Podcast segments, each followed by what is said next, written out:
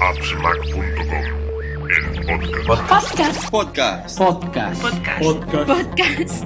Hola a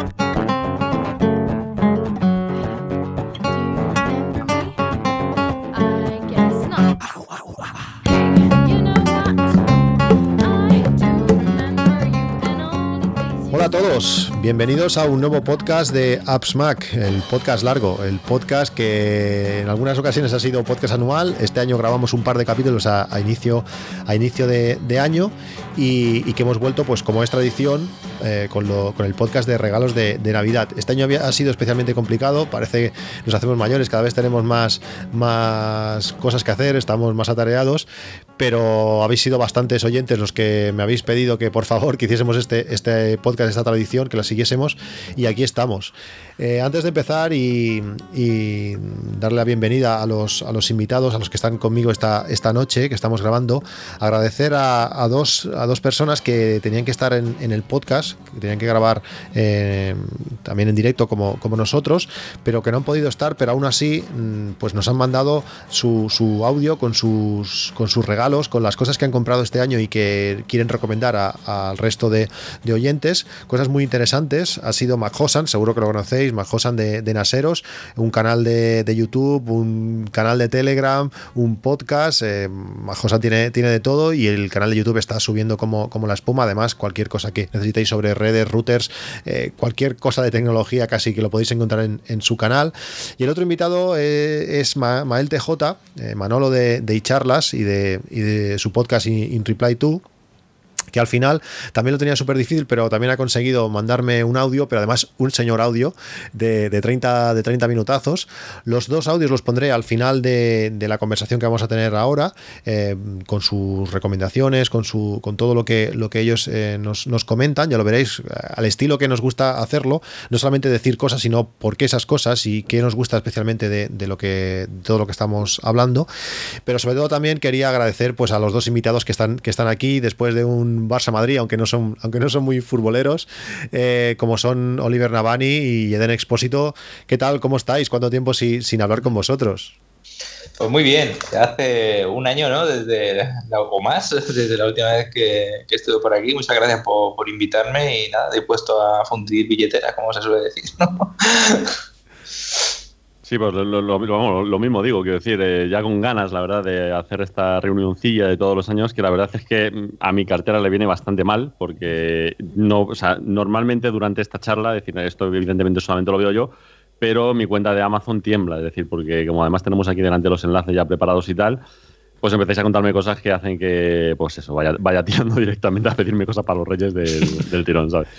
Yo este año he sido bastante contenido. La verdad es que todo lo que tenía proyectado a largo, a largo plazo, a años vista, pues lo tengo todo ya sólido, o lo tengo ya todo conseguido, por decirlo así. Todo el tema de redes, altavoces, eh, eh, lo tengo todo bastante ya definido y ha sido un año de, de no grandes inversiones, pero sí de algunas pequeñas cosillas que os quería comentar. Creo que tampoco hace falta recordar que todo lo que vamos a comentar, todos los enlaces a todos los productos que queremos recomendar, eh, van a estar en las notas del, podcast. Si vais a, vuestro reproductor, eh, seguro que podéis ver las notas del, podcast, ya sea en Apple Podcast, en Overcast, en Pocketcast, en donde sea. Pero por supuesto también lo podréis encontrar en la web, en la web tanto de AV Podcast, en avpodcast.net, como en la, de, en la, del, la del propio podcast, en podcast.appsmac.com. Allí tendréis eh, los enlaces a todo para que podáis echar un ojo, para que podáis curiosear de muchas de las cosas que vamos a comentar esta, esta noche en este, en este podcast. Y si no os parece mal, empezaré, empezaré yo mismo, eh, porque lo tenemos aquí ordenado de, menor a mayor, o sea, en cualquier momento os podéis plantar, aquí ya llegamos a cierta cantidad, aquí ya no, ya no paso, pero vamos a empezar por, por cosas muy, muy baratas que, que, están disponibles o que cualquier bolsillo puede, puede llegar a ellos. Lo primero es una, es una tontería, es una de estas chorradas que podemos encontrar en, en tiendas de todo a 100, en, AliExpress, en muchos sitios, y es un, un cortador de patatas onduladas. Es un trozo de, de, hierro que además tenemos que cuidar porque vale un euro con 20, es como digo, es muy barato. Tenemos que cuidar porque una vez que lo utilicemos lo tenemos que limpiar y sobre todo secar porque esto se, se, oxida. Pero es muy curioso porque cogemos una patata, le pegamos cuatro cortes y luego utilizamos este, este cortador y salen patatas onduladas eh, chulísimas, como las, como las que hacen en el, en el Shake Shake, este, esta tienda, esta hamburguesería eh, americana. Pues el resultado es muy curioso, a los niños les encanta, la, cambia pues ligeramente la textura de la patata y bueno, eh, no es lo mejor comer patatas fritas, pero a veces pegarse un caprichito no, no, está, no está nada mal. Mira, te voy a dar, te voy a dar un truco porque yo también tengo un cortador de estos. Eh, yo como llevo todo el año con pues, bueno, todo el tema de la dieta, de bueno, los problemas que tengo de salud y demás, eh, pues yo no, no, puedo comer de todo y mm, normalmente estoy obligado pues, a, comer cosas bastante suaves y tal.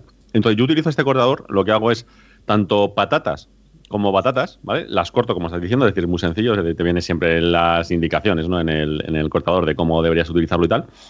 Y lo que hago es, eh, lo que hago, primero las cuezo o las paso al vapor, es decir, las dejo hechas, las cortas con el, con el cacharro este y luego simplemente las pones en una plancha sin necesidad de poner aceite ni nada. Entonces, como están onduladas, digamos que eh, solamente cogen, digamos, el color más oscuro de tostado, eh, las partes que están en contacto con la sartén, y el resto, eh, digamos que se queda como más crujiente y más tal, y la verdad es que está muy bien, y no dejas de estar comiéndote, pues eso, una patata una batata cocida, ¿sabes?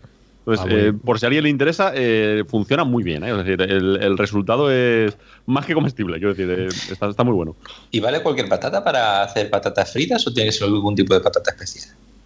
No, todas tienen, todas tienen su, su, peculiaridad. Al final, no sé cuántas variedades hay, no sé si 200 tipos de patata. al final, cada una tú tiene su, su, su, sabor específico, pero yo en principio es que vale todo. Hasta casi puedes eh, freír un boniato, que cada cosa tiene su sabor específico, pero yo creo que vale todo. Estupendo. Venga, Den, lánzate tú mismo. Venga, eh, vamos así alternando, ¿no? Bueno, pues a ver, por menos de 10 euros. Esto es como los programas estos de la tele, ¿no? Eh, ¿Qué es lo que tengo yo aquí? Bueno, tengo lo primero en la lista, es un, mini teclado. Bueno, lo que, lo que voy a comentar eh, son cosas que yo he comprado a lo largo del año, entonces eh, puedo, puedo, deciros que las he probado y bueno, las pongo aquí porque me han gustado y creo que lo pueden solventar a lo mejor la papeleta a alguna otra persona. ¿no? Eh, a excepción de los dos últimos elementos que tengo en la lista, que si bien son los más caros, a lo mejor a alguien le pueden interesar si se tiene que actualizar eh, la televisión, porque voy a recomendar una televisión, y también un sistema de audio que me ha llamado la atención y que sería el que yo compraría ahora mismo. Obviamente no lo tengo porque es relativamente nuevo, pero si yo tuviera que comprar uno, compraría el que diría al final. O sea que si alguien eh, me quiere escuchar hasta el final o que quiere pasar al final, pues que sepa que hay, esos dos elementos. Y bueno, eh, yendo a la parte de arriba de la lista, pues lo primero que tengo es un mini teclado eh, de la marca Sodial, que lo utilizo, es un teclado muy pequeñito, cabe en la palma de la mano, y lo utilizo en mi caso para poder utilizar la tableta gráfica, que es todo pantalla, y no tener que estar, digamos, incómodo por el hecho de tener el teclado en la parte de abajo, porque cuando estás dibujando en, una tableta gráfica que es una pantalla, eh, el hecho de tener eh, que acceder al teclado es un problema bastante, bastante interesante, sobre todo cuando estás utilizando la tableta durante muchas horas, ¿no? porque la, ergonomía que llegas a, alcanzar con esto pues es nefasta. Te empieza a doler el hombro y al final pues ves que te hace falta algún aparato para poder pues, simplemente, yo qué sé, darle a copiar, pegar o, o atajos de teclado de tus programas y después de mucho buscar y mucho probar, he comprado varios teclados, no solamente este, creo que esta opción, el mini teclado Sodial, para esta característica, para esta eh, este problemática que tengo, eh, me ayuda bastante. Entonces, si lo que necesitas es un teclado pequeñito que puedas, digamos, eh, apoyar en cualquier superficie, porque la, la parte de abajo es completamente lisa, que sea inalámbrico a través de Bluetooth pues creo que puede ser una opción. Eso sí, es, está, el layout está en inglés y bueno, es una de, las pegas que tiene, pero bueno, si lo utilizas para atajos y para cosas así básicas, obviamente no para escribir, no es un teclado, no es un teclado que puedas utilizar para escribir, pero bueno, para, para hacerlo eso de, de atajos, pues va muy bien. Y bueno, este es mi primer elemento. A ver, Oliver, ¿qué tiene al principio? Yo, empiezo con un pelín más arriba, pero no, no, mucho más. Yo voy a empezar por el Amazon EcoFlex, que son 20 eurillos. De hecho, está ahora mismo rebajado. Yo creo que lo rebajaron desde la fecha de lanzamiento, que fue a principios de, de, este mes de diciembre. Y supongo que lo mantendrán como el año pasado, que todos los eh, aparatos de, de Amazon y tal lo tuvieron rebajado todas las, todas las navidades. Básicamente, yo, eh, bueno, sabéis que me gusta mucho todo el tema de la domótica, sabéis que me gusta mucho todo el tema de los asistentes, es decir, más allá de que nos podríamos meter durante horas de temas de privacidad, de para arriba y para abajo, pero bueno, eh, por lo menos siempre como curiosidad sí que es una cosa que me gusta probar, que me gusta tener y que honestamente lo estoy utilizando bastante. Es decir, ahora mismo tengo metidos en casa eh, tanto un HomePod como varios ecos de, Amazon, pues dependiendo de la habitación en la que estoy y demás. Eh, este año eh, Amazon ha actualizado eh, bastante, digamos, toda su gama. básicamente todos los cacharros que tenía, pues ha sacado una versión un poco más nueva, pues con alguna mejora, alguna novedad. En algunos casos han eliminado parte de la gama y han cambiado precios. Bueno, pues para ir un poco adecuándose a, pues, lo que, a, los gustos de los consumidores y tal, que para esto Amazon, la verdad es que es una empresa que, que suele hacerlo todo bastante rápido, ¿no?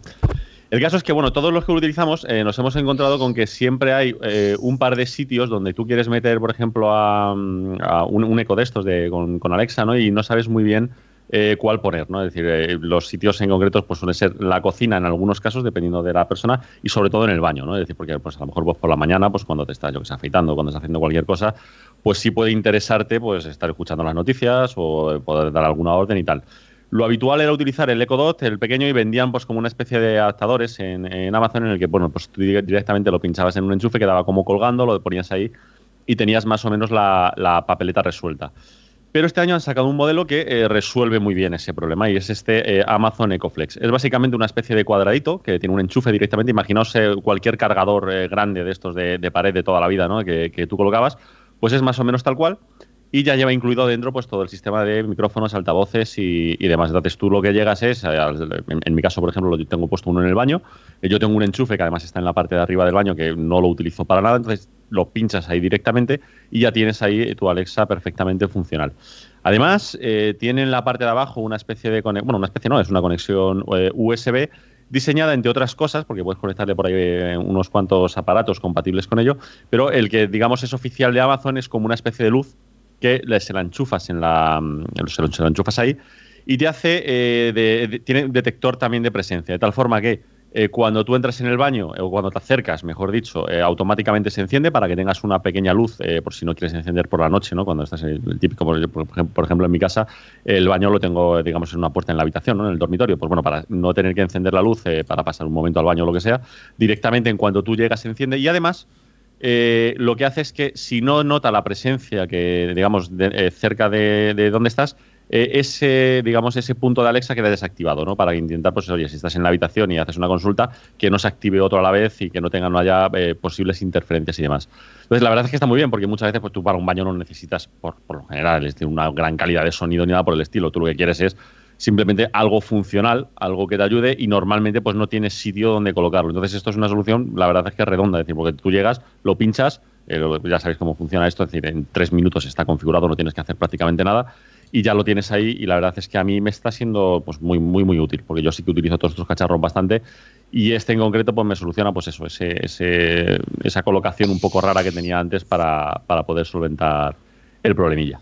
Este me, llama la atención, no sabía que existía este modelo en concreto y yo soy una de las personas que siempre me ducho con, con la red puesta y tengo que ponerla con el móvil y hago lo típico, ¿no? Pongo la, emisora y lo pongo en el encima del, lavabo mientras me ducho, le subo el volumen a tope y, y lo escucho así, pero eh, no sabía que había esta opción y a lo mejor me planteo comprarla. Sí que es verdad que utilizo mucho, eh, en mi caso, eh, no, he, probado Alexa, pero sí que utilizo mucho el de Google para el salón y la verdad es que como tengo configurado el salón pues con un montón de cacharros, que si el equipo de sonido, el no sé qué, el Shield para activar el Netflix y no sé qué, claro, lo que digo muchos años, a lo mejor ya me repito, ¿no? Pero eh, cuando tú lo haces y tú lo configuras, pues sabes bien qué, qué canal de entrada poner, cómo encender el amplificador, cómo poner según qué cosa, pero claro, cuando después viene tu mujer y se le para a Netflix o no, no, sabe cómo cambiar a la tele simplemente, pues supone un problema. Y esto lo hemos arreglado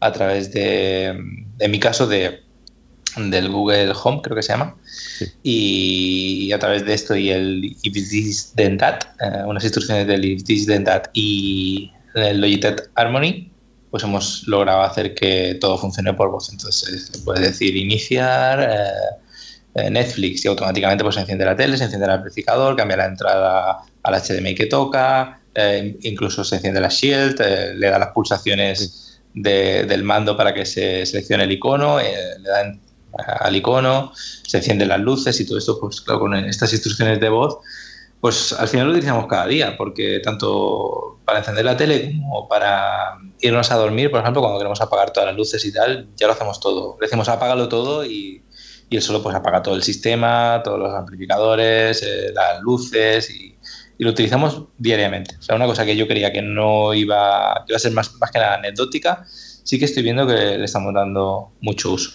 Yo, de hecho lo, tengo resuelto eh, básicamente exactamente igual que lo has dicho tú, pero yo en mi caso eh, en el salón tenemos un HomePod y lo tenemos resuelto con Siri y con Homebridge, con la aplicación esta que yo la tengo instalada en una...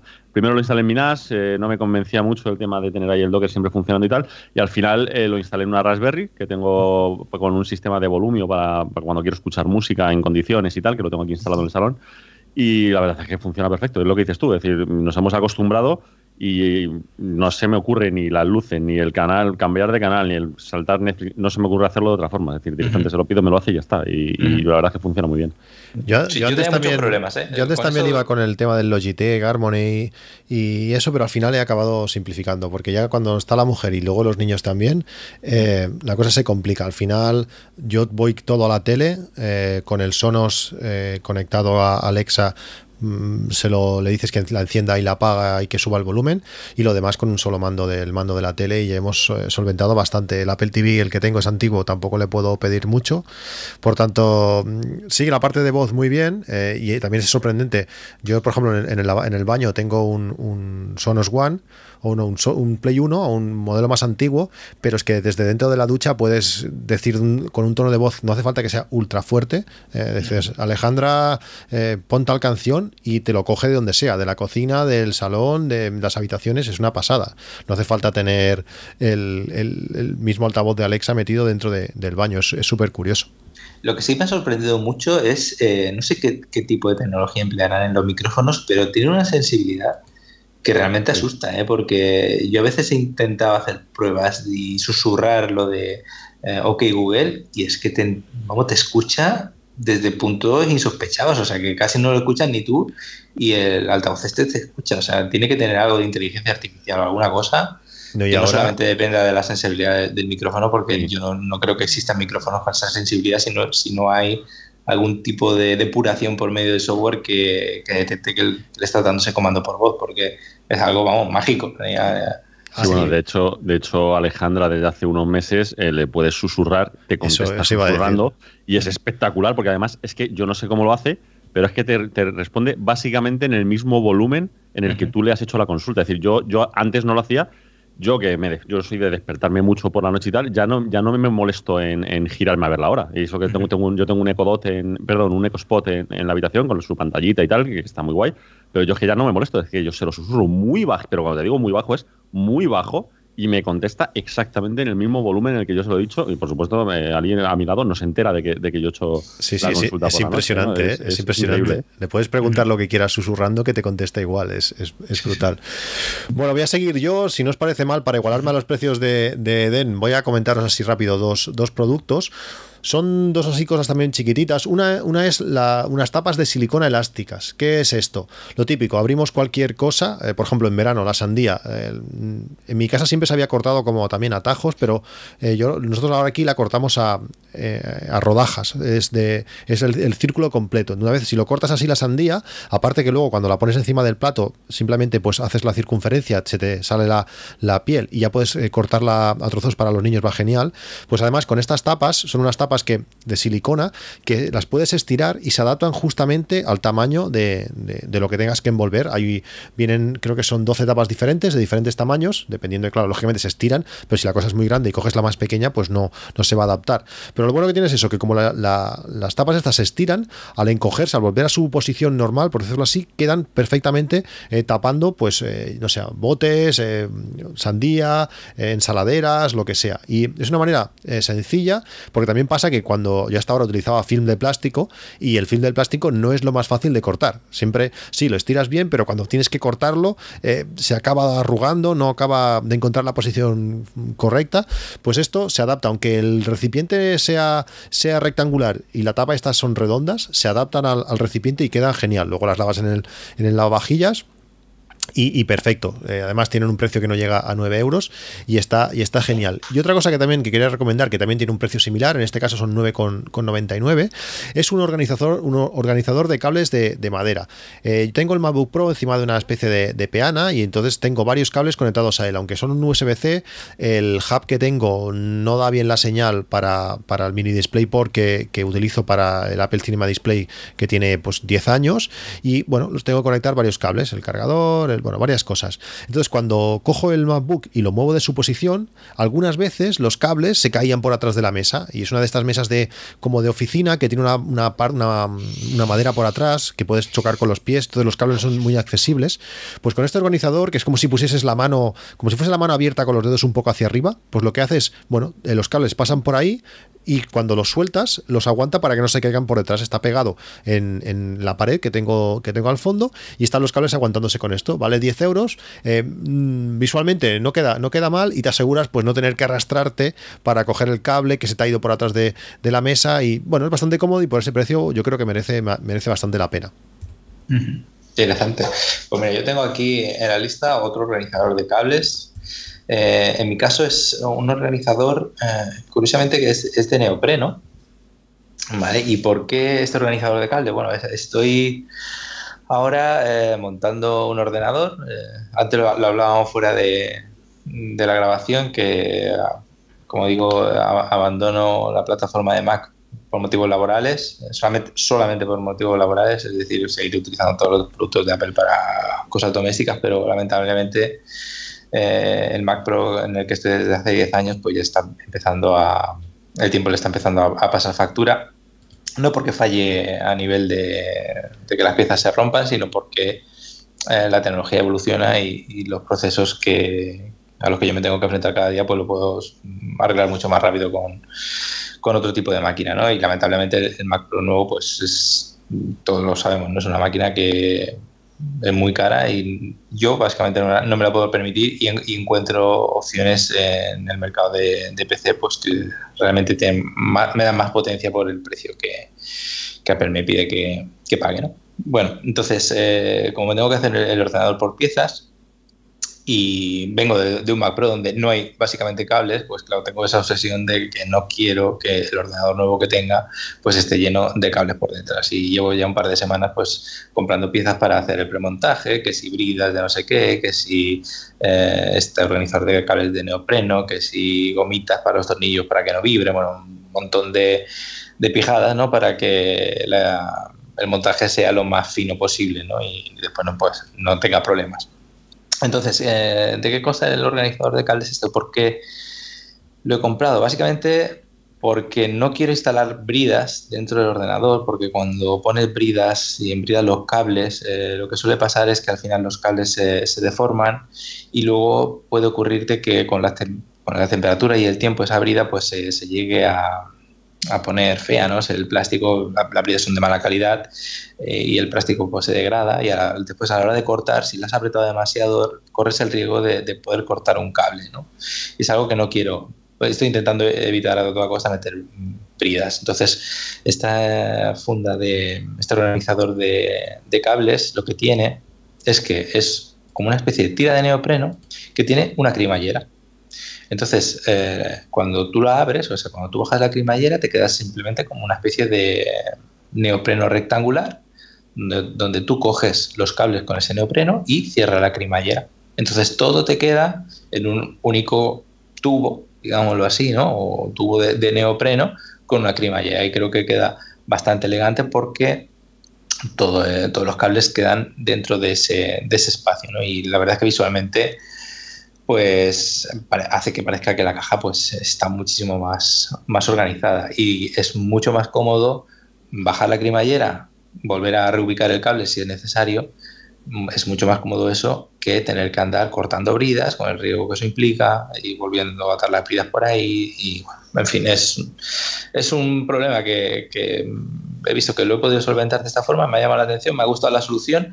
En mi caso, justamente, la medida que trae encaja perfectamente con, la altura de la caja, o sea que parece que está cortado a medida. Y, vamos, eh, está muy bien. Eh, el precio son 9 euros y también hay eh, en Amazon variantes donde la parte final del neopreno tiene un, enganche como estos de las mochilas, que no sé cómo se llaman estos que hacen clic, que tú aprietas con los dos dedos para sacarlo. No sé si lo habéis visto en las correas de las mochilas, generalmente tienen, pues, pues hay eh, modelos que son muy similares que tienen para enganchar, por si quieres hacerlo más largo. Porque, claro, puede ser que tú necesites cubrir un, dos metros de cables entonces, para no tener eh, las piezas separadas, porque las piezas suelen ser de unos 50 centímetros aproximadamente, pues, pues enganchando, eh, enganchando unas con otras con este, con este clic, ¿no? Este enganche. Bueno, eh, es una solución interesante y sobre todo cómoda. Sí, es un sistema curioso, no, no lo había visto, no lo había visto nunca. ¿Quieres seguir con el, con el siguiente DEN? Sí, sí, sí, sigo con el siguiente, así vamos haciendo dos en dos. Ah, otra cosa es que para sacar los cables, si los necesitas, puedes tú cortar eh, en mi caso yo lo, hago, ¿no? cortas una parte de, la funda de neopreno, si quieres sacar un cable por el lateral, haces un pequeño corte y sacas el cable a la, altura que tú quieras.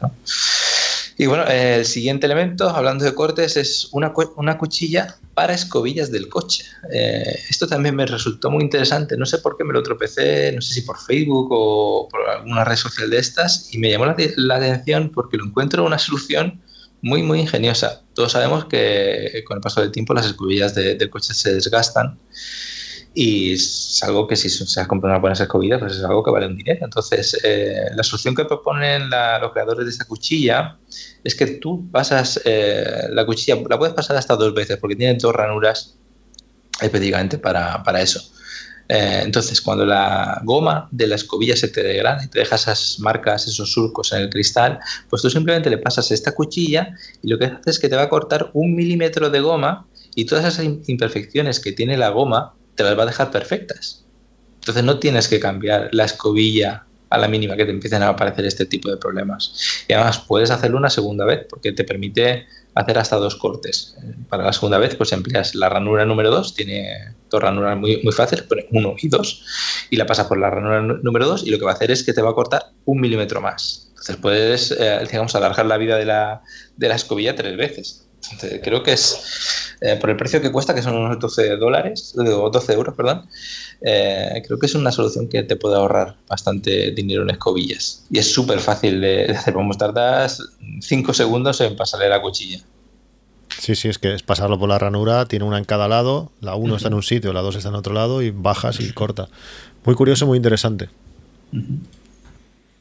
Oliver. Sí, yo, yo pego un pequeño saltito de precio, es decir, no es tampoco exagerado.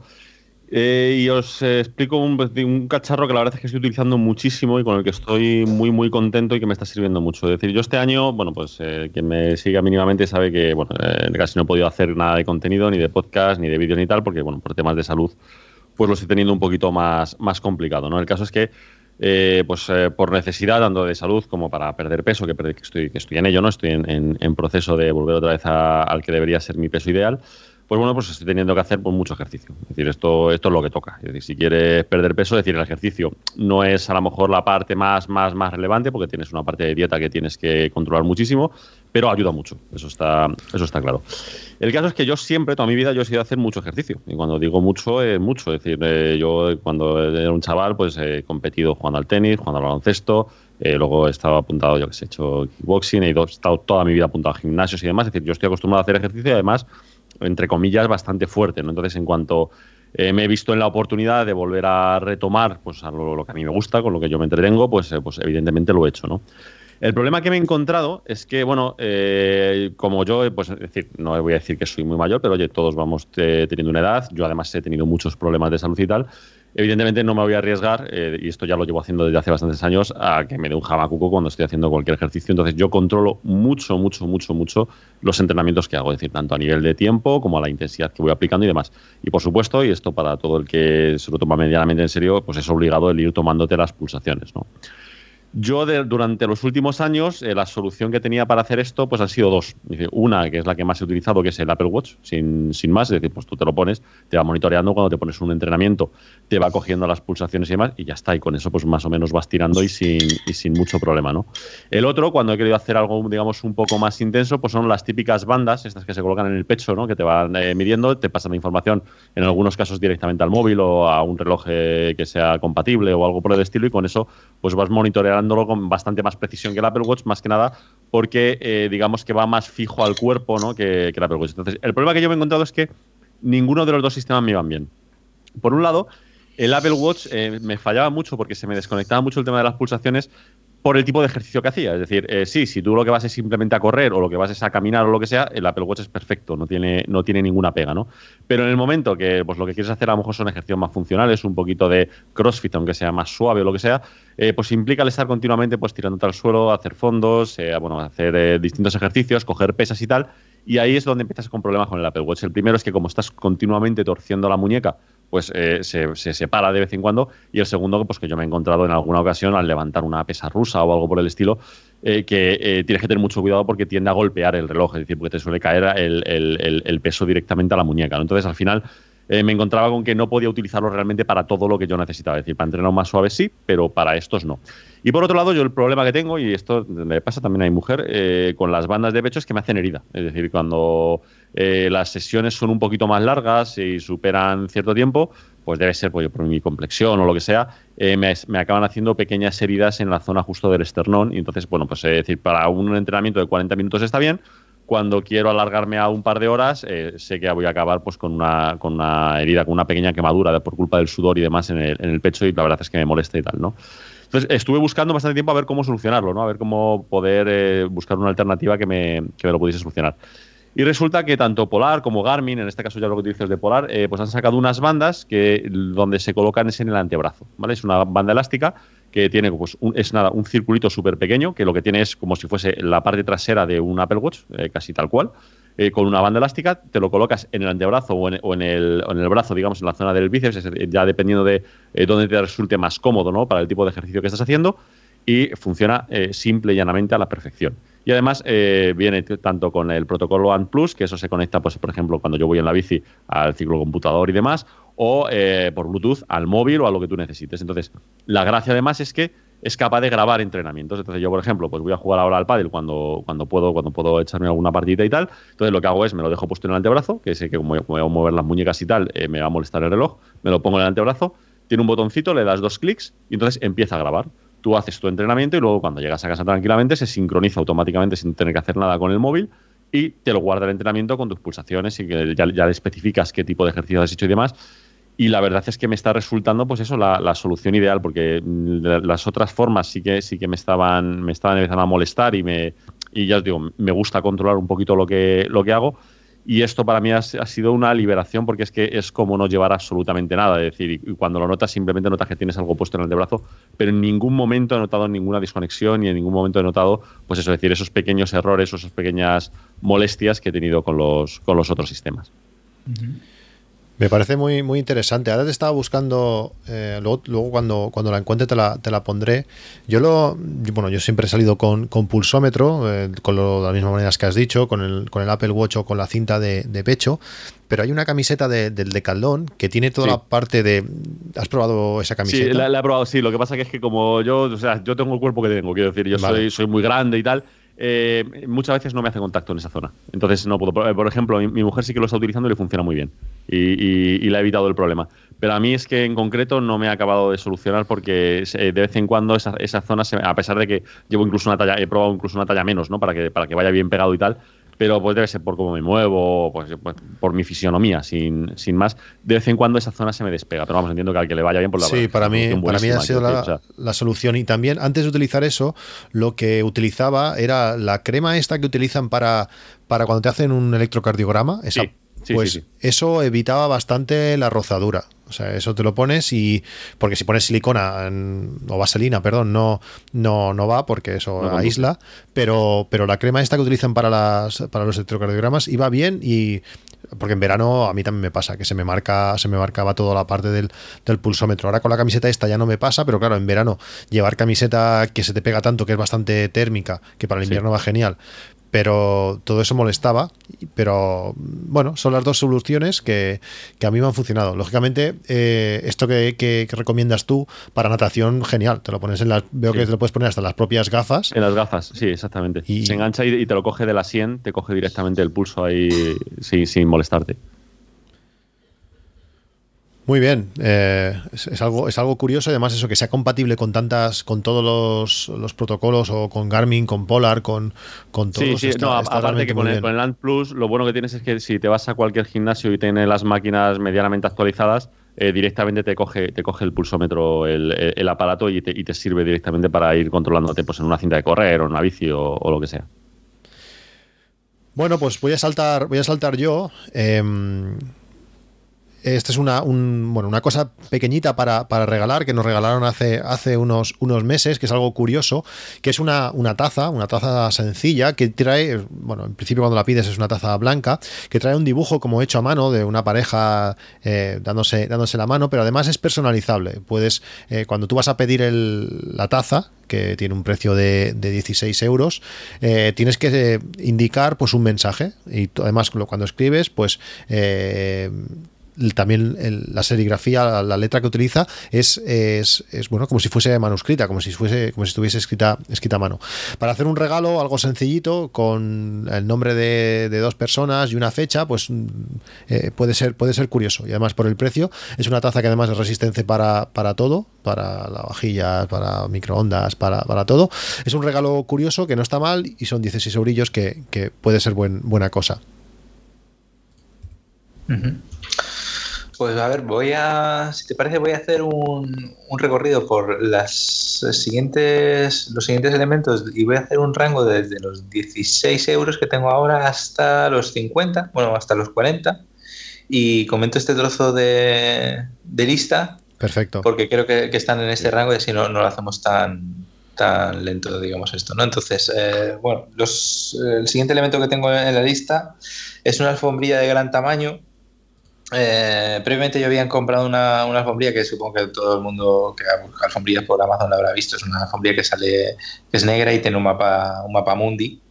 Y bueno, no, está mal, pero eh, hacía bastante olor a, caucho y la verdad es que venía bastante eh, doblada y las, las arrugas de, de, la alfombrilla nunca se fueron. Entonces, buscando una alfombrilla que fuese un poco más grande, porque en mi caso con la tableta y con el teclado y demás, pues se me quedaba un poco pequeña, pues busqué una que, tuviese, en este caso tiene un metro, un, metro, 1200, eso, metro 20 eh, por 400 de alto.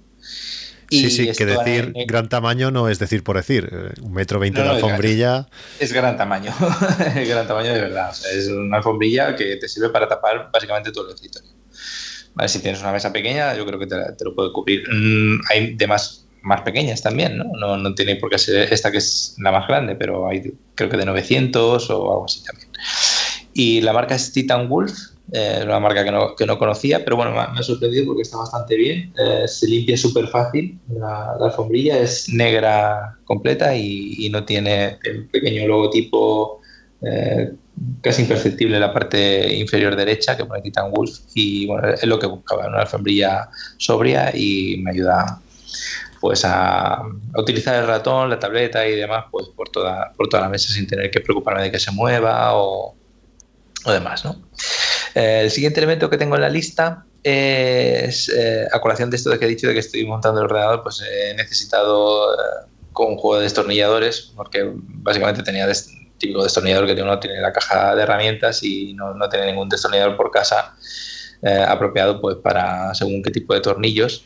Y he comprado esta caja de, destornillador de precisión con magnetizador que la verdad es que está bastante bien. Tiene puntas que yo no había visto en la vida. O sea, no, sabía ni que existían esas puntas de tornillo con lo que con lo que vienen. Vale 16 euros y la verdad es que está bastante bien. También tiene un, pequeño detalle que me ha gustado y es que, bueno, aparte de traerte unas pequeñas ventosas por si quieres abrir eh, el teléfono y reparar tú mismo el iPhone y, demás, tiene como digo un magnetizador para poder magnetizar y desmagnetizar la, punta del destornillador y también una especie de como de, alargador para poder hacer el destornillador flexible porque ocurre muchas veces que los tornillos pues están puestos de tal forma que eh, no puedes acceder a ellos. Esto va eh, genial. Genial. cuando, se me fundió la fuente de alimentación del Mac Pro, del Mac Pro del 2009, para cambiarla había un par de tornillos que, es que no había manera de acceder a ellos. Pues tengo una caja que tiene, que tiene esto también y bueno, puedes llegar. es una pasada, es una pasada. Va genial, va genial. Si lo pones en un pequeñito trozo de, goma con, la punta de, de donde acoplas, digamos, las cabezas de, del destornillador y puedes, pues nada, lo, lo, doblas como tú quieras y, simplemente girando el destornillador, pues de atornillas o desatornillas cualquier tornillo con facilidad. Y nada, me ha parecido una buena cosa. Lo he visto y cuando me ha llegado, pues me ha sorprendido que está bastante bien. Por el, por el precio, si tú dices que la calidad está bien, la cantidad de cosas que tiene es flipante. Desde las pinzas, pinzas de precisión, eh, así giradas perfectas el, para poder atornillar, así como dices, eh, en, bueno, en sitios poco accesibles. Es, un, pack que además eh, es relativamente pequeño, parece la foto más grande, pero eh, es del tamaño de la palma de la mano. Uh, todo la cajita esta con la que te viene, porque te viene con su estuche, en fin. Está bastante, bastante completo, ha llamado la atención y creo que por el precio, pues mm, poco más se puede pedir. Trae esta clips para abrir, para abrir Sims. no, no, realmente Está, está genial. Por ese precio puede ser, hasta puede ser un buen regalo. Sí, sí. Luego tengo una pequeña tontería y es eh, que con el paso del tiempo las sillas de, oficina, de tanto rozar con la mesa, pues donde apoyan los brazos, supongo que a más de uno le, habrá pasado y a más de uno tendrá este problema y es que la, imitación de piel, esta que tienen los apoyabrazos, pues se termina desgastando, se termina levantando y eh, pues al final pues deluce mucho la, silla, ¿no? Entonces, eh, buscando ver cómo, cómo arreglar esto, encontré que venden unos apoyabrazos para sillas, que son como una especie de fundas, bastante acolchadas. Ahora mismo las, estoy utilizando y la verdad es que van bastante bien, son como de, espuma de esta que se adapta con, el calor del cuerpo y, demás. Y bueno, son 18 euros las dos, el par de, de cubiertas estas de. Y muy bien, bueno, si queréis un poco alargar un poco la, la vida de vuestras sillas y que no queden feas, pues creo que es una buena cosa lo ganaréis en comodidad y también pues la, haréis que la silla no parezca tan, tan decastada, no tan vieja. Y luego tengo aquí una cosa que no es para nosotros, sino un regalo que podéis hacer a vuestras parejas, eh, que lo hemos comprado, bueno, lo compró mi, eh, mujer, que es un limador de uñas. Eh, ella se, bueno, estudió esteticista, la carrera de esteticista. Es que da miedo, y, da miedo y todo, ¿eh? las piezas que utiliza parece una Dremel. sí, sí, parece una Dremel, sí, sí. Eh, de hecho, eh, bueno, ahora, no se dedica a esto, no es delineante, trabaja en un despacho de arquitectura, pero bueno, cuando era joven, pues tiró por ahí y, bueno, es muy aficionada a cosas de belleza y demás, ¿no? Entonces, eh, todo el tema este de la explosión que ha habido con el tema de la manicura, ha sido una locura en los últimos, yo qué sé, 10 años, 15 años, no sé, se han puesto de moda el tema de las uñas y todas las mujeres llevan las uñas pues súper arregladas y se hacen mil filigranas y mil historias ahí, ¿no? Entonces, hay kits que para, para tú hacerte las uñas en casa y no tener que ir a, a los salones de belleza. Y bueno, se plantea el problema ¿no? del tema de, lijar las uñas. ¿no? Entonces eh, ella ha comprado varios tornos de estos de, uñas y ninguno le ha convencido. Pero este justamente que lo compramos y tenía un precio súper barato de 20 euros, eh, pues la verdad es que le ha sorprendido gratamente porque me dice que tiene la suficiente fuerza para, para operar sin problemas. ¿no? Porque generalmente los problemas de los tornos estos es que, por lo que se ve, eh, enseguida que aprietas un poco el torno con, con la uña se para, porque el motor no tiene fuerza. Entonces, este torno sí que está bastante bien, tiene, tiene fuerza, no es como una Dremel, obviamente, pero eh, me ha dicho que, por ese precio eh, pesa súper poco, súper cómodo de, manejar, porque hay otros tornos que tienen como mm, el motor aparte, y esto lo tiene todo incluido en el propio lápiz, como una especie de lápiz, de, como una Dremel, pero un tamaño mucho más pequeñito y, y mucho más femenino. Entonces, si queréis hacer un regalo a vuestra pareja, pues por 20 euros tenéis un buen limador de uñas. La, máquina parece, parece impresionante, pero el problema de estas cosas es que tenemos dos manos y una es la buena y la otra no. Yo me veo con la derecha haciéndomelo a la izquierda, sí. pero de la, con la izquierda a la derecha no lo tengo yo tan claro ¿eh? que se pueda hacer. Como no te lo hagan, no sé. Sí, sí, bueno, y eso lo hace muy bien, le queda una uña. vamos, Bueno, al final, la película, práctica, pero- la práctica, la práctica, claro, claro. claro. Luego tengo em, una, una tarjetita mm, de sonido pequeña. Es- la compré por- más que nada por curiosidad, porque tengo unos eh, auriculares que son bastante pesados de mover. Son los Sennheiser eh, HD650 que tienen una resistencia de 600 ohmios. Quiere decirse que necesita bastante fuerza para poder, digamos, sacar el sonido en condiciones. Entonces estuve buscando a ver de qué forma podía lle- llevarme eh, los auriculares, por ejemplo, y enchufarlos a, la PlayStation o, a cualquier otro dispositivo y poderlo mover con, más o menos con, con la fuerza suficiente, ¿no? Y bueno, buscando, buscando, vi que había una tarjetita pequeña de Creative, que es la Creative Sound Blaster E1, que sí que mueve eh, auriculares que, que sean que digamos cueste mover, ¿no? que tengan tanta resistencia. Y bueno, esta tarjeta vale 30 euros y bueno, si tenéis esa, necesidad, porque tengáis unos, auriculares pesados de, mover, pues que sepáis que existe esta tarjeta y que es relativamente barata y se escucha bastante bien, eh, bastante bien. Por 30 euros pues no, no pedí ninguna cosa de súper alta calidad, pero bueno, eh, para pegar cuatro tiros en la PlayStation pues más que de sobra. Eh, luego tengo otro elemento de 36 euros que es eh, un cabezal giratorio, en este caso para la cámara. Mm, Yo con la, la cámara de fotografía eh, me ocurre un problema y es que eh, muchas veces tengo que, hacer fotografía de arquitectura y claro, tengo que hacer fotografías, por ejemplo, al techo de una estancia o tengo que asomarme a una escalera para hacer la fotografía desde arriba. Y las rótulas que, o la rótula que yo empleo, que es una rótula de cremallera, que después os, hablaré de ella, eh, no me permite, digamos, eh, orientar la cámara 90 grados hacia arriba o hacia abajo. Entonces, eh, este elemento que se llama, es de la marca Andover, este cabezal giratorio, sí que me permite levantar la cámara hacia arriba 90 grados y también volcarla hacia abajo otros 90 grados. De forma muy fácil. Esto es lo que yo quería. Una cosa que pudiera poner, pudiera poner encima de la rótula y pudiera, eh, digamos, de forma complementaria a la articulación de la propia rótula, orientar la cámara en, en esas dos posiciones.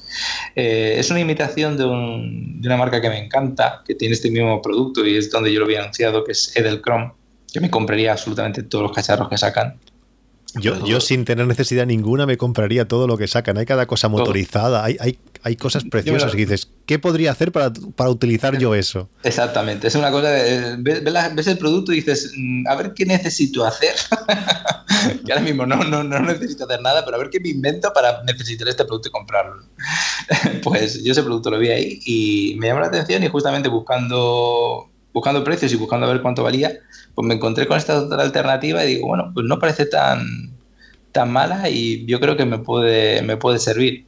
Eh, tiene un ajuste de un tornillo con, con rosca, digamos que lo puedes enroscar muy fácilmente con la mano y lo pones, digamos, rígido a la orientación que tú quieras. No es simplemente voltar la cámara a 90 grados y ya está, ¿no? Tiene pues, lo- todos los ángulos que tú quieras, ¿no? Entre medio.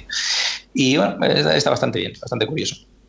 Y por último, antes de llegar a, a la franja de los 50 euros, tengo otro destornillador que es eh, un destornillador de la marca Xiaomi, A mí me ha encantado este. A mí me ha encantado. Lo está viendo esta mañana y me ha encantado.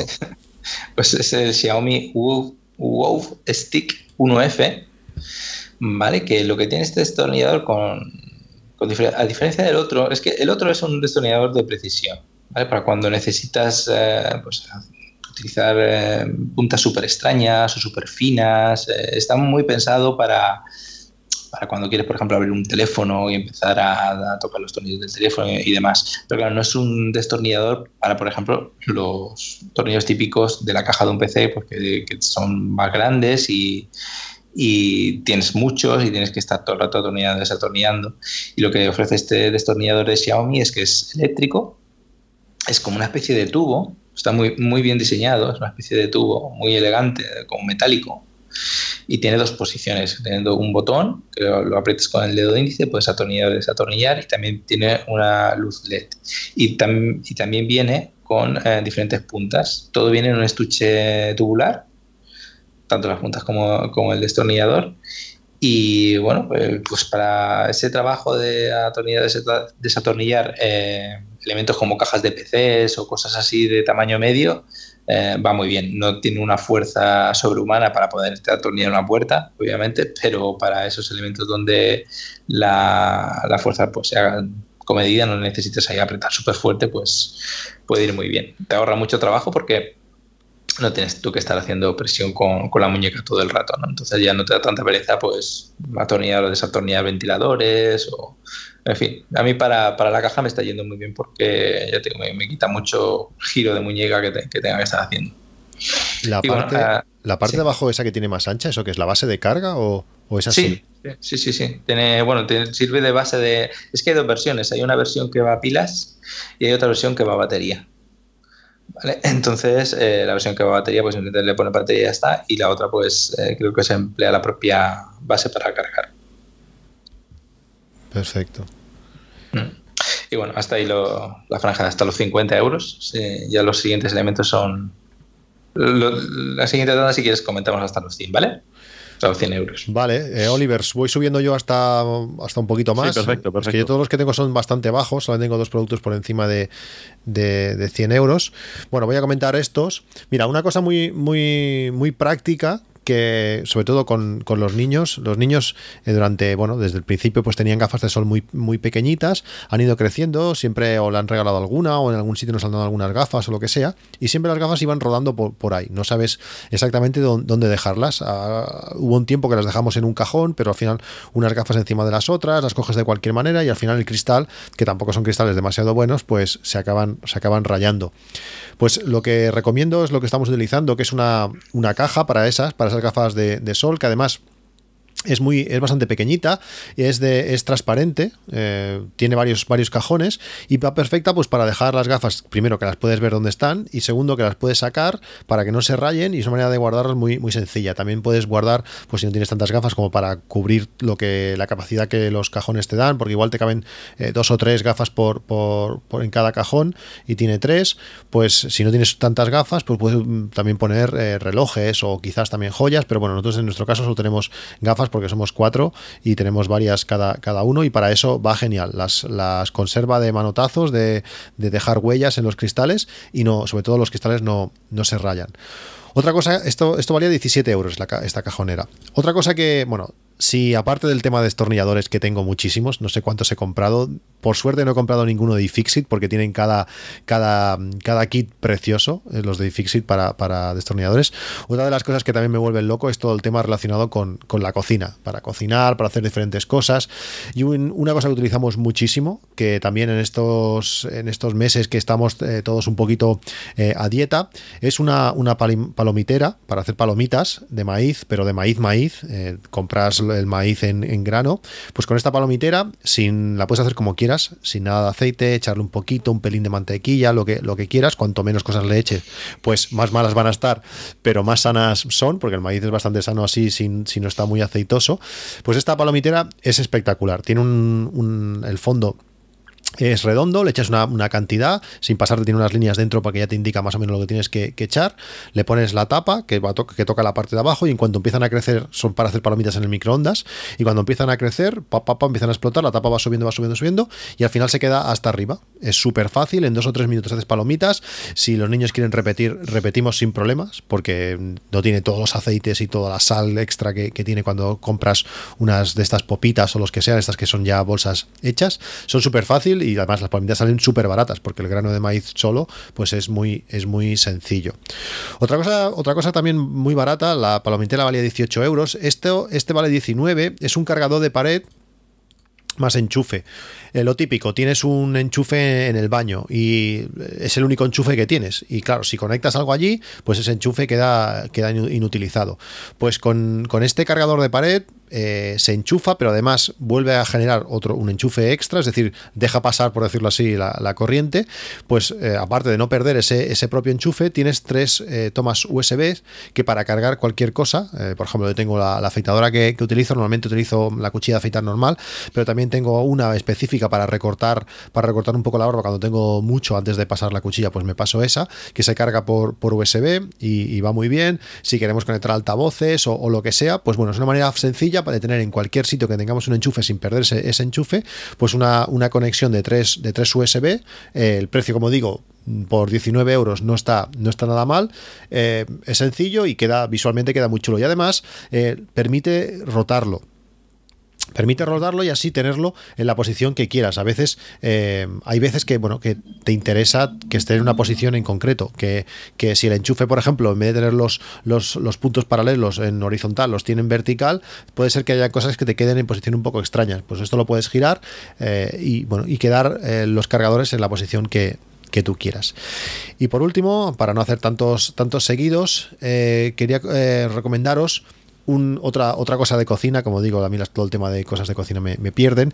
Es como si fuese un, pequeño jarrón, por decirlo así, que dentro tiene un montón de varillas, como si fuesen espaguetis, por decirlo de esa manera, de espaguetis eh, todos muy juntitos, que son cerdas de, plástico, de un poquito largas, pero que va genial para colocar los cuchillos. Tú cuando colocas el cuchillo, estas, estos espaguetis interiores se separan y quedan totalmente cogidos al cuchillo. Es una forma sencilla, fácil de colocar el, cuchillo, lo vas colocando allí, puedes colocar bastantes, eh, queda, queda visualmente queda, queda bonito y queda curioso todos los cuchillos colocados alrededor de, de esta especie de, jarrón, este soporte para cuchillos, con que tiene una, longitud de, pues según pone aquí, 18 centímetros, que algo así por la forma que tiene debe, ser eso, que está, que está bonito y está, y está bastante bien.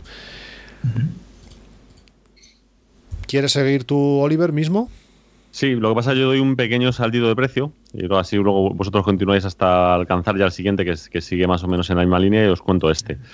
Eh, bueno, el siguiente vamos a entrar un poquito en, yo lo comenté el año pasado, yo creo que ya aquí en este, en este podcast, ¿no? Eh, la vena esta gaming que me dio como hace año y medio más o menos, sobre todo con la entrada de Fortnite y demás que pasé pues de no jugar, yo sí que jugaba habitualmente a la, Play y tal, pero tampoco era una cosa más exagerada, a empezar a echarle hora de verdad, a, perder todo el tiempo del mundo, pues aprendiendo a jugar y, compitiendo y demás, que la verdad es que me lo paso, me lo paso muy bien, ¿no? Y comenté porque, pues, bueno, que es verdad que cuando empiezas a jugar eh, te das cuenta de que si quieres hacerlo, ya no os digo a un nivel ya competitivo profesional, que eso es, es evidente, ¿no? Que siempre requieres equipación adicional, pero en el momento que quieres jugar bien, por decirlo de alguna forma, eh, requiere hardware muy específico, ¿no? Es decir, más allá de lo que es el ordenador como tal, que vas a necesitar, pues que sí, mucha gráfica, pues, procesador, RAM y tal, eh, te das cuenta de que los periféricos que manejas eh, son súper importantes. Es decir, desde la pantalla, ratón, teclado, cascos, micrófono, es decir, todo lo que estás utilizando requiere que, pues eso, que esté preparado y sea diseñado para ello si pretendes de alguna forma intentar, intentar tener ya no una ventaja sobre los demás, sino no quedarte atrás frente, frente a los demás, ¿no? Entonces, eh, ahora el, que os traigo pues, básicamente es un ratón, es decir, que no es más que la evolución del que ya os comenté el año pasado que estaba utilizando. Es decir, yo el año pasado utilizaba el Logitech eh, G502, eh, que vamos, es un ratón de gaming que es mundialmente conocido, tenía ya bastante tiempo de lo que, lo que, es el diseño del ratón como tal, es decir, yo creo que debe llevar como desde 2014, 2015 más o menos el diseño, es un ratón que por un lado es bastante ergonómico, es decir, se ajusta bastante bien a casi todas las manos, incluidas las mías, a las manazas que tengo. Es decir, yo soy de esas personas que cuando voy a buscar guantes no encuentro de mi talla. Es decir, eh, las, tengo muy grandes, ¿no? Y me encuentro con que con este ratón estoy eh, perfectamente cómodo y me encuentro con que gente que tiene las manos muchísimo más pequeñas que yo también están cómodos con, este ratón, ¿no? Entonces es un ratón eh, que ergonómicamente es la leche, que a nivel de botones es lo más, de lo más completo que hay, tiene 11 botones, es decir, tú tienes los botones, evidentemente los de siempre, ¿no? Pero además, por ejemplo, la rueda eh, puedes moverla a izquierda y derecha y son dos clics que puedes hacer adicionales para dos funciones que quieras meter.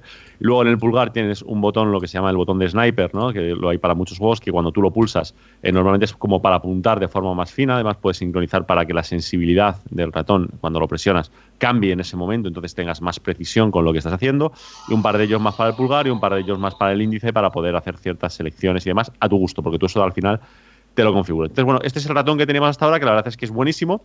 Pero para mí, eh, que sé que no lo es para todo el mundo, eh, tenía dos pegas, ¿vale? La primera es que, y esto ya es una cosa personal, para que todo el que juegue un poquito más en profundidad lo sabe, es decir, eh, cada uno nos gusta un peso ¿no? en, el, en el ratón. Yo he descubierto en el último año y medio que yo los ratones, en cuanto más ligeros para jugar, mejor. Es decir, porque se me fatiga mucho menos el brazo. Es decir, al final, tú para jugar, si quieres tener precisión, no puedes utilizar la muñeca. Es decir, la muñeca tiene que ir básicamente rígida con el, con el brazo y tienes que sacar todo el movimiento desde, desde el codo y desde el hombro, que es lo que te hace que cuando te acostumbras y la memoria muscular te lo va permitiendo, no falles. Es decir, al final el tiro vaya exactamente a donde tú quieres y de la forma, digamos, que tú quieres, ¿no? Entonces te das cuenta que en cuanto el ratón pesa unos gramos más, eh, cuando llevas un par de horas jugando, tienes el hombro y el codo bastante fatigado y, se nota mucho. ¿no? Entonces, para mí esa era una de las pegas que tenía, es decir, que me parecía demasiado pesado para lo que yo estaba acostumbrado. Y por otro lado, el cable. Es decir, es, verdad que si quieres jugar a nivel un poco más competitivo, eh, hasta ahora la tecnología inalámbrica no era posible porque el lag, o sea, el retardo que tenías entre lo que es tu movimiento y lo que pasa en pantalla, aunque a simple vista eh, pueda parecer inapreciable, eh, pues no lo es cuando estás jugando, digamos, un poco más en serio. Es decir, esas milésimas, porque son milésimas que pierdes, son lo suficiente para que te lleves tú el escopetazo antes de que se lo lleve el que tienes delante. Entonces, bueno, pues eran las dos pegas. Y pues este año Logitech ha decidido pues coger el mejor diseño de ratón de gaming que tiene, que es el 502, y meterle lo que ha llamado la tecnología Lightspeed, que no es ni más ni menos que un sistema inalámbrico eh, que deja el retardo entre 0,5 y 1 milisegundos. Y entonces desaparece automáticamente todo el sistema. Y además, y además eh, el peso lo ha disminuido como 25-30 gramos respecto al anterior, que es perfecto para que ahora ya no, haya, digamos, esa excusa de esa fatiga en el hombro adicional que tenías con el, con el anterior. Eh, la batería dura una barbaridad, es decir, dura en plan como 50 horas funcionando si le quitas las luces de colores, que yo creo que la mayoría de los que lo utilizamos así un poco más en serio, eso, eso se lo desactivas, digamos, por, por defecto y sigue con todas las características que es, pues la verdad es que para estos ratones son la leche. Es decir, por supuesto, todo el tema de los botones y demás, han mejorado toda, toda la, ruleta, eh, sigues pudiendo hacer el escaneo de la alfombrilla que estás utilizando para eh, asegurar que no tienes ningún tipo de, slide sobre, sobre ella, que todo funciona bien. Y la verdad es que más contento no puedo estar, es decir, eh, es la libertad, porque yo, yo igual que Den utilizo una alfombrilla que me ocupa toda la mesa, es decir, toda la mesa es una alfombrilla gigantesca, entonces ya tienes la libertad de mover tu mano donde quieras y si en un momento dado necesitas dar un golpe de brazo un poquito más fuerte, ¿no? Pues para esquivar algo para, o para intentar llegar a, un, tiro, ¿no? Que lo tienes un poco más cruzado o lo que sea, con esto puedes. Con esto realmente puedes. Y ya os digo, el funcionamiento es perfecto, no tiene, no tiene pegas. Quizá la única pega es que las últimas versiones del Logitech Hub, que es esta mm, aplicación ¿no? que utilizas para configurar, eh, desde mi punto de vista, ha empeorado respecto a las antiguas. Pero bueno, es lo de siempre. Acaba, al final es configurarlo una vez, una vez que lo tienes más o menos claro eh, cómo quieres utilizarlo y tal, ya se queda así, así colocado y yo estoy muy contento, pero muy muy contento porque funciona espectacular. es, un, poquito caro, es decir, bueno, un poquito bastante caro, son 114 euros de, ratón. Pero bueno, eh, en cuanto te metes en, eh, tema de gaming, que si un teclado mecánico, la pantalla que necesitas que sea con más refresco o la gráfica y tal, mm, bueno, es dinero, pero no es tan relevante en comparación con todo lo que tienes alrededor y evidentemente es tu input a la hora de jugar. Entonces es, importante que estés ya no te digo con este ratón o con el que sea, pero que estés a gusto. Es decir, que con el que tengas te sientas cómodo y que no estés todo el día pensando de mm, si tuviese otro ratón, pues estaría más cómodo, porque al final te estropea totalmente la experiencia que además te está costando un buen dinero. Y aparte que son, son equipos que, suelen durar muchísimos. Yo tengo aquí al lado mi, Logitech MX de mi época PC y, uso Mac desde hace, no sé si 16 o 15 años. Eh, este ratón tiene muchísimo, muchísimos años. Por muy caro que me costase, que, creo que fueron ciento y algo euros también, eh, realmente es que no es dinero. Cuando te va a durar tanto y lo vas a, vas a estar tantas horas con él en, la mano. Sí.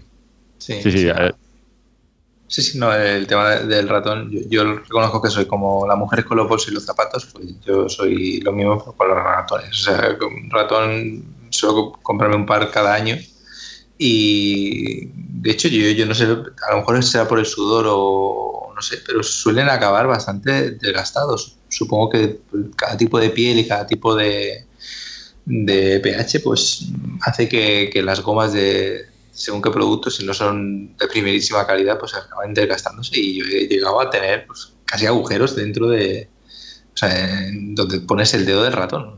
Una, cosa curiosa. doy, fe porque he visto alguna foto. Que has sí, has visto alguna foto, ¿no? Sí, sí, he visto alguna foto que has enviado de, algún ratón deshecho, literalmente. Deshecho, deshecho. Yo no, no, sé, o sea, me tiro muchísimas horas a cabo de día con, eso en la mano, ¿no? Entonces, como es mi principal eh, herramienta con la que me comunico con, con el ordenador, pues eh, quiero que, que sea, de, la mejor calidad posible, ¿no? es, al fin y al cabo, con lo que apunto, con lo que hago muchas cosas en el trabajo, aunque tengo una tableta gráfica, no soy de las personas que utilizan únicamente la tableta gráfica para, para manejar el ordenador. Yo mm, diferencio un poco entre lo que es eh, el uso habitual del sistema con eh, diferentes procesos que sí que se tienen que hacer con una tableta gráfica sí o sí, porque hacerlo con un ratón es completamente inviable pero claro, a veces pues terminas haciendo cosas que, sé si es una mascarita rápida o es alguna chorrada que no te requiera de trabajo muy profesional, pues al final acabas tirando del ratón porque es algo que no te, no te, merece la pena casi ni coger el lápiz para hacer según qué cosa. Entonces, claro, que el ratón tenga la precisión suficiente eh, como para poder hacer ese trabajo sin tener que repetir la operación varias veces, pues implica, mm, a mí al menos, que, que me ahorre trabajo, ¿no? Me, es más cómodo en este caso. Entonces, eh, hablando del ratón que tú has dicho, y haciendo un, pequeño paréntesis y saltando un poquito de, precio, voy a comentar el ratón que he comprado hace cosa de un mes, que también es de la gama Lightspeed de Logitech. Eh, para mí Logitech, eh, yo creo que la mejor marca para periféricos de, entrada, al menos de la que yo he probado, de las que yo he probado, que han sido varias, es la que al final mejor resultado me ha dado. He probado de la marca esta de esta famosa Razer y me parece que tienen un, un marketing brutal porque la imagen de marca es buenísima, te da ganas también comprarlo todo, pero he comprado varios ratones de, de Razer y eso sí que se me han deshecho en las manos. O sea, cosa de, de acabar, vamos, mm, hablando pestes de la marca porque eh, los materiales que emplean, además con el problema que yo tengo con el, con el sudor de la mano, pues es que sinceramente la goma se deshace. O sea, de esto que la puedes arrastrar con la mano y despegas la goma del ratón. Y esto con, con Logitech pues no me ha pasado. Al final he, acabado cambiando los ratones, no porque me hayan fallado, aparte del desgaste obviamente, eh, sino porque básicamente he querido probar pues, los nuevos sensores y, demás.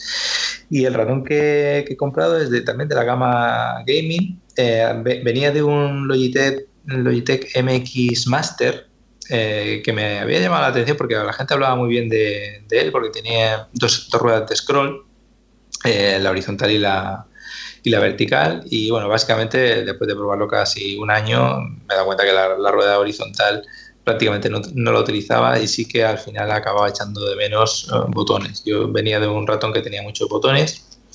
En mi caso, eh, venía de dos, del Logitech G700 que se dejó de hacer, que para mí es uno de los mejores ratones que, que hizo Logitech, que no sé por qué lo han dejado de hacer o han dejado de hacer ese enfoque. Eh, quizás un poco similar al, que tienes tú, Oliver, el al G502, creo que podría ser a lo mejor un poco, es un poco la evolución del otro, pero bueno, ahí yo todavía lo tengo, el G700, y la verdad es que es un muy buen ratón, creo que tiene botones eh, también para aburrir. Y luego también compré uno que es el G600. Y el G600, aunque parece de una gama inferior, está enfocado a lo que le llaman los juegos el MMO, ¿puede ser? Sí, sí, eh, que son para cuando necesitas tener una cantidad ingente de botones porque necesitas hacer acciones. Yo obviamente no, no juego prácticamente los videojuegos, poquísimo, en Mac prácticamente no juego nada, pero todos los atajos de teclado pues, los, configuro para, para, las aplicaciones que utilizo. ¿no? Entonces me viene muy bien eh, tener esos, esos botones ahí pues, para agilizar tareas cotidianas, pues hacer copiar, pegar, cerrar ventana, abrir ventana, eh, darle a escape, darle a intro, eh, no sé, puedes hacer una cantidad de cosas sin levantar la mano del ratón, porque creo que se pierde bastante tiempo eh, en, tener que interactuar con el teclado ratón, teclado ratón. Al final, si, te vieses al cabo del día las veces que estás moviendo la mano del teclado al ratón, del teclado al ratón, del teclado al ratón, se, te sombrerías de las veces que haces ese movimiento que al fin y al cabo son, son minutos, que al cabo de la semana son, son horas, son... En fin, y lo que te permiten este, estos ratones, pues es eso, ahorrarte esto. Eh, además, el, el Logitech 600 eh, tenía un botón que me parece una cosa súper buena, que no lo he vuelto a ver en otros ratones, y es que tenía un tercer, un tercer botón eh, para el dedo anular. es decir, tú puedes, podías emplear, por ejemplo, el método ese que decía Oliver, el método de precisión, y apretando ese, ese botón de ahí. Creo que todos los ratones deberían tener este botón porque a mí me resultaba súper útil. Podías, por ejemplo, poner el, el, ratón en modo alternativo. Quiere decirse que todos los botones de ratón ofrecían una funcionalidad alternativa a la que tú ya previamente habías configurado. Por lo tanto, se duplicaban la cantidad de, de operaciones bueno, que puedes hacer de hecho, de hecho, eso, eh, casi todos los ratones ahora mismo de, de Logitech, de gaming, ¿vale? Tienen eh, esa característica de tener, eh, es que eh, el G-button, si si no me equivoco, se llama, es decir, que, y lo que te permite es eso, es decir, que pulsando uno de los botones, automáticamente todos los demás cambian a otra funcionalidad distinta. Sí, Pero, pero, no solo eso, pero no solo eso, sino que si tienes un teclado también de gaming de Logitech, puedes configurar una de las teclas, por ejemplo F del teclado, y cuando lo pulsas te cambian todas las teclas del ratón para que, para que te- tengan una funcionalidad distinta. Y la verdad es que para según qué juegos o, o incluso aplicaciones de, yo que sé, de edición y demás, está, está bastante bien. A mí este que tenía este, este tercer botón, a- aparte de- del botón de la rueda, ¿eh? no estoy hablando del botón de la rueda como tercer botón del ratón, lo que sería el botón central, sino un botón que le llamaban G-Alt. Tenerlo ahí, en esa, ubi- Sí, sí, en sí, esa sí, ubicación, exactamente. Sea, el G-Alt este para mí era genial. O sea, lamentablemente el, el hecho de que lo cambiara es porque ese, ese ratón que vio Oliver que estaba fundido, eh, en cuanto Sí. a que la goma estaba ya destrozada. Y, y bueno, lo, lo cambié básicamente por eso, porque ya era incómodo de coger, porque tenía ahí un socavón que, que se me hacía incómodo. ¿no? Ya estaba, ya había llegado ya hasta el plástico de dentro del ratón. Entonces eh, lo cambié por el MX Master. Y bueno, como digo, el MX Master, pues al final eh, he visto que no, no se me adaptaba a, a mis necesidades y he vuelto a comprar un ratón con, con esos botones, el G602, que es el que tengo yo, sería la evolución de este G, G600 del que hablo. En este caso, eh, la tecnología es sin cable. La batería dura un montón desde que lo compré, no le he cambiado la pila. Tiene una pila, eh, en mi caso. Y vamos, es eterna la pila. No sé cuántas horas llevará ya de, de uso, pero es que no, no se gasta. Y muy bien, o sea, muy contento con el- la precisión. Es más preciso que el, que el MX Master. Esto se nota, si, si quieres notar esta precisión, puedes intentar hacer círculos muy pequeños con el ratón y verás que el cursor, si realmente te responde como toca, hará el círculo mm, sin pegar ningún salto y si es un ratón que no tiene un sensor tan bueno, pues enseguida ves que pega saltitos o que en vez de hacerte un círculo te hace un medio cuadrado o ya no te hace la forma que tú realmente estás intentando eh, conseguir con el ratón. Entonces, para mí este ratón mm, me gusta, es el que utilizo y bueno, que sepáis que vale un poquito más barato que el de, que el de Oliver, son 90 euros. Y bueno, tiene esas funcionalidades que digo, tiene más botones y bueno, es de la misma gama. Bueno, pues ahora voy, voy yo con una pequeña serie de, de- cosas que recomendar, a ver si me igualo un poquito de, en precio. Empezaré por una sandwichera de, de cuatro. Las típicas sandwicheras eh, que hacemos con, con pan, pan de molde, colocas allí pues un poco de queso, un poquito de jamón dulce, son, son de dos, pero cuando empiezas a ser unos cuantos en casa, eh, en nuestro caso como somos cuatro, pues cuando empiezas a hacer sándwiches, ¿qué pasa? Que cuando haces dos, eh, se lo das a los niños, cuando empiezas a hacer los tuyos, ya quieren el siguiente, al final no estás comiendo, no estás comiendo juntos, pues esta es un poquito más grande, es un pelín más cara que las, que las de que las de dos, pero realmente está genial. Colocas los cuatro sándwiches a la vez, salen, salen muy rápido, bueno, como las otras, pero salen cuatro, y realmente por 27 euros que vale, está genial. El día que, te, la mañana de domingo, por ejemplo, que, que desayunamos sándwiches, pues eh, va genial poder hacer, sacarlos de cuatro en cuatro, te cargas un paquete, un paquete súper rápido. Pero es muy cómodo y así por lo menos puedes desayunar todos, todos juntos. Después, una de las cosas. Dime. Pero, pero, eh, a la hora de limpiarla, las sandwicheras, eh, ¿cómo está esta? Porque yo siempre he tenido problemas con las sandwicheras y el queso cuando se funde sale por los lados, al final acaban siendo una guarrería, tienes que, que hacer ahí un- una Bueno, lo- operación para poderla limpiar. Lo primero es no echar más queso de lo que toca. Eso Sí. es esencial. Eso- Que, a que él veces es mismo. difícil. Sí, a veces es difícil, te vienes arriba y echas más, pero bueno, yo lo que tengo es, eh, tengo un cepillo que creo que es de una, de una, ya lo diré, de una máquina para hacer, para hacer zumos que venía para limpiar eh, la centrifuga que tenía, que tenía dentro. Pues un cepillo que por un lado es cepillo normal, como si fuese un cepillo de, dientes, pero por el otro lado la parte del mango se ponía una especie como de pala, tiene una especie de pala de plástico. Y eso va genial para todo lo que necesites desenganchar cosas, pues para, para esto va muy bien. Entonces, cuando ya la sandwichera se ha enfriado, lógicamente, porque si no vas a derretir el, el cepillo este, le das un poquito, no la raya y, y sale, sale muy bien. No, no es demasiado problema. Por lo menos eh, tiene un tiempo y está como, como el primer día. No, en ese sentido, no, no hay diferencia tampoco con, con las de dos. Eh, va Ajá. bien. No, no, si tienes algo así, va, va bien. Si no, pues algo de madera o algo que no, que no lo raye y más o menos acaba, acaba saliendo. Digamos que no se puede quitar eh, como las pletinas esas que se calientan y meterlas al microondas y nada de esto, ¿no? O sea, son, está- viene fijo con la, Sí, sí, sí. con la sandwichera, ¿no? Sí. Vale. ¿Qué más? Eh, he, recomendado muchas veces o he explicado muchas veces en, el podcast, pues cómo tengo eso, mi, altavoz en, el baño o, en, muchas habitaciones que tengo los altavoces, los sonos colgados. varias veces, varios oyentes me han recomendado que si tienes un HomePod, y sobre todo si tienes más de un HomePod, que hay gente que tiene más de un HomePod en varias habitaciones, hay un accesorio, un soporte de pared para, colgarlo en, bueno, igual que tengo yo mis sonos, pues colgarlos en, cualquier habitación. Es un, hielo, un hierro que lo, que lo abraza eh, queda un poco extraño porque es como una cuerda que, lo ata, eh, que lo ata. Esto no, este accesorio no lo tengo porque yo no tengo ningún HomePod, pero muchos oyentes me lo han recomendado muchas veces y, ya quería, quería comentarlo, ya que en el podcast corto no lo había recomendado aún, pues eh, quería comentarlo para que si alguien tiene un HomePod y le gustaría tener los altavoces colgados o quizás al lado de la tele o no sé, una posición que, se podría tener de forma cómoda, que no lo tocasen los niños, por ejemplo, pues este accesorio vale 30,99 y puede ser, puede ser interesante. Siguiente. Em, lo siguiente que me gustaría recomendar, lo hemos utilizado muchísimas veces, es un recipiente hermético para conservar eh, y transportar los alimentos. Además, el que recomiendo, porque hay varios modelos, eh, tiene los, los eh, cubiertos incluidos. Es, es, bueno, una manera de llevar la comida cuando van los niños de excursión o cuando vas a hacer una excursión un domingo, un picnic, lo que sea. pues eso son como pequeños recipientes para, para, para, llevar la comida. Y además, lo bueno que tiene es que lleva como una especie de goma exterior que sujeta muy bien estos, estos, estos recipientes herméticos y no impide que, que se abran. Además, puedes calentar los propio, el propio alimento dentro del recipiente. Tiene una, pequeña redonda que tú la, abres para que, para que salga el vapor de dentro en el microondas y es y súper cómodo. Realmente queda muy bien, eh, vale 33 euros casi. Y es muy cómodo para, para excursiones, como digo, para, para todo, para llevar comida, es una, buena manera de, de llevarlo.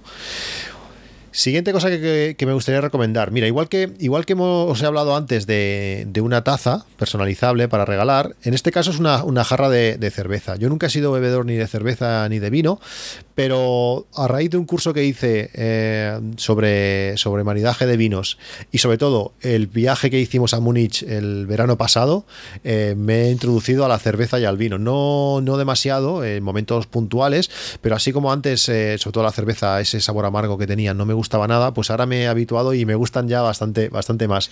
Me regalaron una, jarra, que es la, esta que os recomiendo ahora, que tiene una forma muy chula, hay diferentes, diferentes modelos, y la gracia es que se puede, puedes personalizar el dibujo que quieres que sea en la, en la jarra. La que tengo yo es una que, bueno, como todas, vale 32,95, todos estos modelos iguales, que viene un año arriba, que puede ser pues el año en que te la regalan o el año de nacimiento o lo que quieras, y abajo eh, está puesto tu, tu nombre. Pues cuando vas a pedir, indicas eso, el año y el nombre, o hay diferentes modelos, como digo, hay uno que sale en las iniciales, otro que, bueno, no sé, pone José Luis, eres el mejor padre del mundo, y le regalas una jarra de cerveza, no sé, pero, pero hay diferentes eh, dibujos para, para, poder elegir. Realmente la jarra está muy chula, tiene una muy buena base, es, es una jarra interesante, además te viene con una caja de, de madera para guardarla, que también te viene con el mismo dibujo. Es, una jarra, como digo, chula, de esas para, para coleccionar y, tiene un precio eso, 32, eh, casi 33 euros. Y por último, también otra cosa más de, cocina, como veis el tema de cocinar me, encanta, eh, es un un estuche de la misma marca que os he recomendado ya un par de cosas, la marca LQE para esto es genial, es de, es de silicona y permite pues eh, cocinar al vapor, eh, tienen diferentes tamaños, tienen uno para una o dos personas, que son unos 650 mililitros, a mí yo la que tengo es para tres o cuatro, que es casi, casi, litro, casi litro y medio, y lo bueno que tiene es que podemos colocar pescado, podemos colocar verduras, podemos colocar diferentes cosas, tiene una, una, un pequeño separador para que el agua del producto no, no se mezcle. Además, le colocas un poquito de agua debajo y eso es lo que hace al ponerlo en el microondas que ese vapor de agua cocine los, los alimentos. Una manera sencilla y eh, bueno, eh, fácil y sobre todo sana de, comer, pues eh, eso, verduras, pescado, la misma patata, en vez de freírla, pues la podemos hacer al vapor. No está tan buena, lógicamente el aceite le da un toquecito especial, pero realmente es muy, es muy fácil y, muy poco calórico. Le tiene una cantidad ingente de, de, productos, también a cual, a cual más chulo. Eh, le podéis echar un ojo. este que lo utilizo, igual que la Polomitera, lo utilizo muchísimo, es, es muy interesante. Y los precios, este son, eh, ahora, ahora está en diseño con 88, en el momento que, hice la, lista estaba por 34 euros, mira, está pues casi 6 euros más barato. Eh, bueno, es una buena, es un buen, una buena herramienta que además se usa, se usa muchísimo. Estupendo.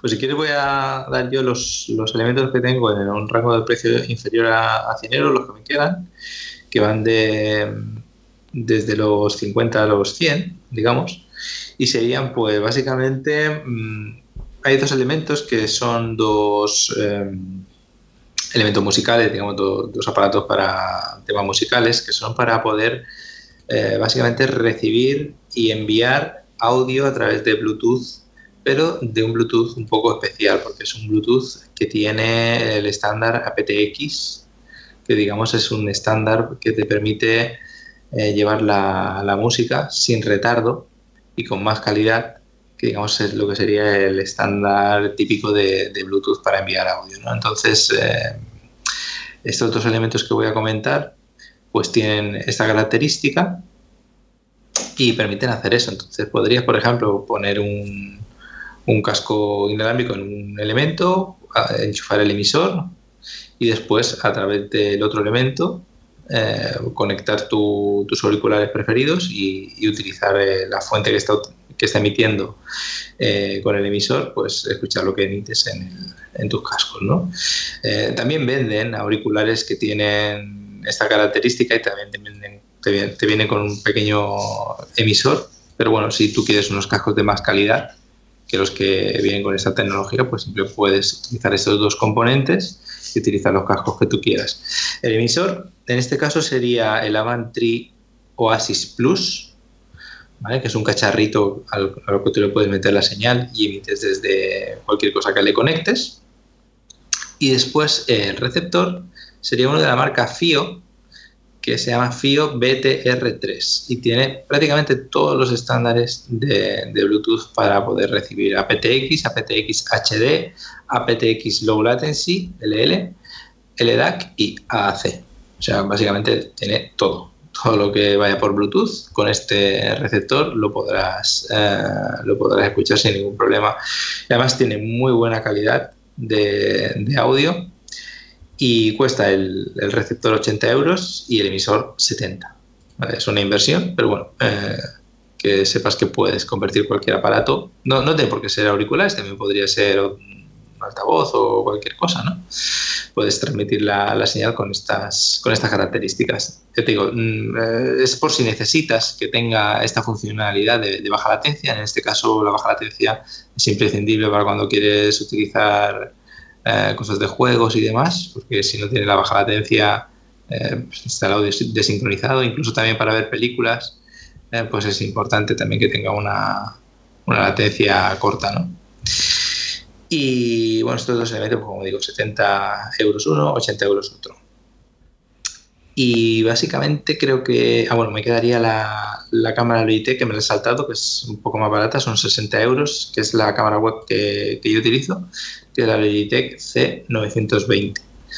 Mm, ahora mismo está por 60 euros y bueno, suele haber ofertas de esta cámara cuando hay Black Friday y demás, suelen salir como churros y está bastante bien. Es una webcam que, que tiene bastante calidad, no da problemas y y si, bueno, si necesitas alguna webcam para vuestra estación de trabajo o para un equipo fijo o lo que sea, pues es una buena opción.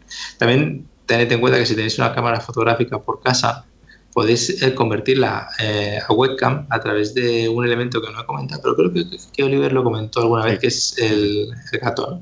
¿no? no, recuerdo el nombre exacto, sí, pero es, del gato, es un pincho, el stream no sé qué se, se llama entonces, eh, lo que haces es eso, sacar la, señal nativa de, la cámara, que te la puedes soltar hasta en 4K, aunque el cacharro da hasta, hasta 1080, y automáticamente te lo utilizas de, webcam. Yo lo estoy utilizando eh, para, bueno, para algunas cosas que estamos probando, para eh, intentar emitir en Twitch y tal, lo estamos probando y funciona estupendo. O sea, es que se ve, es que el salto de calidad es de casi con cualquier cámara que, que utilices, el salto de calidad es brutal, pero brutal. Exactamente, o sea, no, no, si tenéis una cámara por casa y no le estáis dando uso porque estáis utilizando ya el iPhone como cámara de fotos habitual, pues que sepáis que podéis mirar de conectar eh, una cámara de estas a través de este, de este adaptador y siempre dará mucha más calidad que, esta cámara de Logitech que yo acabo de decir, ¿no? Y bueno, estos serían los elementos que tengo hasta el rango de los 100 euros. A partir de aquí ya empieza la cosa a ponerse interesante. Pues si me dejáis a mí, digo los dos últimos que tengo hasta, hasta los 100 euros y a partir de aquí ya nos, desmelenamos. Son dos cosas también relacionadas un poco con la cocina, como veis, eh, aunque siempre suelo hablar mucho de tecnología, pues ah, también hay tecnología en la cocina y como digo, a mí, a mí me encanta. Una, una de ellas es una freidora eh, sin aceite. Llamarle freidora es llamarle mucho quizás. Eh, es como un pequeño horno que a base de aire, a base de no sé exactamente cómo, creo que básicamente aire caliente, lo que hace es intentar con gotas de, aceite pues freír los alimentos. Realmente es una manera pues em, bastante más sana que freír patatas, pues eh, esas mismas patatas que cortamos con aquel cortador ondulado, pues podemos freírlas aquí. Eh, la sensación o el gusto que tiene es un poco como, como si estuviesen horneadas, eh, horneadas pero que quedan duras por la parte exterior. Eh, es decir, no se parece mucho mucho a, frito, pero tiene un toque y lógicamente la cantidad de aceite es una centésima parte. Realmente no está, no está mal. El precio son 50, 50 euros. Este tipo de, de electrodomésticos, por decirlo así, han bajado bastante de precio y por esos 50 euros pues merece, merece la pena probarlo. Hay de diferentes tamaños, la que yo recomiendo es de 3,2 litros, que permite, permite bastantes cosas, eh, pero tampoco hace falta que sea muy grande, al final tampoco tienes que hacer kilos de, patatas, bueno, por lo menos en, mi caso, pero para acompañar, para picar, para, para diferentes eh, momentos, pues está bien. Y el precio es contenido. Si queremos la de 2 litros, que es un poco más pequeña, eh, pues son, son 10 euros, 5 euros menos, son 45 euros, no está mal no es, no es mala cosa. Y otra, y otra cosa también relacionada con la cocina es una, una paella, sí, aunque suena así, una, una paella de 36 centímetros de aluminio fundido, que es toda una pieza. Eh, al final eh, pasa como con los destornilladores. Cuando tienes que hacer algo un poco específico, si no tienes la herramienta adecuada, el destornillador que se dobla, el que se rompe, el que pierde la punta, pues en la cocina pasa, pasa igual. Mi, cocina de inducción, que tiene ya pues 8 o 9 años, eh, funciona muy bien, pero es un poco delicada. Dependiendo que olla le coloques encima, no, no la detecta. Y si no la detecta, pues no va. Empieza a parpadear como diciendo, oye, colócame algo encima que si no, no caliento. Pues eh, a veces, aunque tú compres sartenes o ollas o lo que sea, de, te dice 24 centímetros, pues es 24 centímetros por la parte superior, pero por la parte inferior no lo es. Y al no cubrir un porcentaje alto de, toda la circunferencia, pues no, no funciona. Bueno, el resumen es que en casa queríamos hacer, queríamos hacer paellas, queríamos hacer algún tipo de, guisos, fideuás y cosas así que requerían, pues, bueno, una paella era un poco, un poco grande. Y esta es genial. Aparte de que no se desconcha, aunque la hayas usado muchas, muchas veces, realmente reparte muy bien el calor. Tengo fuegos bastante, bastante grandes que los aprovecha muy bien. Estas de 36 centímetros como digo. Eh, bueno, es de una, de una muy buena calidad, son 67 euros, no es muy barata, pero al final son cosas que son herramientas que vamos a utilizar durante, durante muchos años. Eh, las que tengo hace años que, están ahí y siguen estando como, como, el primer día. No se engancha, también hay que cuidarlas, no hay que meterles calor extremo eh, de golpe, sino que tienen que ir aumentando. No sé, son sartenes que van muy bien y además tiene las asas son grandes para, para cogerlas.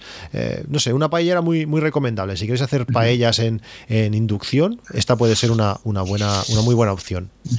Yo me arrepiento mucho de haber comprado la, esta de inducción de cuatro fuegos. Tendría que haberla comprado de tres fuegos, teniendo uno bastante más grande y los otros dos eh, más normales. Porque al final lo que ocurre, al menos a mí me pasa mucho, es que los cuatro fogones, digamos, por así decirlo, eh, activos, nunca los tengo suelo tener como máximo tres. Es rarísima la ocasión en la que he necesitado cuatro fuegos. Y la verdad es que me arrepiento mucho del hecho de no haber comprado una plancha de estas de inducción con tres. Porque, claro, el hecho de tener tres implica eso, que puedas poner, por ejemplo, una paellera y la superficie sea mucho mayor. Entonces, claro, no, no tienes el problema que, tengo yo ahora, ¿no? De que los círculos, digamos, aunque hay algunos que son grandes, pero no son suficientemente grandes, en mi caso, para hacer una paellera para, X personas. Si es una paella pequeñita, a lo mejor sí, ¿no? Pero si quieres ya hacer una paella para, no sé, para 8 o 10 personas, a lo mejor. La mía es de, la mía es de tres fuegos, donde el tercero es, tiene dos tamaños, el grande y el muy grande, por decirlo así. Exacto.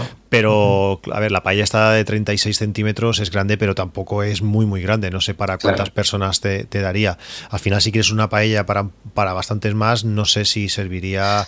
Claro, es que yo no, podría, yo no podría poner 36 centímetros, digamos, bueno, podría ponerlo, pero no me no calentaría por los, la parte exterior. A lo mejor sí, tú porque tienes esos piensa- dos círculos. ¿no? Pi- Piensa, sí, sí, pero piensa que la paella es muy grande, pero sobre todo es grande por la parte superior. La- luego va, va menguando hasta coger un círculo bastante más pequeño. No sé, ahora podría ir y medirlo, no, no sabría decirte, pero, pero por eso nos gustó la grande, porque para aprovechar al máximo la capacidad eh, de los fuegos. Pero no sé, no sé cuántos centímetros sería exactamente la, la circunferencia donde, en la zona que, que calienta. No, no te lo sabría decir. Mi hermano, por ejemplo, tiene el- su placa de inducción, en vez de ser por circunferencias, es, son rectángulos y se enciende Ah. la, la zona que necesitas. Sí, es, es bastante más nueva que la mía y es muy interesante porque pues, le pongas lo que le pongas, lo coge, mientras que la, la Ah. mía no. La mía no. O Eso sea, pues no sabía, no sabía que existía ese tipo de. Pues es buena idea eso, de- porque es verdad que muchas veces pones algún alguna cosa, por ejemplo, yo que sé, la, la cafetera que tiene el círculo muy pequeño y como no lo pongas en un círculo más pequeño, a lo mejor no, no te la coge el círculo grande y viceversa. ¿no? Sí, yo, yo compré, compré unas ollas, eh, no sé si eran en el Carrefour, ahora no sabría tampoco decirte la marca, que esas son pequeñas, pero es que funcionan en todos los fuegos, hasta en el más grande de todo funcionan. No sé exactamente por qué, porque yo digo, mi, mi, mi de esto de inducción es súper delicada, cosas que teóricamente tapan todo, pues hay cosas que tampoco las coge, aunque son, aunque son para inducción. Pues eh, no sé, hay algunas que en, sí- en, en círculos muy grandes las, las sigue cogiendo. Es algo curioso. Bueno, esta funciona muy bien, la pongas donde lo pongas, eh, funciona y, y realmente para hacer payas y esto está, está genial. Genial. Muy bien, pues si quieres sigo yo, voy a empezar Sí. con, con la gama esta de a partir de los, de los 100 euros. Y vamos a ver, lo primero que tengo aquí es, bueno, como he dicho antes, eh, comentar la rótula de, de cámara que utilizo yo. Para los que sean aficionados a, a la fotografía, pues a lo mejor le puede interesar. Y en mi caso es la Manfrotto 410. Y es una rótula de tipo cremallera. Eh, ¿Qué tienen estas rótulas? Bueno, tienen la, la característica de que tienen tres, eh, tres digamos, eh, no sabría decirlo, son como palancas. eh, Sí, tres o- puntos de giro, ¿no? Sí, tres, tres, tres puntos de ejes. giro. Sí, como tres ejes de giro que van muy, muy suaves y puedes, digamos, orientar la cámara en, en los tres ejes, tanto para que mire hacia arriba, lateralmente, como, como, digamos, inclinarla hacia un lado o hacia el otro y te permiten hacerlo con mucha precisión. He, he probado muchas rótulas de cámara y al final siempre vuelvo a, esta rótula de cremallera y es la que básicamente ya me llevo, no, me llevo otra, porque las otras me cuesta mucho más trabajo poner la, la fotografía exactamente como, como la quiero, ¿no? Hacer la composición exactamente como, como la quiero. Porque Es esto, muy- esto sería para, sí. para fotografía, ¿no? Supongo que para esto para vídeo, para hacer seguimiento y eso no. No, no, no, no, no, es, es- es para fotografía. Para hacer seguimiento esto no vale porque Sí, para cambiar Bueno. de varios ángulos tendrías que hacer. Claro, claro, claro. No, no, es para hacer fotografía y de hecho un tipo de fotografía más que nada de paisaje y un tipo de fotografía. donde relajada, ¿no? hacer- sí, relajada. No puedes hacer bodas con esto, ni, ni fotografía social. Podrías, yo que sé, a lo mejor dejar la cámara fija para hacer un retrato en una posición muy concreta, pero sirve sobre todo para, yo empleo para fotografía de arquitectura y de, y de paisaje.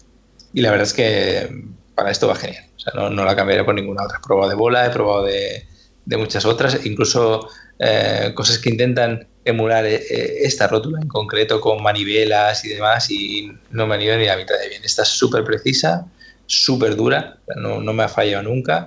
Y además tiene un sistema de enganche muy curioso hecho de Manfrotto, espero que tenerlo de Manfrotto, pero creo que es bastante sólido porque hace, mm, cuando colocas la, la zapata en la cámara, y luego tienes este sistema de anclaje, pues en cuanto pones la cámara encima de este sistema hace clac y se cierra de forma de que no puedes, la cámara no se te va a caer, por más que la muevas, sabes que en cuanto ha hecho clic, la cámara está fija ahí y la, la puedes quitar con, trae con una palanquita la, la propia pletina y la quitas muy fácil, la pones también muy fácil con un clic.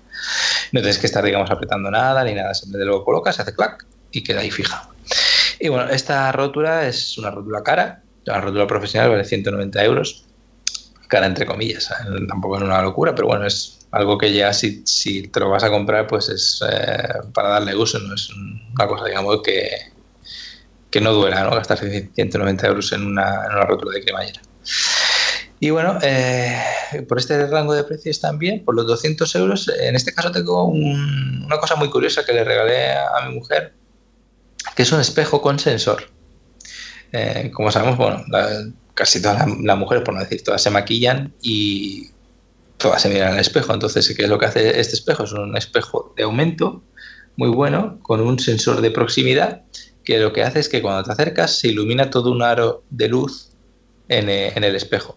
De esta forma, claro, no proyecta sombras en la cara y le es muy fácil a la persona que se esté maquillando, pues eh, maquillarse sin tener problemas con, la sombra que le pueda dar algunas partes de la cara. Además tiene una luz muy buena, muy equilibrada, es una luz blanca, donde bueno, pues así puedes ver exactamente los colores que te estás poniendo en la cara, pues que no estén matizados por algún tipo de, de luz amarilla que te pueda dar otro tipo de iluminación. Es eh, un espejo caro, son 200 euros, pero es una pieza de aluminio. Em, vamos, se, recarga eh, a la mil maravillas, funciona como el primer día y bueno, es algo que mi mujer lo utiliza todos los días, está encantada y seguramente que cualquier mujer pues eh, será un regalo que, le guste. Y esto por 200 euros y también 200 euros valen los siguientes auriculares que voy a recomendar. En este caso se los regalé a mi hermano mi hermano toca el piano y hace también composiciones de, música. Y es joven, ¿eh? ahora mismo acaba de cumplir 18 años y se está todavía iniciando, ¿no? es ningún profesional ni nada de esto, pero bueno, él ha estudiado en el conservatorio hasta cuarto de profesional, que creo que va, por ahí ahora. Y, bueno, ya empieza a hacer pues sus primeros pinitos con la música, empieza a hacer sus primeras canciones y bueno, poco a poco a base de reciclar muchas cosas que tenía yo aquí, que ya había comprado, tarjetas de sonido profesionales, un piano bastante bueno que tenía yo aquí y tal, pues bueno, hemos ido dándole cosas y comprándole cosas y tal, y bueno, poco, poco a poco se está haciendo su, su estudio, ¿no? Que para una persona de 18 años, pues ya creo que está muy bien y quería regalarle este año pues unos auriculares que están bastante, bastante enfocados al tipo de, de trabajo que está haciendo él con el tema de la música, que son unos AKG K712 Pro y son unos auriculares pensados precisamente para hacer eh, monitoreo de audio. ¿Qué quiere decirse esto? Que la respuesta es muy plana. Quizás no son eh, unos auriculares para escuchar música, eh, sino ¿por, qué no son auriculares para escuchar música? Pues porque todos los defectos que tengan las grabaciones lo vas a escuchar. Quiere decirse esto que si la grabación está mal hecha, vas a darte cuenta de que está mal hecha no te van a enmascarar nada. Son como unos monitores de estudio, ¿vale? De los que puedan ser unos Yamaha, por ejemplo, como los que tengo yo, o cualquier otro tipo de, monitor que lo que eh, hacen es realzar, pues, todas las, problemáticas que tú tengas con, la canción. Entonces, música que esté mal grabada, pues lo vas a notar. Música que, que, esté comprimida, lo vas a notar más. Ahora, eso sí, también cuando la canción está bien grabada y la estás escuchando con la amplificación adecuada y demás, pues unos, auriculares de lujo. O sea, te cubren toda la oreja. Eh, son, son los que se llaman on air, o sea, la, oreja la metes dentro del, propio auricular. Son muy grandes, o sea, no, no, vas a tener problemas de que te pellizque la oreja en ningún punto. Y bueno, es una marca reconocidísima, ¿no? AKG en audio es de lo más conocido en auriculares que hay y no, no fallan en este sentido. Así que bueno, si queréis unos auriculares para escuchar las canciones todo lo mejor posible que son o todo lo peor posible que están grabadas, pues que sepáis que los K712 Pro están muy bien, ¿vale? Después, para por seguir un poco en el rango de los 200 euros y antes de dar la, la palabra a, a Oliver o, a Cristian, pues eh, voy a recomendar un soporte de monitor de la marca Ergotron, que en este caso es el modelo Ergotron HX de alta carga, le he puesto yo. Esto quiere decir que cuando le, vas a poner el monitor encima, pues este, este soporte que tiene, digamos, una rigidez máxima para poder soportar una carga determinada, pues va a hacer que se caiga hacia abajo y que no, se mantenga el monitor en la posición que tú quieras. Entonces este soporte Ergotron HX te va a permitir pues, tener una carga de hasta 20 kilos sin ningún problema. Vale, y vale unos 270 euros. ¿Es caro? Pero es un, son de esas piezas que te pueden durar años y años y años y no vas a cambiar. Vas a tener un soporte de monitor para toda la vida. Vale, así que bueno, eh, hasta aquí los 270 euros y ya lo siguiente es un poquito más caro. Así que le doy la, palabra a Oliver o, o a Cristian. Sí, continúo yo. Yo, por ejemplo. sí, sí. Pues mira, en el rango de entre 100, bueno, el anterior también lo tocaba, ¿no? Pero entre 100 y 200 tengo tres cosillas pues bastante interesantes. El primero es para podcasters, streamers, creadores de contenido en general, ¿vale? Y es algo tan simple y tan sencillo como un brazo para soportar micros, ¿no?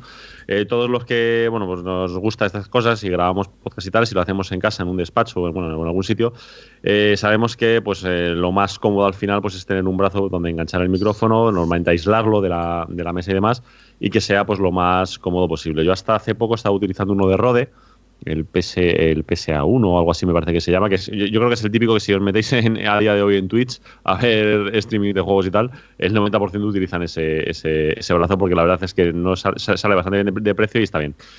El problema es que estéticamente es horroroso. Quiero decir, es una cosa que, bueno, para, para, un despacho está muy bien, pero yo en mi caso, que cuando grabo lo hago en el salón, es decir, yo tengo en un rincón del salón, tengo pues una mesa con la pantalla, el, teclado ratón, tengo aquí el, pues, el micrófono y demás, pues no es lo más adecuado para tenerlo. Es decir, es, un poco, bueno, no es, no, es todo lo, no es todo lo estético que podría ser. Entonces, he encontrado uno que es eh, de la marca Blue, de, los de Jet y demás, que es el Blue Compass. Es un brazo que básicamente te hace lo mismo, es que es capaz de aguantar bastante más carga que el de, que el de Rode. Es decir, yo le, tengo puesto ahora mismo un, eh, un Shure SM7B y está perfecto, es decir, eh, se equilibra a la perfección con él. Eh, tiene además ruteado interno para pasar el, cable XLR, para que, para que no, digamos, no esté todo lleno de, cables y demás. Y la verdad es que estoy muy contento. Estoy muy contento porque es súper fiable, eh, se queda justo en la posición que pones, no se mueve, aísla estupendamente bien de las vibraciones de la mesa y, demás. se pilla a modo de pinza con el borde, además está muy bien diseñado, con lo que prácticamente no, te, sobresale nada de, de, la mesa cuando lo estás poniendo. Y bueno, es verdad, es una pieza cara porque son 125 euros, eh, pero bueno, eh, es lo típico que te va a durar, yo que sé, pues hasta que te aburras de él, básicamente, hasta que decidas comprar otra cosa y ya está. Y el funcionamiento es perfecto. Y la verdad es que yo estoy muy contento porque, por eso decir, porque me permite tenerlo aquí. La verdad es que no es un pegote en el, en el salón. Cuando lo retraigo, pues queda bastante, bastante estético y, y, me gusta. ¿no? Aparte de que, por supuesto, la funcionalidad es, es perfecta. Ese por un lado. Por otro lado, eh, uno que viene un poco a colación de lo que comentaba Eden antes con la tarjeta esta de, sonido que contaba, la, él hablaba de la Creative Sound Blaster E1, ¿no? Eh, que es bueno, pues una tarjeta de sonido pequeña, portátil, eh, medio externa, digamos, donde la puedes pinchar y pues poder escuchar para los juegos y demás y todo eso. Yo encontré una que la presentaron a principios de año en el CES, que es la Creative SXFI amp de, amplificador, ¿vale? Es decir, es una tarjetita que es súper reducida, es como un pincho USB, es decir, es una cosa así, pero que tiene una tecnología que es muy, muy, muy, muy, y puedo estar hasta mañana diciendo muy interesante. Y es que es capaz de convertir eh, cualquier eh, salida de sonido 5.1 o, mejor aún si es posible, 7.1 o 9.1 en sonido, ellos lo llaman holográfico, pero vamos, es el, famoso sonido este 3D eh, que es más como el binaural o el que se ha viralizado durante este año, que es el sonido 8D este famoso, ¿no? Básicamente lo que es capaz de coger esa fuente de audio y a través de unos algoritmos propios que no van por software, digamos, en tu ordenador, sino directamente en el pincho, son capaces de crearte, eh, digamos, un espacio en tres dimensiones que es eh, simple y llanamente alucinante. Es decir, no se puede llamar de, de, otra, de otra forma. Es decir, en los juegos, eh, cuando te pones los cascos, por primera vez tienes que ser unos cascos que ellos te dicen un poco, te dan un poco las indicaciones de cuáles son los más recomendados ¿no? para, utilizar. Si te pones unos cascos que más o menos estén bien diseñados, eh, bueno, eh, cuando juegas por primera vez te da la sensación de que estás haciendo trampas. Es decir, porque en un juego como Fortnite, en el que a veces te disparan y no sabes de dónde viene el tiro, sabes exactamente de dónde viene. Pero cuando te digo exactamente es que tienes una. Es como en la realidad, tienes una precisión que fallas por un par de grados en, en la posición. Es increíble, increíble. Es decir, te sumerge completamente en el juego en el que estás. Eh, da la sensación de que estás ahí, es decir, no, no, es, no, es, una sensación, es decir, la sensación es que de repente te acabas de introducir dentro del juego correspondiente a poco que el juego esté bien diseñado. Y la verdad es que eh, es, eh, llama mucho la atención. ¿no? Además, es capaz de amplificar bastante la señal, y como en el caso de los que decía Eden, igual te levanta 600 ohmios de casco sin ningún problema. Yo, si alguien lo compra, le recomiendo que utilice eh, junto con ellos algún casco abierto. Yo en mi caso, es verdad que uso un casco de un poco más de alta gama, que son, unos eh, Sennheiser HD700 es que la sensación es impresionante. Es decir, es que la sensación que tienes es que estás metido ahí. Además, no tienes esa sensación como de, que te están tapando los oídos, sino que estás en mitad del sitio en el que, en el que lo estás haciendo. Y ya os digo, eh, la experiencia es impresionante. Y además, y además, como añadido, es USB-C normal y corriente y se puede conectar, por ejemplo, al iPad, en el iPad Pro en el caso de este, y además a cualquier teléfono Android.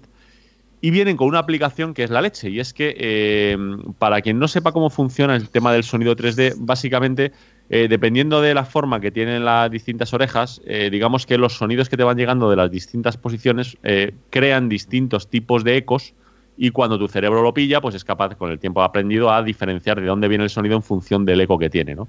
Esto hace que cuando tú generas sonido 3D, pues hombre, por muy bien hecho que está, nunca tienes una precisión de la leche. Es decir, siempre pues, tienes un pequeño fallo, ¿no? Que se puede entender porque no todos tenemos la misma oreja. Es decir, cada uno tenemos una forma y por mucho que simulen esos ecos, pues siempre va a haber diferencias. Bueno, pues eh, la aplicación que viene lo que te hace es que con el móvil te sacas unas fotos de tus orejas, hace un análisis y es capaz de modificar esos ecos para que se adapten exactamente a la forma de tus orejas. Y que ya os digo, o sea, la, eh, impresiona. O sea, simple y llanamente impresiona cuando, cuando, cuando lo utilizas. Porque de repente, pues eso, es decir, la precisión con la que sabes exactamente dónde se está moviendo algo, por dónde está encaminando, el distinguir arriba de abajo, que es normalmente en los juegos es un problema, ¿no? Es decir, cuando estás en un edificio y hay pasos, a veces no sabes si esos pasos se están viniendo del piso de arriba. Bueno, aquí te queda claro. Es decir, no, no tienes que hacer eh, mucha cosa para intentar eh, descubrir dónde viene porque es como intuitivo, es decir, directamente lo notas y la verdad es que a mí, a mí me ha dejado impresionado. Es decir, es, una cosa que, bueno, igual es, pues es un aparato caro, es decir, cuesta, eh, eh, tú lo ves y es un maldito pincho USB, es decir, es, la sensación que te da y cuesta 140, euros, 140 dólares, ¿no? Porque lo tienes que pedir directamente en la página de, de, Creative. Pero la verdad es que, es que está muy bien, o sea, realmente vale la pena. Te, confieso que también lo compré. ¿Sí o qué? sí. sí, sí, también, también lo tengo. Eh, yo, ya te digo, yo, para ah, jugar. sí, perdona. No, no digo que, lo compré, pues no sé si fue en febrero o algo así, de, los primeros, en cuanto salió a la venta, creo que de los primeros mm, cacharritos esos que se vendían eh, en Europa cuando lo anunciaron, pues lo, compré y me vino una cajita muy, muy bien y tal. Y la verdad es que sí, es un, lo que dices, es un aparato curioso. O sea, tiene una tecnología que ha hecho eh, Creative eh, que es el Super X Fieste que le llaman, ¿no? Y es interesante. De hecho, en el CES bueno, tuvo muchos, muchos premios y tal, porque montaron allí un habitáculo y presentaron, digamos, el prototipo de esto. Luego vendieron el pincho con la tecnología que presentaron allí la gente de allí salía flipando.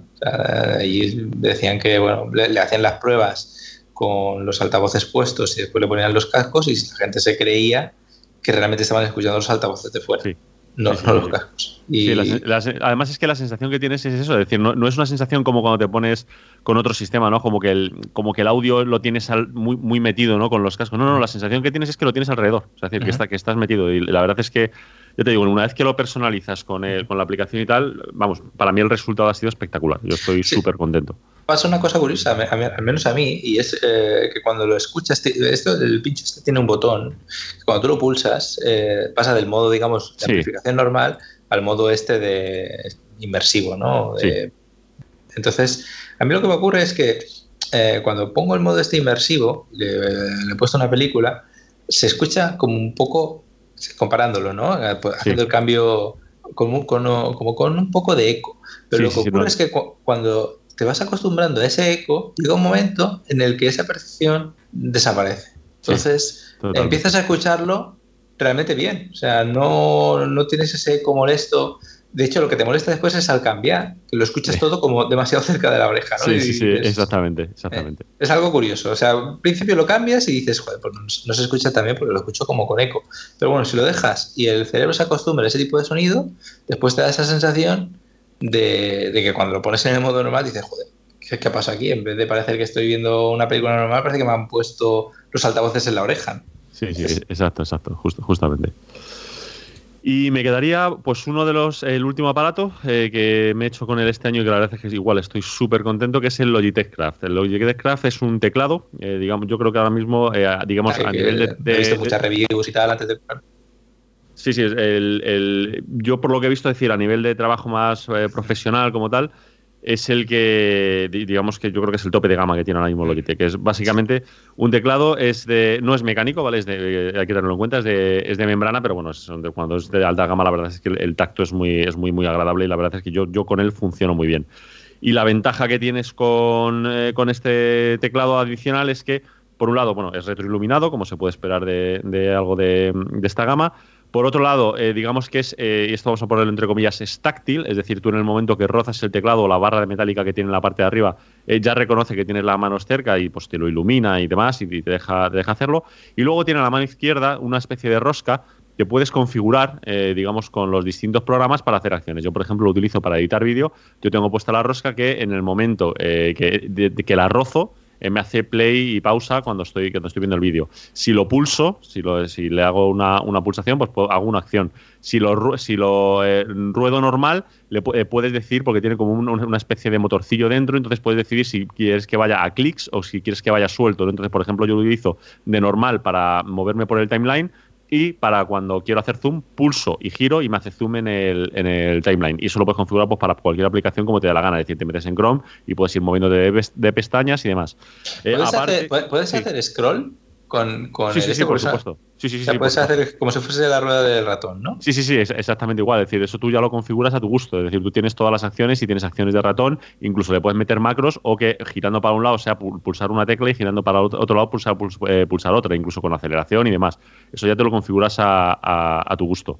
Y luego encima está muy bien que viene. Es, algo que, la verdad es que es muy simple y es de estas cosas que dices, ¿y por qué no lo han hecho antes en todo lo demás? ¿no? Y es que Encima de donde tienes las típicas eh, botones de insert, inicio, eh, página, suprimir y tal, tienes unos botones que son 1, 2 y 3.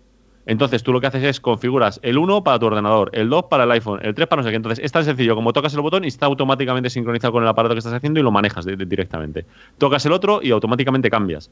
Entonces, la verdad es que es súper útil porque yo lo tengo aquí puesto. A veces, cuando estoy casi grabando podcast o tal, eh, utilizo tanto el ordenador como el iPad para algunas cosas y tal. Entonces, es simplemente tocar un botón, empezar a escribir en el iPad alguna cosa que tengo. Cuando quiero cambiar el ordenador, toco, el otro, me, lo cambio de más y funciona, pues, eh, francamente bien. Y luego, además, eh, todas las teclas F, que, que, además vienen, digamos, tanto para Windows como para Mac, eh, son 100% eh, configurables, puedes meter macros o le puedes meter lo que a ti te dé la gana. Es decir, yo igual, yo las tengo todas configuradas para DaVinci Resolve, eh, para cosas pues, que hago habitualmente y que además, digamos, el icono pues, tiene cierto sentido con lo que, con lo que quiero hacer y lo hago aquí directamente. Es decir, por ejemplo, algo tan simple como que de la 3 a la, a las 6, por cómo son las teclas, tengo puestas las distintas pestañas de DaVinci, pues de edición, de coloreado, de tal, de cual, entonces toco y entro en la pestaña directamente y la verdad es que pues está muy bien. Está muy bien porque es muy, es muy configurable el tacto, por supuesto, lo puedes esperar con lo que estás pagando. El tacto es eh, genial, no tiene otra descripción. El hecho de que tenga esa tecla un poquito, digamos, tienen como son como eh, son cuadraditas, pero tienen como una pequeña hendidura circular. Eh, pues la verdad es que está muy bien. O sea, honestamente no he hecho nada de menos. Yo tengo, yo estaba acostumbrado a utilizar muchos teclados mecánicos y tal, y no lo he hecho de menos en absoluto. Es decir, estoy, estoy francamente contento con él. También tienen un layout que la disposición de las teclas, eh, los keycaps, estos que le llaman, tienen pintado las teclas de Mac y de Windows. Sí, sí, sí. fíjate lo que te digo, que quizá eso es la parte que más me, acaba perturbando, es decir, porque eh, a veces me confundo mucho, eh, me explico, es decir, la tecla de Windows y la tecla de, digamos, de comando no es la misma. Entonces, estoy acostumbrado cuando cambia un sistema a otro, eh, al tener el, digamos, el serigrafiado de uno y el otro, a veces eso sí que hace que me confunda. Yo, yo, para mí eso es una cosa que a lo mejor se pueden haber evitado simplemente poniendo, a mí me da lo mismo, es decir, que me pongan la de uno a la de otro y te adaptas y memorizas, digamos, de alguna forma la, de, la del otro y no, te, no te equivocas. Con el layout como lo tienen pintado, para mí eso es un defecto, es decir, al final a veces me equivoco por culpa, por culpa de eso. Muy curioso. ¿Sigues tú, eh, Cristian? Sí, sigo yo. Eh, bueno, tengo mis dos últimos productos, que son los, los más caros. Eh, una cosa más, una cosa más de, cocina. Eh, hace tiempo compré una, máquina para, hacer helados, pero era una máquina que no acababa de ir muy, no, era, no acaba de ir muy bien. No sé si tenía un precio aquella de unos 40, 45 euros y era básicamente como, como si fuese una ralladora. Tú tenías que coger eh, fruta, eh, sobre todo plátano, que era lo que más hacía tener el helado final una, una consistencia adecuada. Tenías que coger las frutas y congelarlas. Y una vez tenía las frutas congeladas, pues era lo pasaba por un sitio que, por, que giraba a gran velocidad con una separación muy, muy pequeña entre, entre la pared y las cuchillas y hacía como una especie, como si fuesen virutas cuando hay, cuando las virutas que se le generan a, la, madera cuando quieres rebajarla un poco, pues era eso más, más o menos y con eso hacías, hacías helado. Eh, el problema es eso, que casi todo tenía que tener plátano porque la textura era adecuada, si eran frutas más líquidas, aunque estuviesen congeladas, luego rápidamente no conseguías una, algo, algo adecuado. Y estuvimos mirando y compramos una máquina de hacer helado en condiciones. Esta máquina vale 160 euros, pero lo bueno que tiene es que eh, la, propia máquina eh, da frío, es decir, tiene un compresor que, genera frío. Es como si fuese eh, por la parte interna o interior, es un, como una batidora o algo así, o una amasadora pequeñita, donde tú echas los, ingredientes y la, máquina, la heladera, va, generando frío y le va dando textura.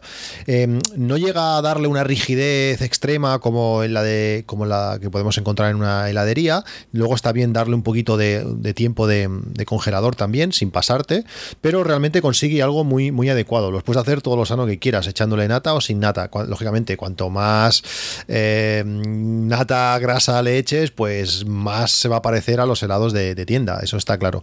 Pero puedes conseguir helados muy sanos eh, y de forma súper sencilla, pues con, esta heladera que está genial. Además, si no colocamos las, las palas, lo que hace girar el helado por dentro, podemos colocar, por ejemplo, una lata de cerveza y se enfría súper rápido. Eh, la, mueve un poco y, ya con el frío que genera la misma máquina, pues... Eh, da frío a, la bebida de una manera súper súper rápida. Está muy bien, son 160 euros, pero eh, realmente es, muy útil y en, verano pues se utiliza eh, muchísimo.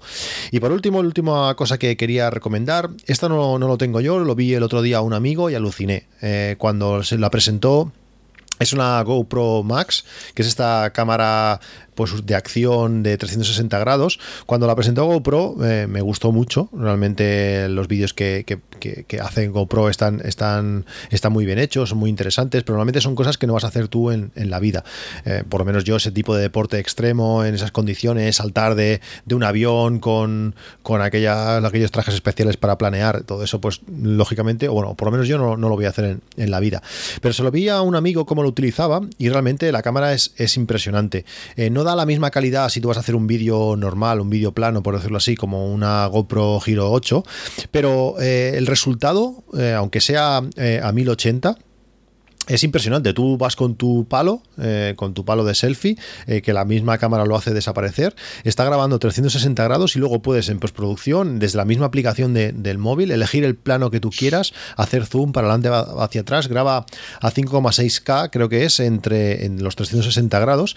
Y el resultado, como digo, pensaba que iba a ser mucho peor, pero tanto en baja luz lógicamente cuando no hay muy muy buena luz, pues el resultado no es, tan óptimo como cuando eh, estás a del día, pero eso pasa con todo. Pero el resultado me sorprendió gratamente y si ahora mismo tuviese que comprarme otra, otra cámara de este estilo, tengo la Hero 7, pues seguramente me decantaría por esta, porque te puedes eh, sencillamente pasear con, la cámara, estar grabando lo que sea y luego eh, encuadrar en casa. Em, yo no suelo grabar muy, a menudo a, 4K, sigo tirando del 1080 y esta sube algo más de 1080, no sé son a 2,7K, no estoy seguro, pero da, buena calidad y puedes reencuadrar en cualquier momento, hacer cosas súper interesantes eh, y, ángulos eh, increíbles. Es que sale, todo, eh, lo hace súper bien. Y además, la manera que, junta la cámara delantera con la trasera es casi perfecta. En, a ver, en ciertas circunstancias, cuando le pega el sol de, de forma un poco específica, pues puedes llegar a ver ligeramente la unión, pero realmente la cámara me impresionó. Además, tiene ese modo giro que intenta emular a la, a, la, a la, Giro 8 y podemos elegir qué cámara queremos utilizar, si la trasera o la delantera, que a la práctica son iguales. Y podemos, bueno, pues si utilizamos la trasera, podemos grabarnos, hacer un, un blog, por decirlo así, eh, viéndolo utilizando la misma pantalla de, de, la cámara, o si queremos utilizar la delantera, pues para ir grabando y ir, viendo lo que se está grabando, está, está genial. Eh, GoPro ha conseguido algo excelente con la cámara y sobre todo con su software. Es una pasada lo que han llegado, el nivel que, tiene este, este, este, estas aplicaciones, la manera de compartir su, su propia nube eh, para subir eh, los vídeos de forma ilimitada. Realmente está genial, me encanta, me encanta GoPro y me sorprendió muchísimo esta, esta GoPro Max que tiene un precio ahora mismo de, de 530 euros. Mm, no es el, eh, la, la, Giro 8, es más barata, pero es que está realmente, te olvidas de que la llevas y puedes conseguir ángulos y cosas increíbles.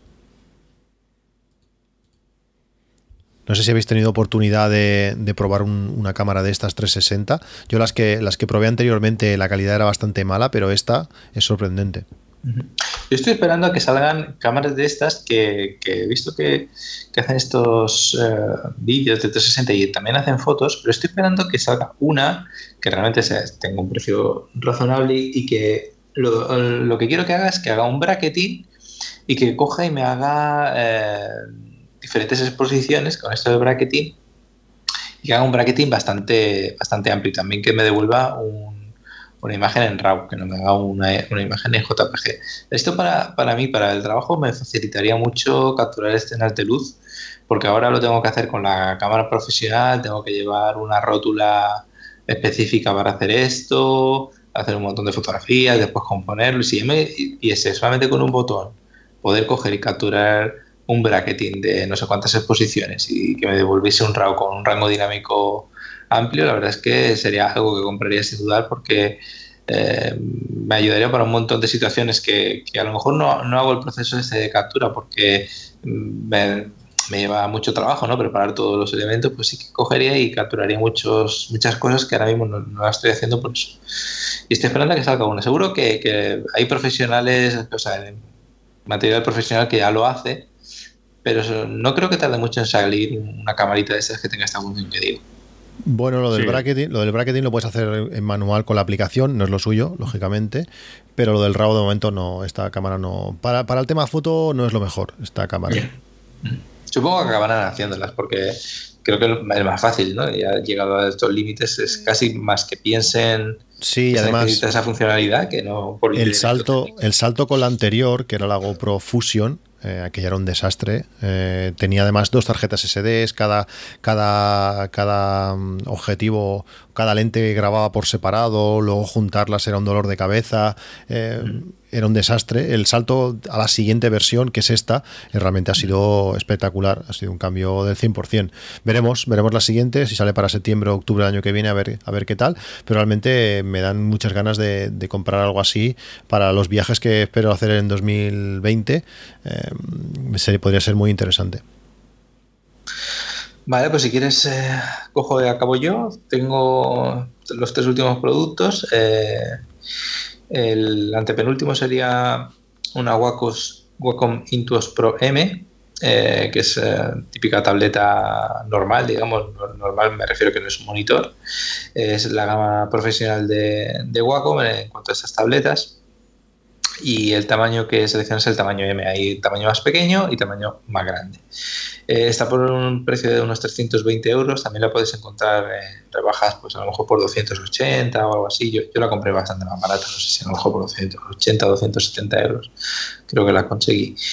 ¿Y por qué una tableta de estas si ya tengo una Cintiq? Que digamos es una tableta que es monitor y que es bastante más grande, son 24 pulgadas y ¿Por qué compro una tableta adicional? Pues básicamente por dos cosas. Una es porque la tableta que yo tengo la utilizo como monitor secundario también. Es decir, eh, utilizo una, en mi caso, una televisión de 55 pulgadas como monitor principal y la tableta la utilizo muchas veces como monitor secundario. Entonces, cuando estoy haciendo alguna cosa que me requiere las dos superficies de pantalla, bueno, no me viene bien pintar en, la segunda pantalla, ¿no? Porque a lo mejor estoy teniendo ahí una referencia o lo que sea y me vendría bien pues llevar a cabo tareas de, pintado en otra superficie. Entonces, por ese motivo tengo una Intuos Pro M y también por otra cosa y es el tema de la ergonomía. Eh, el tema este de tener Cintiq eh, parece como la panacea, ¿no? Por el hecho de que, jolín, estás pintando de forma directa eh, visión directa, no es como una visión indirecta que se produce cuando estás pintando sin mirar eh, la hoja de papel, ¿no? que es algo a lo que te tienes que acostumbrar. Y para gente que empieza a utilizar este tipo de dispositivos es, digamos, como el principal hándicap, ¿no? tener que dibujar sin mirar tu mano ni mirar el papel. Eso es, es algo que realmente choca al principio. Es mucho más cómodo estar mirando como un iPad, ¿no? Con el Apple Pencil, estar mirando tu pantalla y estar viendo exactamente dónde pones el lápiz de forma física, ¿no? Eh, pues claro, cuando ya te acostumbras y no tienes eh, ningún problema con esto, te das cuenta de que la ergonomía es mucho mejor, tanto para el cuello como para el brazo, el hombro, tener una tableta gráfica en la mesa y estar mirando y trabajando de forma indirecta que estar trabajando con el cuello hacia abajo y con la mano en la propia pantalla. Ventajas que tiene trabajar con, una pantalla que no tiene con la tableta, aparte de esta visión indirecta, bueno, es que tienes más superficie de pantalla, de obviamente. Esto implica que tienes más resolución, por lo tanto los trazos son más precisos, eso no cabe ninguna duda, y para tareas, por ejemplo, en las que necesitas muchísima precisión, pues va de fábula, eh, pero quitado de ahí, eh, de ese tema de visión directa y la precisión, pues básicamente mm, una Cintiq mm, para mí no es eh, ningún ninguna cosa de otro jueves. ¿no? Yo ya te digo, la, tengo porque necesitaba un monitor secundario, en este caso el, monitor de la Cintiq es de monitor profesional, tiene mucha calidad y, y, lo puedo poner en la mesa, que es lo que necesito porque con la tele de 55 pulgadas, obviamente no puedo poner nada a los laterales como tenía antes. ¿no? Antes yo tenía tres monitores y bueno, pues entre los tres, entre las tres pantallas, pues iba cambiando, pero ahora mismo con toda la superficie que tengo enfrente, pues no puedo poner una pantalla a los lados. Entonces la necesito poner abajo de, la tele. Entonces eh, la tableta gráfica me permite tener esta deposición de pantallas y la verdad es que me va, bastante cómodo para, esto. Entonces, bueno, si necesitas una tableta gráfica buena, eh, la Wacos Intus Pro M os puede ir bien. el tamaño M, L, S mm, depende un poco de la resolución de pantalla que tengáis. Si tenéis una pantalla en 4K, pues M o L. Si tenéis una pantalla de menor resolución, pues eh, con una S os puede ir muy bien. Tened en cuenta que generalmente el brazo no, a no ser que estéis haciendo cosas raras, hace giros de muñeca bastante pequeños. No, no, utilizáis toda la superficie de la, tableta y además, cuanto más grande es la tableta, como digo, mm, peor es ergonómicamente. Más tenéis que desplazar el brazo, más os vais a cansar y sí, vais a tener más precisión, pero realmente necesitáis esa precisión. Bueno, es una cosa que, que tenéis que contemplar. No siempre el producto más caro o más grande es el mejor. Eh, en este caso implica mm, una pérdida de ergonomía muy considerable y que tenéis que tener mucho cuidado a la hora de, adquirir un producto como este. Y por último, y para acabar, pues lo que he dicho al, principio del podcast, eh, el, sistema de audio que yo me pondría en el salón ahora mismo y la televisión que pondría yo. Eh, el sistema de audio. El sistema de audio es un sistema de audio de una marca que se llama Nakamichi que a lo mejor a muchos de vosotros puede sonar una marca china que no, que no habéis escuchado en vuestra vida, pero Nakamichi es eh, una de las marcas legendarias en, audio. Allá por, el, por los años 80 hacían las mejores, eh, las mejores grabadoras de cassette y reproductores de cassette que existían. Es decir, hablamos de, equipos, eh, pues como digo, o sea, todas las radios tenían un sistema Nakamichi como reproductores de, de cassettes. Y de hecho era lo que era, digamos, el, Mac Pro, por así decirlo, de, esos dispositivos.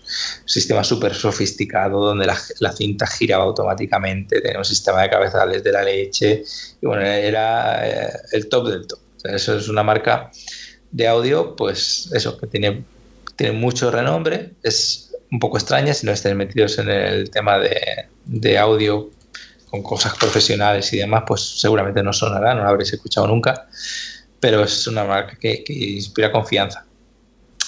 Eh, ¿Cómo está actualmente esta marca? Bueno, también hay que decir que, esta marca a lo largo de la historia, pues aunque hizo los mejores reproductores de cassettes a nivel profesional, pues a partir de, los años 80, a raíz del lanzamiento de, CD, pues la marca empezó a, a venirse un poco a menos porque no, hizo, digamos, unos dispositivos atractivos en ese, en ese tipo de tecnología.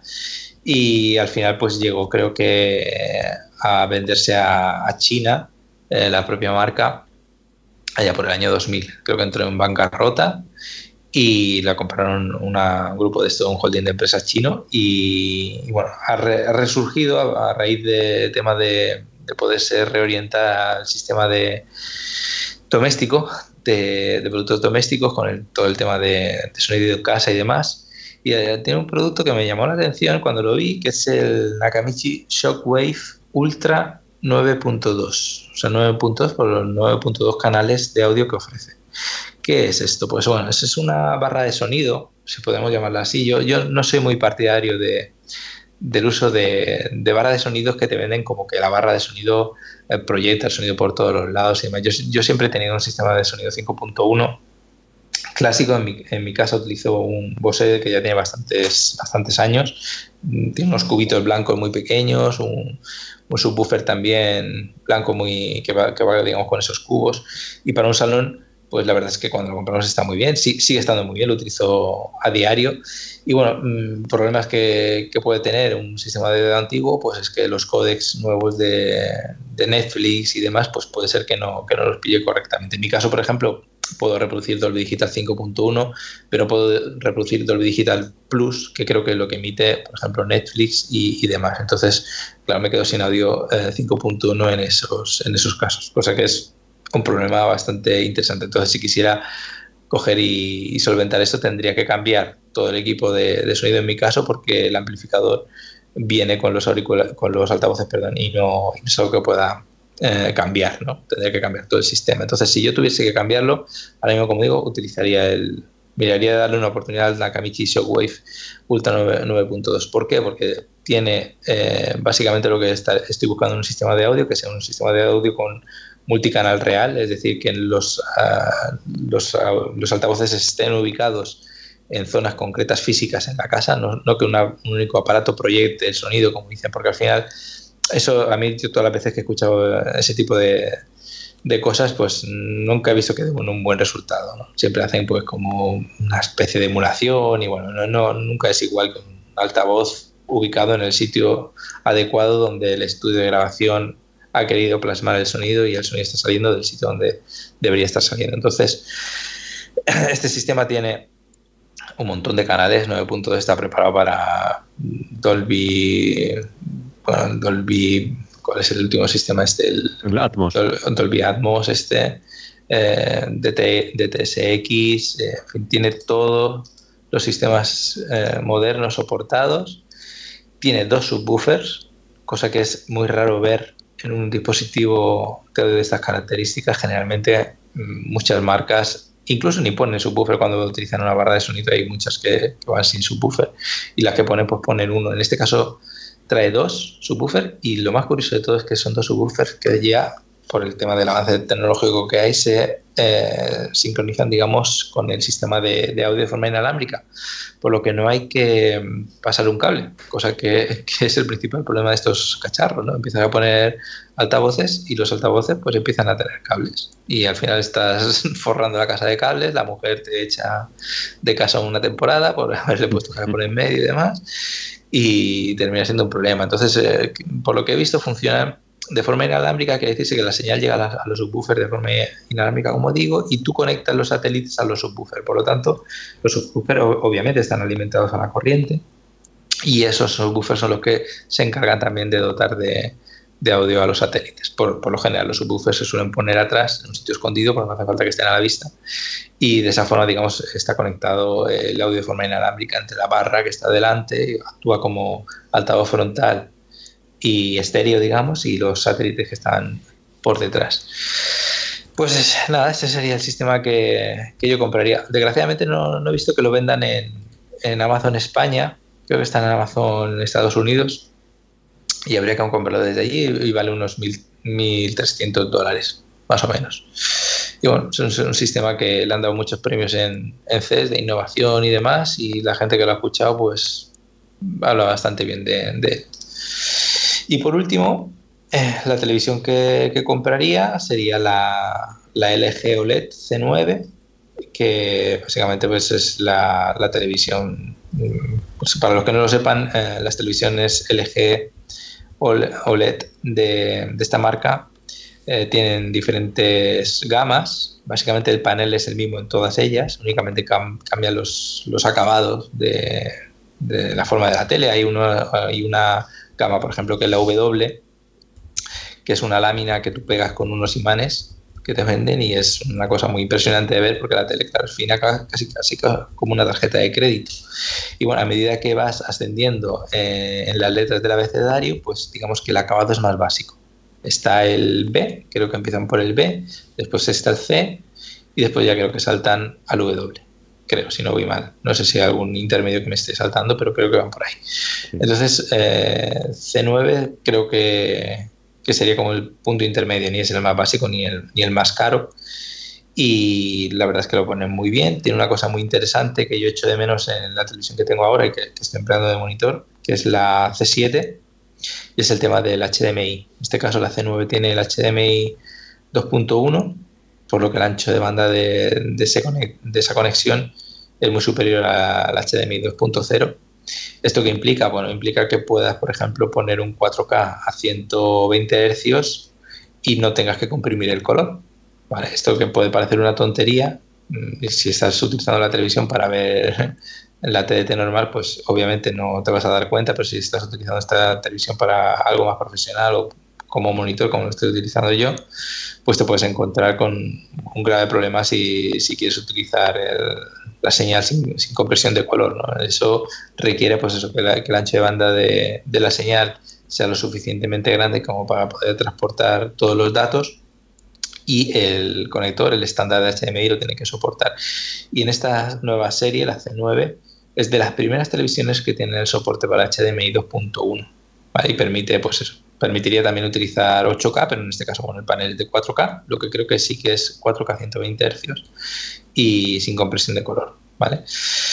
Muy buena tele, de verdad, han dado creo que premio a la televisión del año y bueno, si tenéis que compraros alguna televisión, yo esperaría alguna oferta, sobre todo ahora que va a salir el nuevo modelo eh, en el CES, supongo que presentarán la, la nueva gama, el C10, y es cuando se quita la marca los, modelos antiguos del año pasado y es cuanto mejores ofertas hay.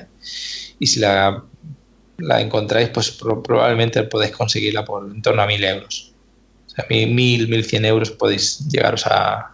Incluso a veces puede ser que en alguna oferta de estas la consigáis incluso por, por debajo de los 1000 euros. Bueno, más o menos por ese rango de precios creo que os lleváis una tele de 55 pulgadas de una calidad súper buena. Y para los que estén preguntándose por el tema del quemado, las retenciones y demás, bueno, yo la estoy utilizando en las peores en las peores em, situaciones que se puede utilizar una tele de estas que tienen retención, retenciones, que sería como monitor, donde hay muchas veces elementos en pantalla que llevan mucho tiempo ahí puestos y llevo un año utilizándola y no veo ningún tipo de retención por ningún lado ni, ni nada. Es decir, también que, que obviamente utilizo salvapantallas, eh, la barra de tareas, pues algo que se oculte para que nunca esté eh, todo el rato visible, eh, los fondos de pantalla se van cambiando cada cierto tiempo. Eh, en fin, si te preocupas un poco y sabes de qué problema adolece tu tele o tu monitor y haces que las cosas pues no, no se pongan todo lo difíciles que se pueden llegar a poner hasta que se te queme el tubo, pues obviamente te vas a tener televisión o monitor durante muchos años. No, no he visto ningún tipo de retención ni nada, así que estamos tranquilos por eso, no, no creo que tengáis ningún tipo de problema. Sí, yo tengo, yo tengo la C7 desde hace un par de años y de las mejores compras que he hecho en mi vida en, tecnología, es decir, más contento de lo que estoy, es muy difícil. Es decir, la televisión se ve espectacular. Mm. Espectacular. Es decir, de hecho, no sé si lo he comentado alguna vez eh, aquí o en, algún otro podcast y tal. Eh, mi, único problema con esa tele es que yo ahora ya no quiero ir al cine. Porque yo ahora voy al cine y me falta resolución, me falta contraste, me falta de todo. Es decir, el, sonido quizá en algún momento dado sí que me gusta más, pero vamos.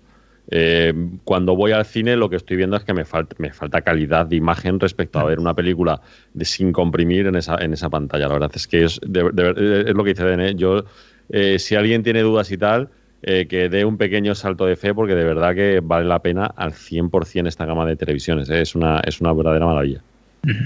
Sí, no, no creo que encontréis mejor calidad de, imagen. Con otro tipo de tecnología, creo que no. Creo que hay, si queréis ya rizar el rizo, hay dos marcas que compiten con, LG y puede ser que, estén ahí, ahí, porque los, paneles todos son de, LG. O sea, el que fabrica OLED es LG y obviamente la gama suya es de lo mejor porque son los fabricantes del panel y, y se llevan, digamos, la, eh, la mayor depuración ¿no? de ese tipo de panel. Obviamente son sus fabricantes. Pero hay eh, dos marcas, Panasonic es una de ellas, que se preocupa muchísimo por la calidad de la imagen y tiene también una, de las mejores televisiones eh, OLED que hay.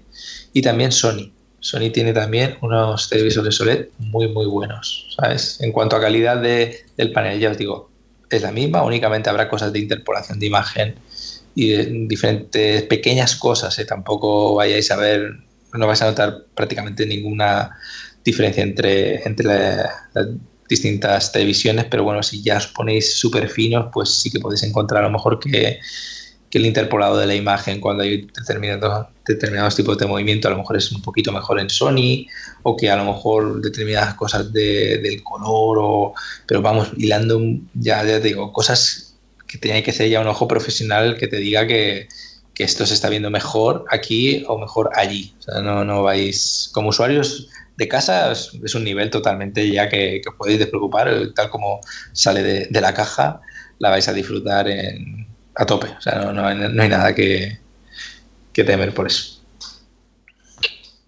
Bueno, pues os parece, yo cierro ya con mis tres más caros que he puesto hoy. La verdad es que este, este año tampoco nadie se puede quejar, ¿eh? es decir, he, rebajado, he rebajado bastante el nivel que ha habido otros años que se me ha ido completamente la olla y, superaban los mil euros sin ningún problema. Este año, este año lo he contenido un poquito más. Pues mira, el primero es el Elite Turnos. Cuento lo que es esto. Es decir, lo que os digo, este año, pues eh, en la mayor parte de tecnología que he invertido ha sido para temas de deporte. Es decir, porque me ha hecho falta y, me parece que, bueno, pues en vez de invertir pues en según qué cosas que puedan ser más eso, para jugar o lo que sea, pues mm, he preferido meterlo aquí porque al final va, va directamente con mi salud, ¿no? Cuando empecé a principio de año a plantearme a ver qué ejercicio hacía, claro, eh, tenía un sobrepeso muy, muy acusado. Entonces, bueno, pues eh, como voy al fisio y tal, pues le estuve preguntando.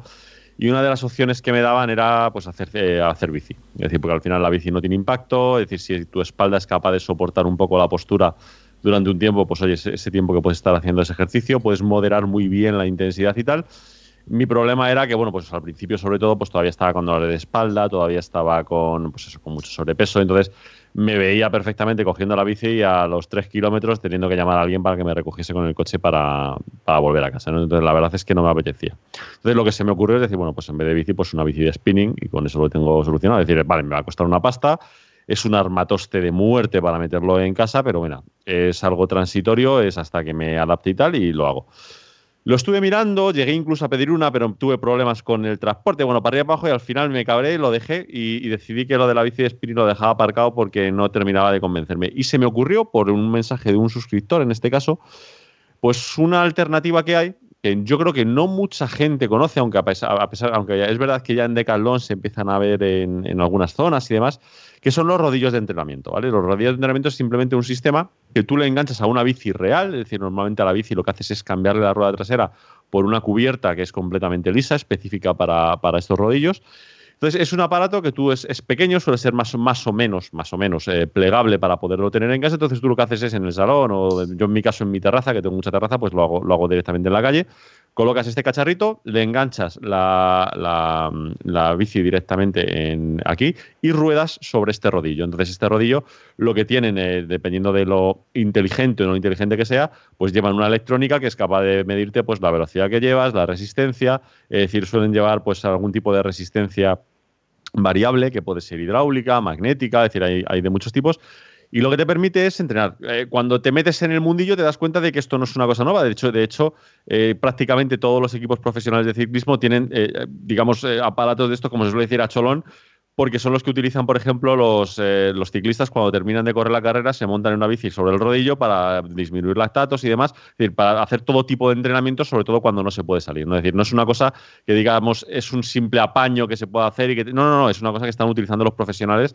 porque realmente, y después de ahora, que ya ha pasado un tiempo, que yo puedo salir, digamos, a la, a la calle, te das cuenta de que es un entrenamiento absolutamente completo. Es decir, no se distingue básicamente nada de estar en la calle, más allá de que es más duro que estar en la calle, porque al final tú en la calle tienes tiempos en los que vas rodando, vas cuesta abajo y tal, y aquí, pues bueno, tienes una carga que es más constante, que tú puedes ir regulando, es decir, más o menos, dependiendo de, de lo que vas necesitando y demás.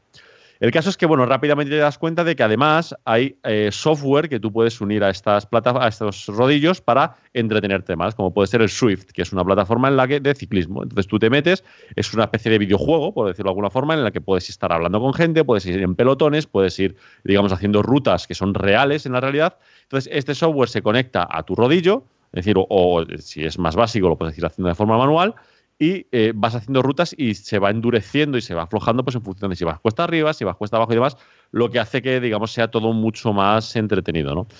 Y en mi caso, pues bueno, después de haber probado primero un rodillo un poco más básico, al final decidí hacerme con uno un poquito más completo, que es este que os, eh, que os traigo, que es del que os puedo hablar, porque sí, además es que estoy muy contento con él, que es el Elite Turno. Elite es una marca que se dedica, entre otras muchas cosas de ciclismo, a hacer rodillos y la verdad es que está, está muy bien. Este es un rodillo que ya son un poquito más caros y un poquito más especiales porque son de lo que se llaman rodillos de transmisión directa. Y es que, digamos que ya no apoyas tu bici directamente sobre un rodillo que digamos que tiene una resistencia, sino que eh, lo que haces es que compras el rodillo, le compras un cassette, es decir, los piñones que tiene la parte de atrás, y directamente sustituyes tu rueda por enganchar en, un momento tu bici a, ese rodillo. Y entonces, pues bueno, pues eso tienes resistencia, es decir, es capaz de darte la, mm, velocidad, cadencia, la potencia que estás desarrollando. Y claro, con eso, junto con alguna aplicación en condiciones o con un ciclo computador, pues te permite hacer, eh, digamos, entrenamientos profesionales. Pero cuando digo profesionales, es profesional, es decir, lo mismo que podría estar haciendo cualquier ciclista de los que veis en, los, grandes, en los grandes premios estos que hacen. Es decir, totalmente completo y además eh, muy cómodo de poner y quitar, es decir, se hace en un minuto, eh, literalmente, y además eh, muy ergonómico porque utilizas tu propia bicicleta. Es decir, tú al final la bici tienes que ir adaptándola, tienes que cambiarle pues, la tija al sillín, potencia y tal cual para que se adapte a tu tamaño, para llevar un bike fitting en condiciones. Y una vez que lo tienes, pues solo lo enganchas al rodillo y sabes que te puedes tirar dos horas allí pedaleando perfectamente cómodo y haciendo entrenamientos, pues, pues, digamos que en la calle a lo mejor son más difíciles, ¿no? Como hacer series, eh, hacer eh, intervalos, eh, digamos, con distintas resistencias, hacer un FTP para ver cómo estás de forma, es decir, pues todo ese tipo de cosas lo puedes hacer y la verdad es que lo haces en tu casa estupendamente cuando no puedes salir. Yo, por ejemplo, ahora yo sigo intentando salir a la calle a hacer algunos recorridos, pero oye, si un día no puedo o no tengo ganas porque hace frío, porque tal, porque cual, me saco un segundo el rodillo, le engancho la bici y me pego pues en mi hora o dos horas de, entrenamiento, que la verdad es que está, está muy bien. Os lo recomiendo muy mucho porque yo no lo conocía y este año me he metido un buen atracón de aprender de bicis y tal, y desde luego esto me parece un imprescindible para todo el que le guste, porque vale la pena totalmente.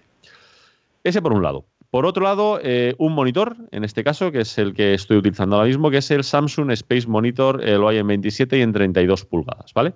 Bueno, eh, perdonad, no lo he dicho antes, el anterior, el rodillo cuesta, esta versión en concreto, 435 euros. Hay una gama enorme, es decir, los tenéis desde, los hay desde 150 euros, que son mucho más sencillitos, y los hay hasta de 3.000 euros. Es decir, esto es como todo, a, lo que te quieras ir. Este, por 435 yo creo que es una cosa que me va a durar mucho tiempo. Eh, de momento llevo como un año, no llevo un año, pero vamos, le estoy metiendo mucha caña y está perfecto, está como el primer día, eh, funciona muy bien y además, importante, eh, prácticamente no hace ruido. Es decir, puedes tener a alguien en la habitación al lado y no se está enterando de que estás con el rodillo, ni, ni transmite vibraciones ni, ni nada por el estilo.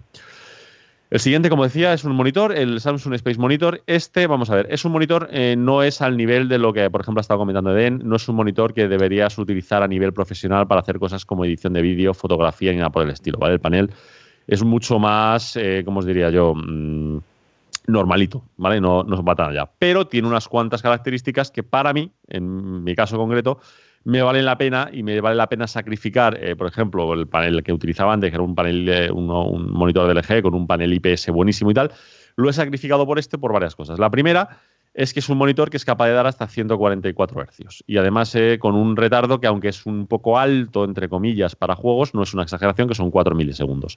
Con esto, pues me permite a mí jugar con este monitor sin ningún problema. Y la verdad es que, mm, no, es decir, respecto a otros que he tenido de gaming, pues realmente no he visto una gran diferencia.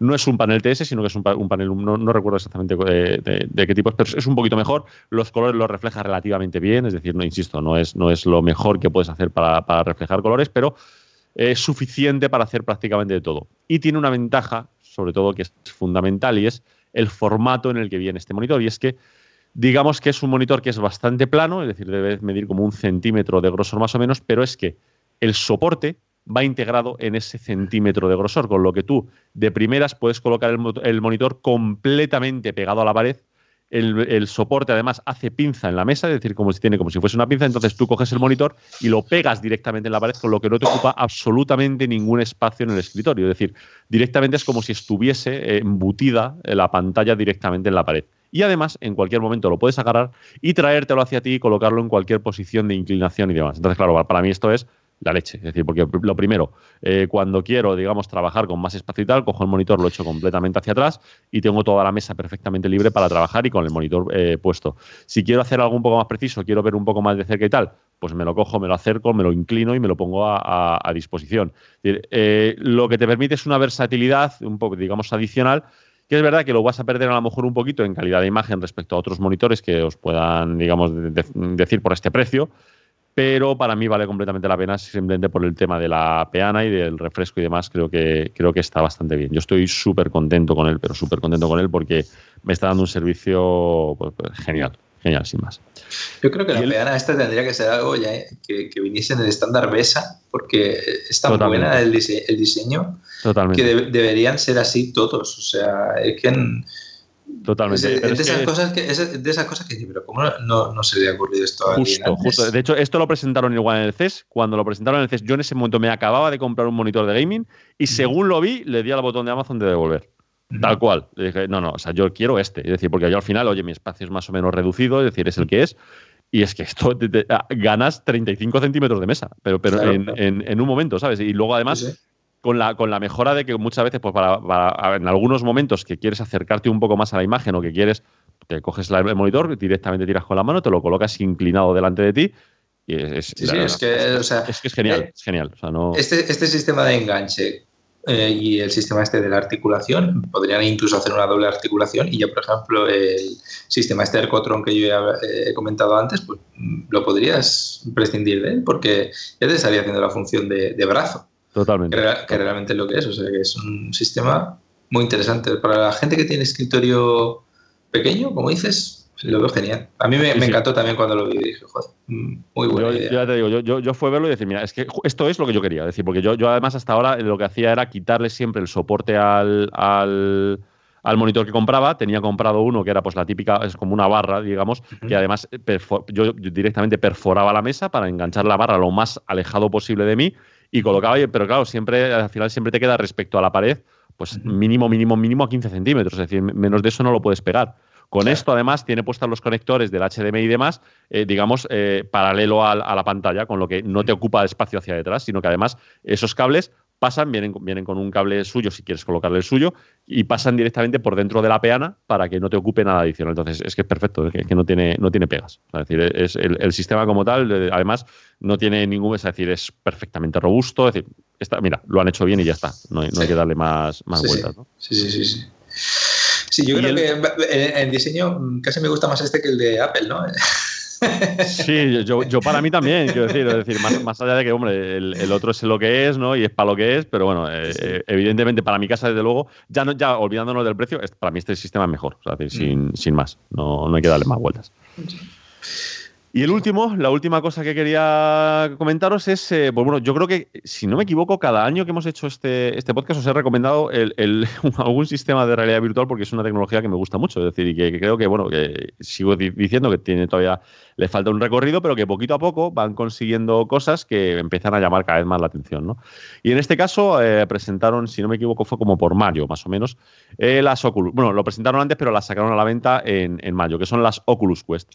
Las Oculus Quest eh, son la evolución de las gafas del año pasado, que eran las Oculus Go, que si no me equivoco son las que, las que comenté aquí en el, en el podcast. Y bueno, pues digamos que es otra vez eh, eh, un paso adelante en lo que deberían ser los sistemas de realidad virtual. Es decir, es un sistema que es independiente, es decir, dentro de la propia gafa tienes lo que sería la CPU que va a funcionar, no deja de ser pues un Android, pero muy chetado, es decir, muy a lo bestia, con mucho procesador, con mucha RAM, con mucho tal. Y la gracia es que ya están empezando a incorporar unas tecnologías que antes pues, no, no, no, se, no se pensaba que se iban a poder meter en algo, en algo que iba solo. ¿no? Es decir, por ejemplo, decir, ha aumentado la resolución del display que estás, que estás viendo. Eh, ha, pasado a ser una pantalla OLED, con lo que ya, claro, los contrastes han mejorado de forma absurda. Es decir, eh, lo donde antes sí que tenías esa sensación de pantalla continua, eh, pues ahora ya empieza a parecer todo más natural lo que estás viendo. Es verdad que todavía falta mucha resolución, con lo que sigues viendo esa sensación de mosquitera ¿no? por delante, pero ha mejorado, insisto, una barbaridad. Eh, han metido la tecnología de poder ajustar, por ejemplo, el ancho de los ojos y demás en la cámara. Y sobre todo, lo más relevante es que lo que han hecho es eh, una cosa que es súper inteligente y que, entiendo que a partir de aquí cambiarán todos los modelos de todas las gafas que hay en el mercado para imitar este, esta idea, y es que en vez de que tú tengas que colocar eh, cámaras, digamos, por la habitación para poder eh, posicionarte en tres dimensiones, lo que han hecho es colocar las cámaras en las propias gafas. Y con un sistema de Machine Learning clavado, porque es clavadito al que tiene Apple con el tema del, del VR Kit, o, el, no, perdón, del AR Kit, que de Apple, pues es capaz de, en cuanto te pones, es capaz de identificar dónde narices está, el suelo, dónde están las paredes, tú te pintas, digamos, una área de seguridad eh, con los mandos que vienen, es decir, que vienen, vienen con dos mandos de estos que puedes mover en tres dimensiones y demás, tú lo pintas, es decir, pues en el salón pintas una línea de por dónde no te chocas y a partir de ahí te crea una rejilla que en principio desaparece, pero cuando te vas moviendo por la habitación, en el momento que vas a llegar a una de las paredes o lo que sea, te pinta esa malla adelante para que sepas que a partir de ahí puedes chocarte. Entonces, lo que te está permitiendo es un sistema en el que tienes una, por primera vez libertad total para moverte por un mundo virtual, porque no tienes un cable colgando, es decir, tú simplemente te plantas las gafas, te coges los dos mandos y entonces ya puedes jugar a juegos en los que te, bueno, o experiencias en los que te puedes mover por toda la habitación o por es decir, si te pones en la calle, pues tienes espacio prácticamente ilimitado, ¿no? Es decir, tú marcas, eh, pues eh, imagínate que estás en, en, un campo de fútbol, pues esta hectárea me puedo mover por ella, entonces ya te puedes mover por todo el escenario del juego tranquilamente con una gafa que además no pesa mucho y que a mí me ha permitido este año, pues eh, una vez más, por todo el tema del deporte, diversificar un poquito ese deporte que estoy haciendo y como yo hace unos años hice kickboxing y también pues eh, a partir de ahí pues me dieron algunas clases de boxeo y tal, pues yo lo que hago es tengo una aplicación, un juego que es de, pues de boxeo, básicamente, es decir, lo que te va marcando son rutinas que tienes que ir eh, golpeando unas bolas que te van apareciendo y demás, yo lo que hago es colocarme unas guantillas de 16 libras en, de, perdón, de 16 onzas en, en, cada mano, engancho directamente los guantes, es decir, con el puño agarro lo que son los mandos, me pongo el, me pongo las, las gafas y me hago entrenamientos que no de hecho no aguanto más de 25 o 30 minutos porque son muy intensos, es decir, todo el que haya hecho boxeo o kickboxing sabe que hay un buen motivo por el que los rounds duran 3 minutos y medio y es porque es un deporte que es muy muy exigente eh, a nivel cardiovascular y me hago unos entrenamientos que son estupendos. Es decir, es que me recuerda, es, como volver a cuando iba al, gimnasio a, dar estas clases, a hacer estos entrenamientos, y lo estoy haciendo en mi casa, es decir, sin necesidad de salir y realmente efectivos. Es verdad que hombre, no es lo ideal llevar el casco porque sudas y eso y tal, pero vamos, que se puede hacer, se puede hacer perfectamente y, es, entretenido. La verdad es que está muy bien. Y por supuesto, los típicos juegos de realidad virtual como el Lightsaber, el, Super Hot, por ejemplo, para que lo es que se juegan con esta plataforma que son espectaculares. Es decir, porque eh, eh, ahí sí que por primera vez estás empezando a notar esa, esa libertad de poder moverte. Yo el modelo en concreto que cogí es el más grande, el de 128 gigas, para asegurarme que no tengo problema de meter ahí, pues eso, desde todo tipo de experiencias, vídeos y tal. Y es, verdad que es un poco más caro que las anteriores, son 550 euros, pero bueno, eh, ronda el precio de cualquier sistema de realidad virtual de unas gafas normales que requieren un ordenador bastante potente para moverlo. Y en este caso, vale, no vas a llegar nunca al nivel de calidad o de detalle de, pues, estos otros sistemas, pero es lo que os he contado alguna vez, es decir, eh, la realidad es que eh, en cuanto tú le das un sistema suficientemente consistente al cerebro, se lo cree. Entonces no requieres realmente una calidad gráfica excepcional para tener la sensación de que estás en una de esas experiencias. Así que yo, de verdad, muy, muy recomendable. Hombre, al ritmo que llevan, supongo que para mayo del año que viene sacarán otra evolución de esto, que lo están haciendo año a año, eh, mejorando lo que hay. Pero ya os digo, esta es ya la primera en la que, la anterior era la primera que estaba muy guay porque era una experiencia en la que ya no necesitabas estar cargando con ese ordenador detrás esta es la primera que empiezas a notar esa libertad adicional y que sobre todo ya tienes esos mandos que se posicionan en tres dimensiones y demás y que te permiten hacer cosas pues mucho más interesantes. La verdad es que en este sistema de, realidad virtual eh, hay como varios hitos ¿no? de, tecnológicos que sí que hacen que, de un salto cualitativo eh, en cuanto a la experiencia. ¿no? Uno de ellos es, como bien dices, el tema de no tenerte atado a, a ningún cable. Esto proporciona esa libertad, ¿no? E-, ese miedo que uno tiene al, tirar del cable desaparece, por lo tanto te, te, da una sensación de libertad muy grande. Luego otro es, creo, a, mi parecer, es el tema de poderte ver las manos. Sí, sí, claro. Eh, el tema de, manos, que creo que en este sistema de Oculus Quest acaban de sacar un sistema que no hace falta ni siquiera el mando, ¿no? A través de las cámaras, como que. Sí, sí, de, eh, hecho, de hecho, para según qué experiencias, eh, directamente, es decir, te, te, hace realidad aumentada en vez de realidad virtual. Es decir, que, capta a tu alrededor, tú estás viendo del exterior de las gafas. Eh, es verdad que según en qué momentos no está todo lo depurado que podría estar, pero oye, funciona suficientemente bien, es decir, la, la realidad. Y entonces, pues lo que te puede crear es, pues por toda la habitación en la que estás, pues, eh, pues eso, contenido adicional de, lo que sería realidad aumentada. Es verdad que, pues, volvemos a lo de siempre, está lejos de esa idea que tenemos todos de plantarte algo, tipo gafas, ¿no? Y que, y que puedas interactuar con ellos.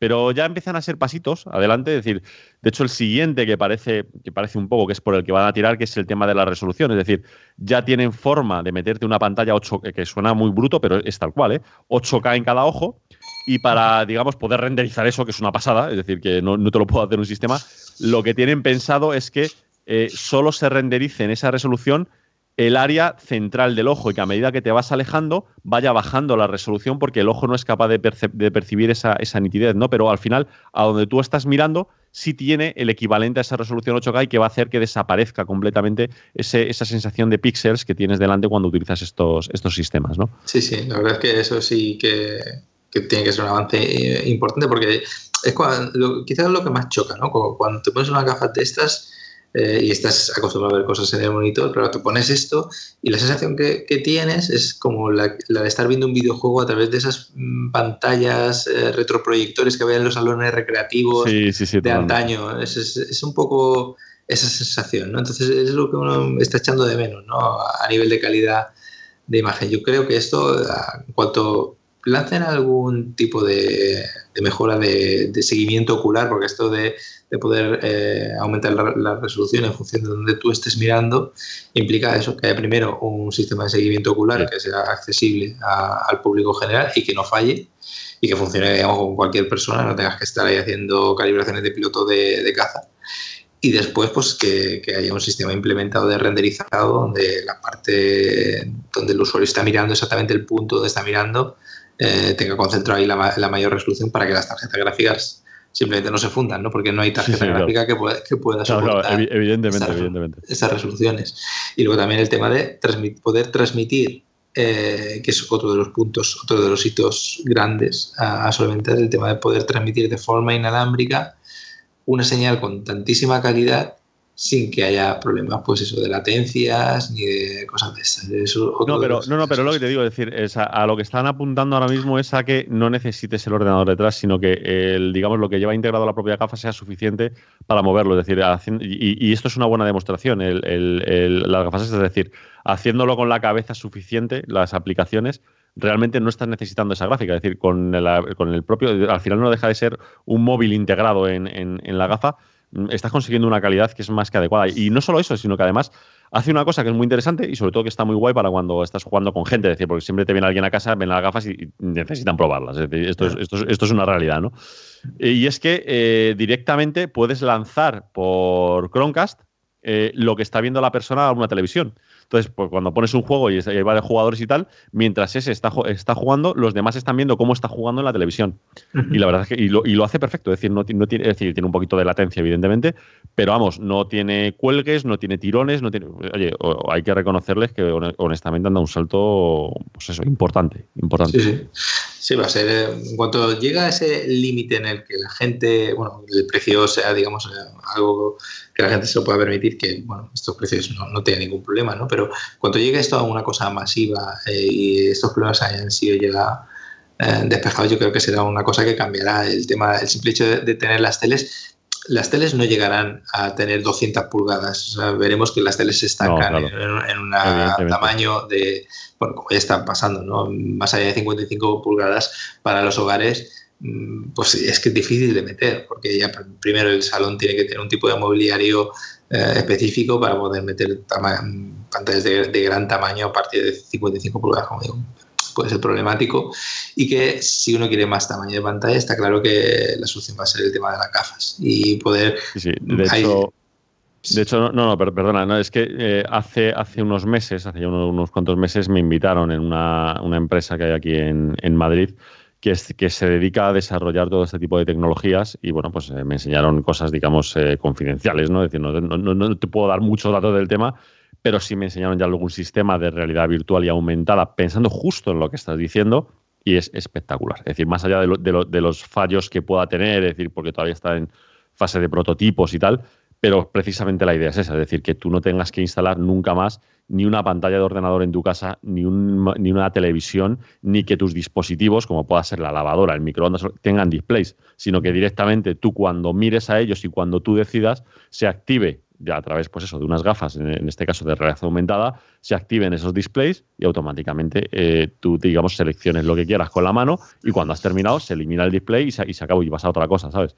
A, partir de ese, a, partir de ese, momento yo creo que sí que los cines ya se pueden empezar a preocupar muy mucho porque realmente no creo que vayan a dar una experiencia más inmersiva ni mejor que la que No, no, no, y no solo eso, pero, pero ya te digo una cosa, es decir, con el sistema este del Oculus Quest, yo ya con un amigo eh, hemos estado viendo un par de pelis en Netflix en los que tú, hay una aplicación que lo que haces es, eh, te crea una sala de cine, te crea unos avatares virtuales, te sientas al lado, puedes hablar con esa persona di- directamente con las gafas y te planta una pantalla de cine para ver el capítulo de Netflix que, que va sincronizado los dos y estás, y estás como en el puñetero cine, ¿sabes? Es decir, Sí, pero tal cual. Sí, Es decir, sí, es- sí. es- esta- y, y- y es verdad, que se ve mal, se ve mal, pero es que dependiendo de lo que estés viendo, da igual, porque es más la experiencia de eso, de poder estar viendo, pues es decir, me explico, si yo estás viendo un capítulo como vimos nosotros de Ricky Morty, es que da igual que se vea un poco Claro, peor. es decir, claro, lo. Que, lo que es la coña es que el tío está a 4.000 kilómetros de mí y estamos viendo sincronizados un capítulo descojonándonos de la risa de Ricky Morty. Es que es, que es, es muy bestia, es decir, es de estas cosas que... que, que nos quejamos también de lo mal que, es- que se ve, pero bueno, que todos hemos tenido televisiones de tubo Claro, de- claro, claro, claro, claro, efectivamente. efectivamente. que iban a, a 720, de, o sea, de Sí, sí, sí, o sea, to- totalmente. 720 por, 720 por 480, como aquel que dice, bueno, por 576, pero bueno, que un res- resolución de, de basura. Y, Efectivamente. y vivíamos, vivíamos. Sí, sí, sin ningún problema. Y, y muchas veces es eso, cuenta más la experiencia como tal, pues que eso, que una, que una buena calidad. Es decir, yo soy el primero que me encanta y soy muy pejiguero con eso, pero hombre, depende de qué situaciones. Es verdad que mejorará con el tiempo, seguro, pero ya se pueden hacer cosas que son interesantes. De hecho, tienes incluso canales que puedes ver, algunos te regalan todas las semanas dos partidos de la NBA que están grabados enteros con, en, en 3D y en, y en 360, con lo que tienen tropecientas cámaras y, te, y, y puedes desde verlo como si estuvieses en la grada a como si estuvieses montado encima de una de las canastas Sí, sí, sí, o sí, moviéndote por el partido. Es Esto me, me lo enseñó el vecino que se compró la, la de realidad virtual de la PlayStation y me enseñó precisamente esto. Me dije, mira, un partido de, de básquet y, eh, y me enseñó que estábamos en, eh, encima de la canasta, o sea, como si estuvieses sentado en donde está el aro y ahí ves el partido, o sea, más en primera plana imposible. También me enseñó uno de tenis bastante interesante y, y la verdad es que la experiencia es llama mucho la atención.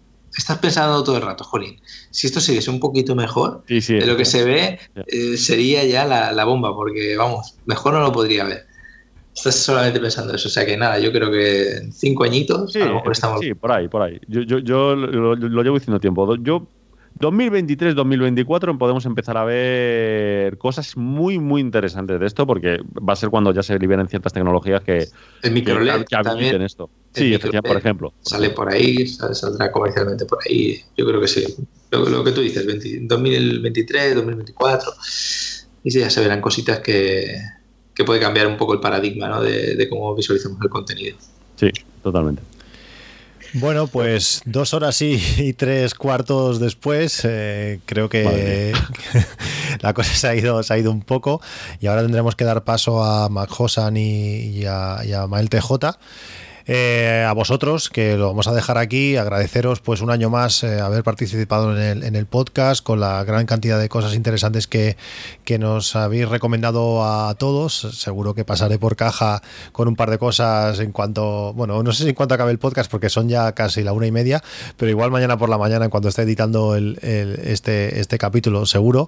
Eh, eso, agradeceros haber venido una vez, una vez más por, bueno, por el horario, por la, el poco tiempo que, que os di para, para prepararlo todo y espero que os lo, os hayáis pasado bien. Eh, Ha sido un placer eh, escucharos un año, un año más.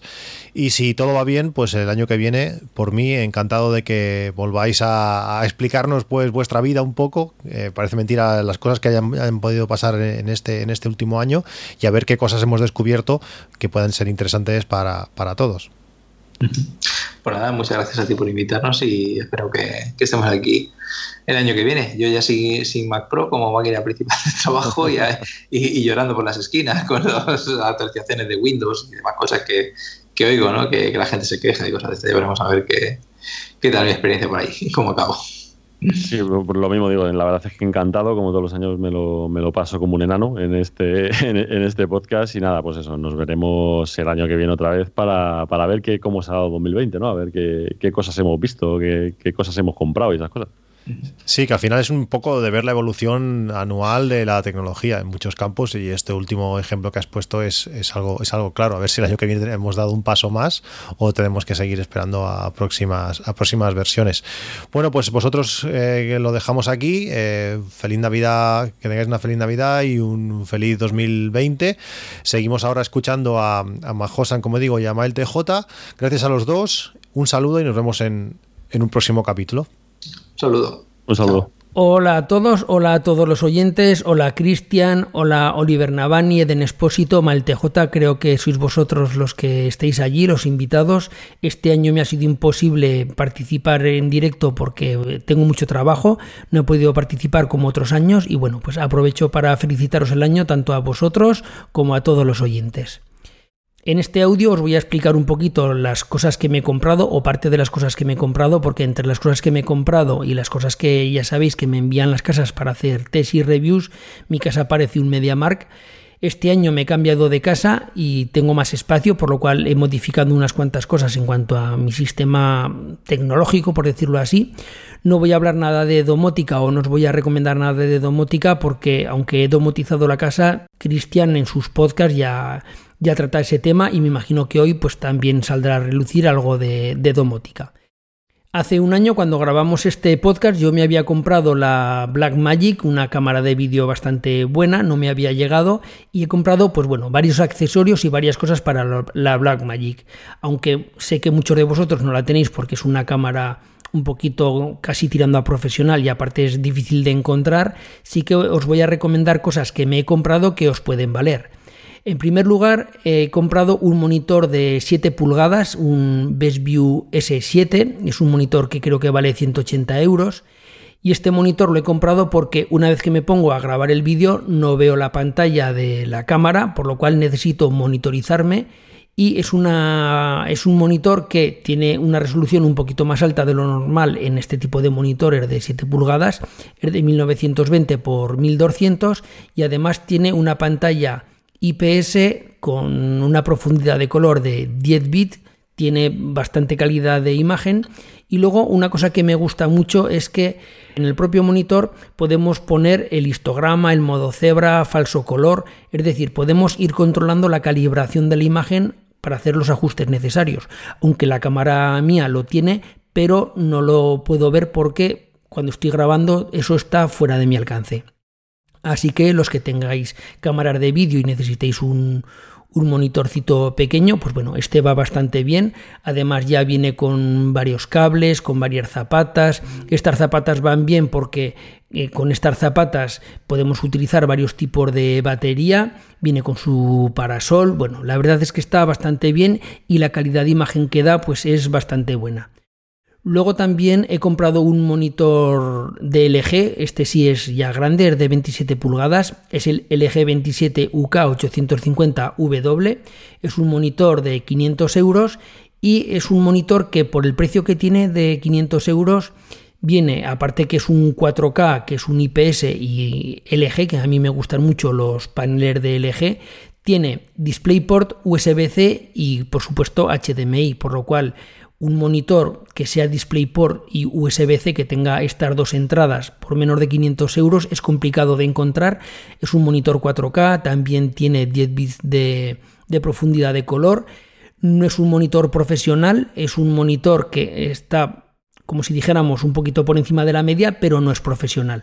Para un segundo monitor está muy bien o para alguien que lo quiera como monitor principal pero que no sea pues para fotografía ultra profesional o para vídeo. Seguramente este monitor para Eden que está ahora escuchando, pues bueno, es un monitor que se le quedaría corto, pero para gente como yo que no se dedica profesionalmente a esto, pues está bastante bien.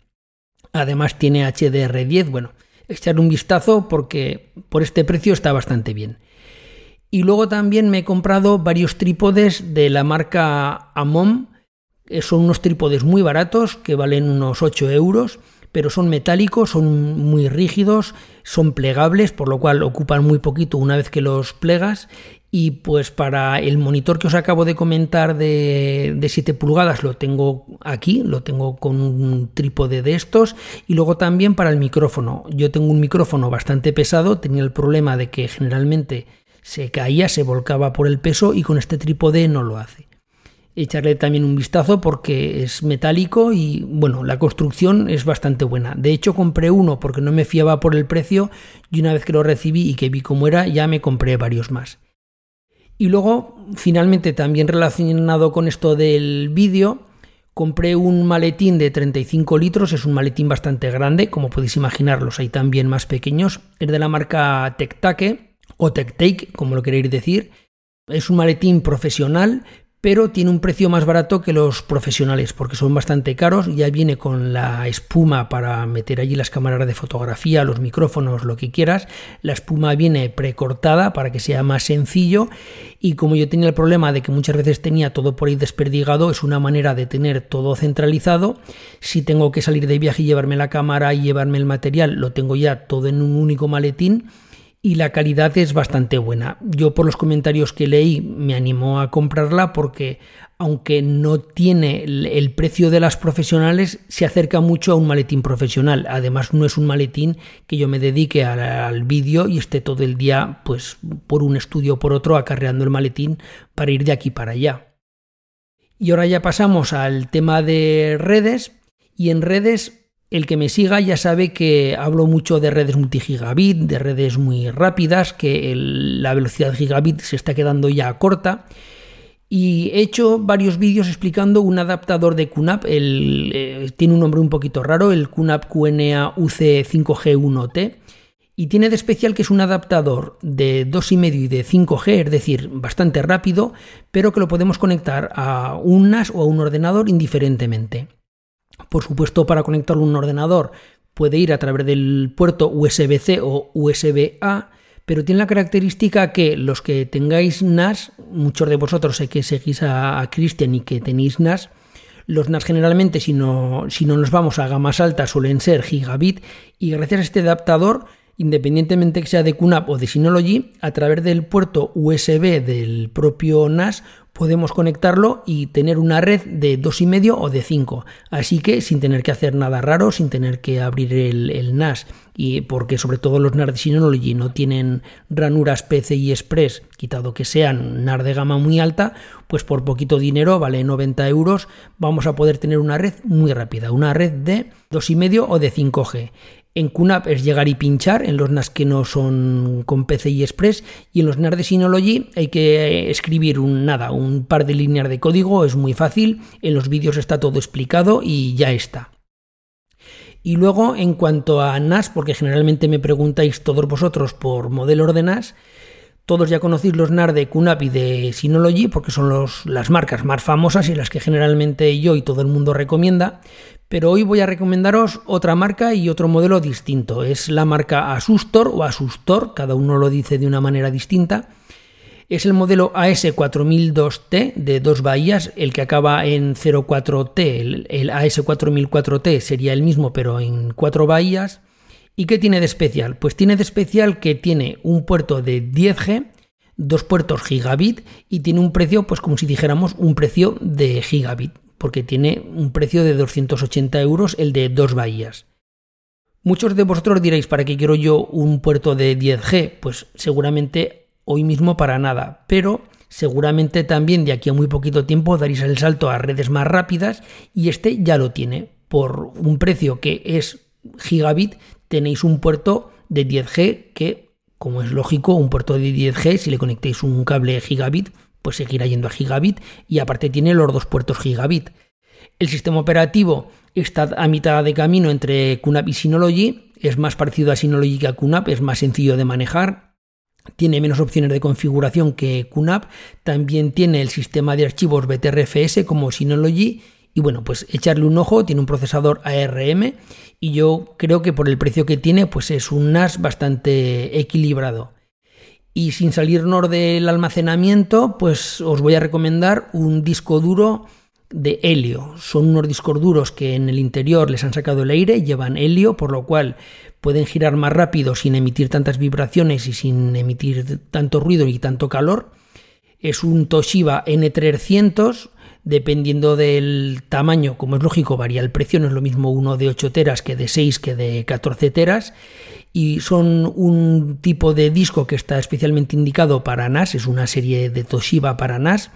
Llevan helio, son bastante rápidos porque giran a 7200 revoluciones y aparte tienen una caché también muy grande, más grande de lo normal. Y bueno, pues echarle también un vistazo y, y yo pues probar estos Toshiba porque están bien. De todos modos, también recomiendo que cuando os vayáis a discos ya de mayor capacidad, sean de Toshiba o de la marca que sea, mirad los discos con helio porque dan bastante buen resultado. Y siguiendo con una cosa que sería medio almacenamiento o no, sería un, un dock Thunderbolt de la marca Orico. Es un dock con conexión Thunderbolt 3 es un dock un poquito especial, no es el típico dock barato para colocarle pues una tarjeta SD o para conectar un puerto USB, los que tenéis ordenadores de Apple que no tienen puertos USB-A. No, es otro tipo de dock porque lleva una fuente de alimentación grande porque al tiempo que da mayor conectividad al ordenador también carga con 80 vatios, no, perdón, con 60 vatios el ordenador. Tiene unas conexiones bastante rápidas porque tiene una salida de vídeo 8K, luego tiene puertos USB-A y USB-C pero de 10 gigabits por segundo.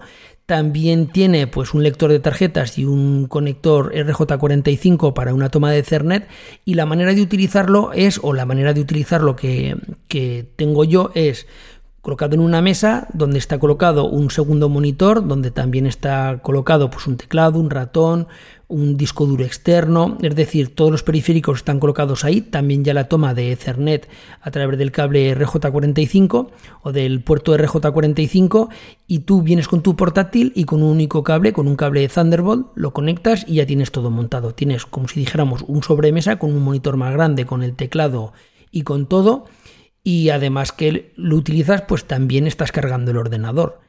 El precio es de 360 euros, pero es que tiene unas prestaciones pues bastante altas. Y luego, pues ya para finalizar, os voy a recomendar dos cargadores, uno para teléfono y otro para reloj. Son estaciones de carga.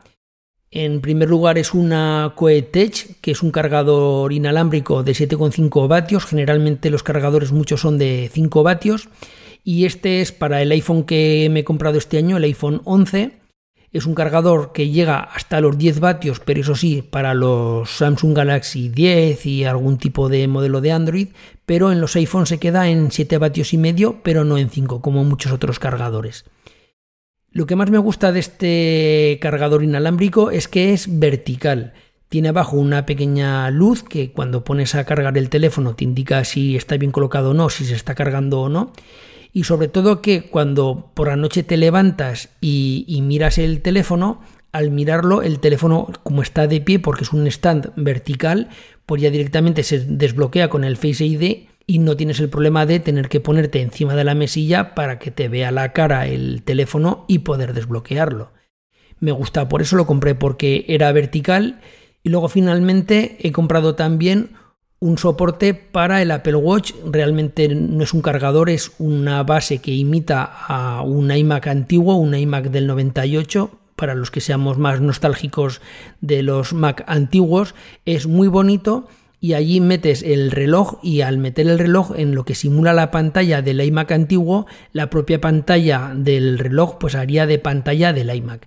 Es pequeñito, es de plástico lleva una goma para el tiempo de meter el reloj para no rayarlo, para no dañarlo. Y eso sí, tendremos que utilizar, como ya sabéis, en este tipo de, de cargadores o en este tipo de soportes, tenemos que utilizar el propio disco de carga del Apple Watch, el que viene en la caja del Apple Watch, no viene con el cargador, el cargador va aparte, solo sería como si dijéramos un embellecedor. Bueno, pues entonces estas han sido mis recomendaciones. Espero que tengáis un feliz final de año y un buen principio del siguiente. Feliz Navidad y a ver si al año que viene puedo estar en persona. Hasta luego, adiós, bye bye. Hola, buenos días, buenas tardes, buenas noches. Yo soy J. Esto es un Apps Mac en 8 minutos. No, es un Apps Mac de esos largos, uno de estos que se graba eh, una vez al año. ¿Qué has pillado, Mora? ¿Ya has comido algo que no tienes que comerte? Como siempre.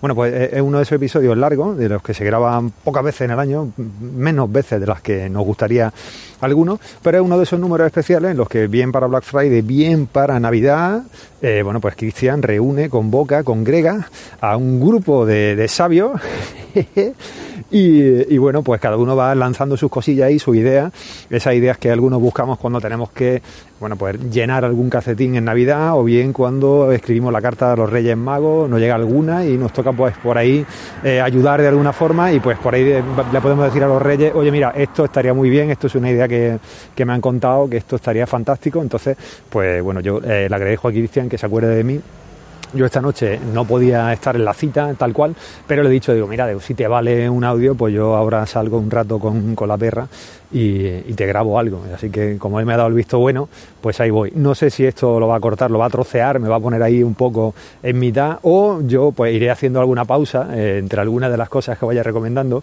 Y, bueno, pues me irá intercalando. No sé de qué forma lo hará, seguramente lo hará muy bien y con muy buen gusto. En fin, eh, yo he visto, he hecho trampas y he visto un poco qué es lo que vais a recomendar vosotros. Y he visto una carencia grande, he visto ahí, o, o son las sorpresas que voy a dar, o he visto una carencia grande y veo, amiguitos, que el tema deportivo lo estamos trabajando poco, a pesar de ser personas formidas, atléticas, que eh, trabajan su cuerpo. Yo sé que Cristian está muy metido en eso últimamente. Entonces yo eh, estoy viendo aquí huecos y cosas que, que, hay que llenar. Entonces yo me gustaría recomendar una panoplia de productos, de, de, cosas. Eh, para algunos de vosotros van a ser cosas de ciencia ficción, van a ser cosas desconocidas, cosas que uno no se plantea. Eh, pero sí, es decir, hay vida más allá de los ordenadores, de las impresoras 3D, de las cámaras, de los drones, de todas esas cosas que no, de los altavoces, de todas esas cosas que nos ponen un poco los dientes largos a algunos. Eh, y bueno, pues cada uno va gastando sus duros eh, igual que Emilio, Emilcar, dice que él mira el dinero en micros que se puede comprar, pues yo le respondí el otro día que, que sí, que, que, él lo mira en micro, yo lo miro en pares de zapatillas. Entonces, lo que él para esos 120 de un rode, pues para mí son 120 de una zapatilla con las que me voy a ir al monte o a, alguna carrera esta. Y, y, sé que es lo que voy a necesitar o una mochila, es decir, pues vamos, normalmente eh, va a ser más zapatillas lo que yo voy a lo que yo voy a mirar. En fin, eh, empezamos, pues mira, voy a empezar por los pies. Y por los pies empiezo, eh, bueno, pues recomendando zapatillas de las que uso a diario. Y no voy a recomendar modelos concretos, pero sí voy a recomendar eh, una marca que consigo con cierta facilidad en Amazon. Y si no la consigo en Amazon, la suelo conseguir muy bien de precio en Sports Shoes eh, que es una tienda inglesa que bueno pues suele vender bastante bien, suele vender con oferta. Antes tenía unos gastos de envío que eran gratis o que eran muy, muy bajos. O, el límite de compra era, era bastante bajo, ahora te piden que te gastes 100 pavos, pero vamos, gastarte 100 pavos en una zapatilla es como bastante sencillo y lo, casi si tienes suerte con las ofertas, como hago yo de vez en cuando, pues casi tienes que echar dos zapatillas y algún, alguna cosa más para llegar a los 100 euros para que te salga los gastos de envío gratis. Pero bueno, yo ahí encuentro modelos de Merrell, desde cosas minimalistas a cosas más reforzadas, eh, casi siempre modelos que mmm, voy a encontrar con con eh, drop cero y que bueno pues que se ajusta muy bien al tipo de carreras que yo hago y al tipo de entrenos que yo hago. Otra de las marcas que compro es Altra y esta sigue la historia de no del barefoot pero sí de, del natural running. Entonces van a hacer casi siempre zapatillas con drop cero, con muy poco drop, ya con algo más de suela, pero eh, son bastante más amortiguadas. Y siempre eso, bien Amazon, bien bien Sport Shoes, es donde la encuentro muy, muy, muy bien de precio. Así que son cosas que os recomiendo. Eh, ¿Qué más? Bueno, pues voy subiendo para arriba. He visto que el tema, el tema deportivo está un poco abandonado. Así que yo voy a seguir con, con cositas así concretas. Y una de ellas, pues, eh, son los calcetines. Calcetines he probado muchos, muchas marcas, he visto un poco de todo y al final hay una marca española, eh, Joco, que hace unos productos bastante buenos, eh, tiene ropa de compresión, tiene camisas, o sea, las típicas camisetas, mallas y demás, de todas las formas, colores, diseños, va cambiando mucho cada año. Yo la verdad es que compré un buen arsenal hace un montón de años Y, bueno, pues lo mantengo todo eh, y lo mantengo todo muy bien, sobre todo porque hay cosas que me pongo menos, decía ahora voy tolerando un poco menos las, las mallas, me agobia más y demás, pero bueno, como ropa compresiva que me pongo en algunos días que haga mucho frío, en algunas carreras, en algunos tramos, pues es ropa que, llevo. Pero lo que te recomiendo son los calcetines. Los calcetines que hacen ellos, los calcetines de, de trail, que los puedes utilizar perfectamente para diario, son calcetines gordos, son calcetines acolchados, son calcetines con los que no se pasa mucho calor tampoco en verano pero incluso, eh, aunque se pase un poco de calor, son los típicos calcetines que llaman antiampolla. Son calcetines con los que no he tenido ninguna ampolla, son calcetines que he podido tener puesto en una carrera durante más de 100 kilómetros sin cambiármelo y no olían, no, no, no, se movían, no te rozaban. Entonces yo creo que están, están muy, muy bien por el precio que tienen habitualmente, que son 8 euros, y después, bueno, pues muchas veces son de los calcetines que te regalan cuando haces algún pedido y tienen alguna oferta especial. Yo son los que recomiendo eh, para siempre. Es decir, yo no uso otros calcetines.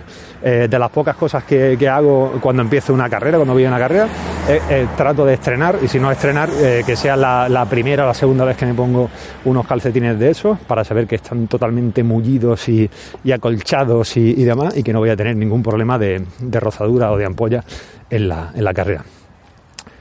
Subiendo para arriba, bueno, pues no te recomiendo pernera y cosas de esas porque no soy mucho de, mucho de esas cosas, ni de calcetines de compresión, ni de esas movidas. Eh, te voy a recomendar, bueno, pues sí te puedo recomendar unos pantalones de Joco, aunque bueno, han ido, han ido un poco cambiando con el tiempo, han ido cambiando un poco el diseño, han ido eh, variando un poco el patronaje, las tallas, la han cambiado, los tejidos pero son los, pantalones de, correr. Ahora tienen bastantes más, pero a mí me siguen gustando los Miyako. Son pantalones a los que les meto muchos kilómetros. Yo soy un poco, estoy un poco obsesionado con esto como Cristian, en lo de apuntar y anotar los kilómetros que le meto a cada cosa. Y a nivel de orientativo, pues hay, hay piezas, hay prendas de ropa con calcetines, por ejemplo, no lo hago, pero con, con pantalones o camisetas, es decir, sí me interesa un poco más saber un poco los usos que le doy y ver si verdaderamente pues, son cosas que, merecen la pena o no. Y estos pantalones, pues para mí son muy buenos porque aguantan, aguantan mucha tralla. Aguantan mucha tralla es que, por ejemplo, pues los 3.000 kilómetros que suelo hacer el año corriendo, me lo aguanta un, un pantalón y, y, bueno, y algunos, algunos hay por ahí con, con, más, con más kilómetros. Eh, y bueno, pues son prendas que van muy bien. A mí me gusta mucho porque tienen una cinturilla ancha, son pantalones cortos. Eh, los modelos antiguos eran un poco más anchos que estos, que estos nuevos. Estos nuevos son un poquito más ceñiditos, pero bueno, puedes correr eh, yendo con la, con la pierna así un poco, un poco suelta. Y lo que me gusta especialmente, además de la cinturilla ancha, es que tienen dos bolsillos en los que cabe de todo. Y cuando sales a correr, pues te puede caber desde un iPhone eh, eh, XS Max sin funda eh, en un lateral pero lo mismo que te cabe eso, te puede caber un cortavientos, te caben eh, una, o sea, una chaqueta cortavientos, te caben unos guantes, te cabe un soft flask vacío, por supuesto, eh, o un vaso de estos que tienes que llevar en algunas carreras. Entonces son cosas, son bolsillos muy socorridos para las cosas de quita y pon, para una braga, una, un headband, un buff, alguna cosa de estas. Y, yo ahí pues lo, es decir, los recomiendo y son los que utilizo. Al final son los que utilizo solo para, o sea, no lo utilizo solo para las carreras, sino que lo utilizo absolutamente para todo. Y por el precio que tiene, que no sé si están en torno a unos 20, 25 euros, pues esto es de las cosas que para mí es, ya, ya perdí el tiempo, hice la investigación en su momento y, por el precio que tiene y demás y por el uso que le doy, no, no pienso otra cosa. Cuando los rompo, y tienen que ser que estén literalmente para, para tirarlo, es cuando me planteo comprar, comprar otro. Llegando a la cintura, voy de abajo arriba, llegando a la cintura, eh, aquí tengo el corazón un poco partido, porque eh, tengo un, un cinturón eh, si bien utilicé uno de puro, que no sé si es el mismo que, utilizaba Cristian, eh, así era un poco elástico, yo compré un modelo que tenía dos bolsillos, eh, los dos cubiertos por dentro como una especie como de capa de, de, goma, como de neopreno, una cosa así.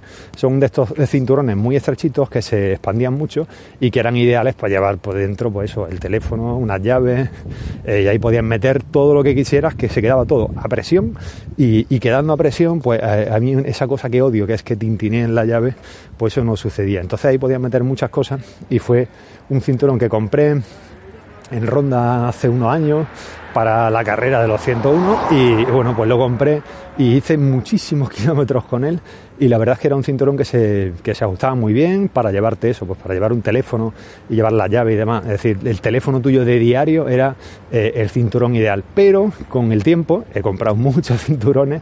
Eh, hay un cinturón que eh, he vuelto a comprar el mismo y, y lo seguiré comprando cuando rompa el modelo me lo cargue, iré a comprar el siguiente, es el cinturón de Salomon Pulse. Es un cinturón bastante sencillo, espartano, solo tiene dos bolsillos, no está, no está, o sea, no es impermeable ni tiene nada así por el estilo. Eh, entonces es un cinturón de tela bastante transpirable, en el que en el bolsillo frontal, que tiene cremallera, es donde yo meto el, iPhone y, nada más. Y, el bolsillo de atrás, que va pues casi como de lado a lado, sería como un, el, bolsillo delantero es como un tercio y el trasero son como dos tercios. Eh, digamos que no hay división, pero sí tiene un ganchito de estos los que puede enganchar la llave. Y después, pues nada, pues puede aprovechar para meter atrás. Yo he metido un soft flat de 500 lleno eh, hasta arriba y, ha ido bastante bien. Ahí ya cada uno se ajusta el cinturón hacia adelante o hacia atrás en función de cómo le, le, le baile o le salte, le salte un poco menos. Eh, tiene un par de tiras atrás para llevar bastones. Yo he porteado bastones ahí en algunos momentos en carrera y bastante bien. No es el cinturón ideal para transportar bastones eh, durante todo el tiempo porque al final si va a transportar los bastones todo, toda la carrera tampoco tiene mucho sentido. Pero bueno, en un momento dado para llevar unos bastones aguanta con dignidad, sobre todo si lleva cosas cargadas en la parte delantera que le den más estabilidad, que mantenga el cinturón así un poco ancho y, y, es un cinturón, bueno, pues lo mismo, es decir, yo ahí he metido cortaviento, es decir, es con el que salgo a diario a correr y ahí meto pues cortaviento, guantes, linterna, eh, bueno, linterna a veces van, van en el bolsillo de, de los pantalones, pero bueno, es decir, es un, cinturón que permite meter bastante material, va todo muy apretado, muy justito y pues me sirve tanto en los entrenos diarios como en alguna carrera, pues llevo el cinturón que no va tan cargado, pero sí te permite pues eso, llevar el teléfono para llevar cosas a mano, alguna cosa de comida, cosas de quita y pon que necesitas eh, eh, sacar y, y guardar rápido, pues eso es lo que suelo llevar ahí. Camiseta. El tema camiseta, el tema camiseta está complicado porque he probado muchas cosas podría recomendar muchas cosas, hay muchas marcas, sobre todo hay muchos presupuestos con el tema de las camisetas, pero yo al final eh, yo he encontrado una marca que me regalaron en una carrera, y bien, si tengo de Joco, tengo de Salomon, tengo de un montón de marcas, tengo después de un montón de marcas innombrables de estas que te regalan en carrera, que ya he tenido que empezar, bueno, ya he tenido, llevo ya tiempo regalando camisetas de esas de carreras porque ya no sé qué hacer con ellas y suelen ser camisetas bastante malas por lo general, en las que, bueno, pues van, hay unos estampados horribles que están en contra de, de, la transpiración, entonces, pues para los que corren poco o para los que se dan una vueltecita así de 3 o 4 kilómetros por su parque, pues una camiseta de esas está muy chula, todo cuando pone ultra no sé cuánto, de no sé cuántos mil kilómetros, y eso está muy bien. Pero cuando tú quieres que tus pezones no sufran, que el cuello no se te roce, que las silas no, te, no se te machaquen por, el, por las costuras y demás, eh, uno empieza a buscar algunas cosas. Y esto es exactamente igual. He encontrado, he probado varias cosas y al final hay otra marca española, por HG, que la camiseta más básica que tiene, que cuesta algo así como 26 o 28 euros, depende un poco de las ofertas que, que encuentre, que se suelen encontrar alguna vez en oferta por ahí, pues por ese dinero tiene una camiseta que aguanta miles de kilómetros y, que va muy bien. Eh, lo que te interesa de la camiseta es que no te roce por dentro, pero la camiseta eh, hace una cosita que lo hacen todas, la hacen, las camisetas de 100 euros lo hacen y estas que cuestan 25 también lo hacen, pero con la de 25 parece que te da un poco menos de cosilla que, lo hagan y es el peeling, es decir, cada vez que te pones una mochila pues se rozan y, y quedan, y quedan marcas, pero bueno, una vez que eh, aprendes y aceptas que tú has comprado la camiseta para mantener la integridad de tus pezones, del cuello y de la asila, eh, el resto te, es que te da igual. Es decir, ya te la pones, estás cómodo, son camisetas que no son, no son camisetas térmicas, pero bueno, una vez que ya vas corriendo, pues la verdad es que son bastante calentitas.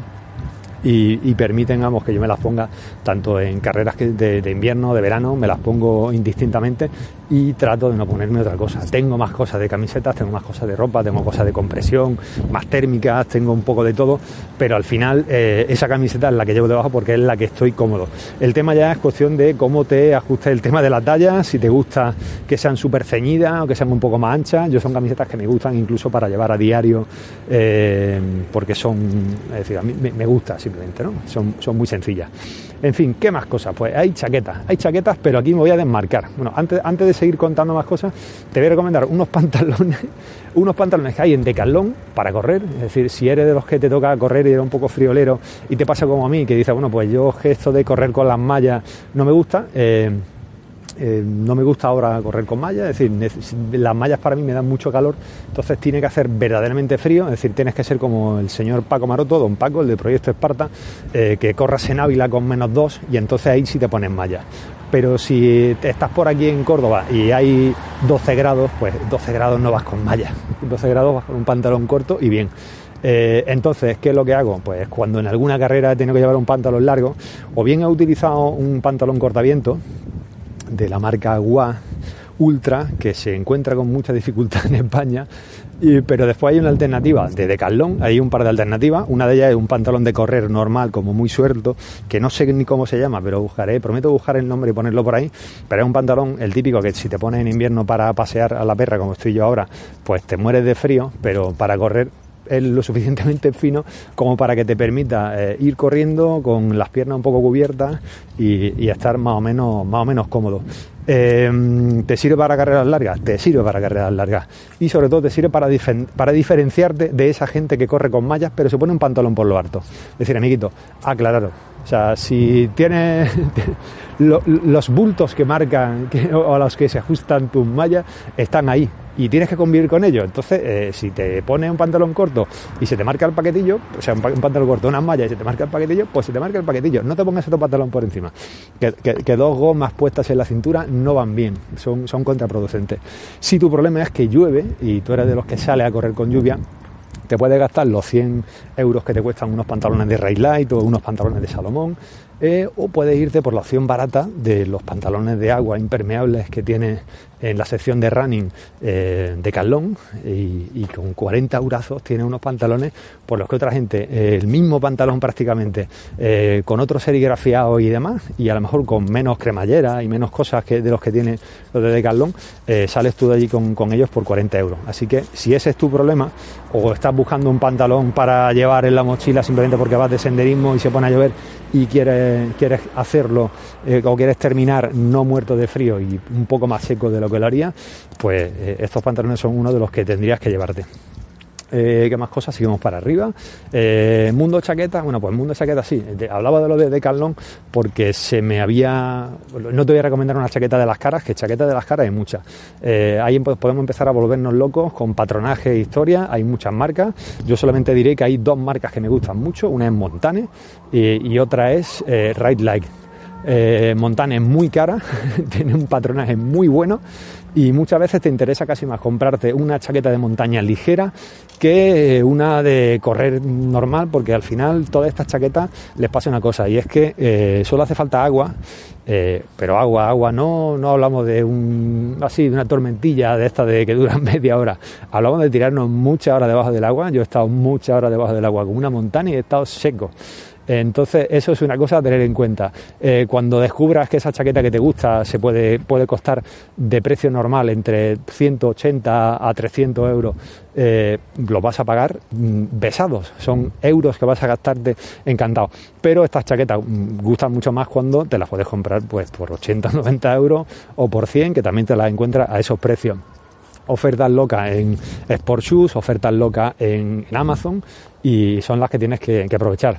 Que te compras una chaqueta con la talla un poco más grande y es de color naranja, es que es barata, o es, verde o es amarilla, es barata, pero bueno, Montane no suele tener colores, colores así muy llamativos. Eh, Light, con Rail Light pasa lo mismo, hay, alguna, hay algunos modelos que los colores son un poco, o sea, no, pero al final es cómodo. Eh, son ropas que son muy ligeras, son ropas que son muy, muy livianas, eh, que son impermeables, las tienes impermeables, las tienes cortaviento, las tienes lo que quieras. Yo tengo tanto impermeables como, como cortaviento y son chaquetas que son minimalistas. Y cuando el minimalismo es minimalismo total, pero se paga muy caro y son, son, son chaquetas que están pensadas para competición. Entonces son chaquetas a las que no le puedes pedir a lo mejor 3.000 kilómetros o 4.000 kilómetros. Van a morir antes por algún sitio y sobre todo si, les cae agua y sobre todo si eres de los que piensas que no se pueden lavar porque si se lavan se rompen. No, las chaquetas, este tipo de chaquetas eh, hay que lavarlas con bastante frecuencia, cada 5, 6, 8, 10 lavados, hay que lavarla solamente con un poco de jabón, no hace falta que sea mucho, y sin suavizante, por supuesto, y aclararla muy bien, para que el sudor no se cargue los poros y no se cargue las capas químicas que llevan, digamos, y, la chaqueta pues siga transpirando y, y funcionando. En fin, no es esa la chaqueta que quería recomendarte, es un cortaviento que es la chaqueta que te vas a poner el 90 y muchos por ciento de, las veces que salga a correr con un cortaviento es suficiente, eh, porque seguramente cuando lleva te vas a quedar en casa y salvo que te pillen una carrera y te obliguen a llevar un, impermeable y no lo vas a llevar, entonces te interesa un cortavientos que hay en la sección de senderismo de Decathlon, que es de la serie Helium, y es un cortaviento que te puede costar de, oferta 20 pavos, eh, a precio full, pues te va a costar en torno a los 30 o no llega a los 30 creo, pero eh, vale su peso en oro, porque es una chaquetita que está muy bien terminada, cremallera de, entera, dos bolsillos con cremallera y es súper liviana. Es decir, tiene todo lo que le vas a pedir una chaquetita y aparte es súper compresible, eh, pesa muy, muy, muy, muy poco, pero muy poco. Podemos decir que un cortaviento de Railight que, de los minimalistas eh, que no tiene nada y, pesa 60 gramos, está guay.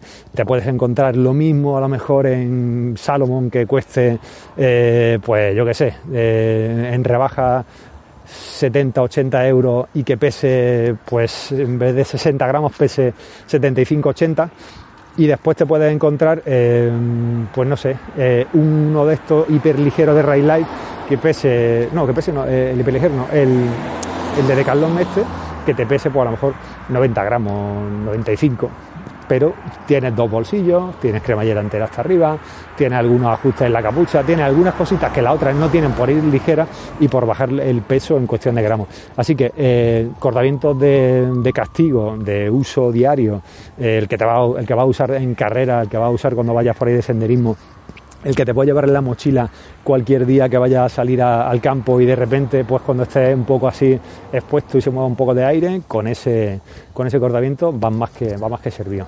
Eh, ¿Qué más cosas? Pues te voy a poder recomendar una mochila.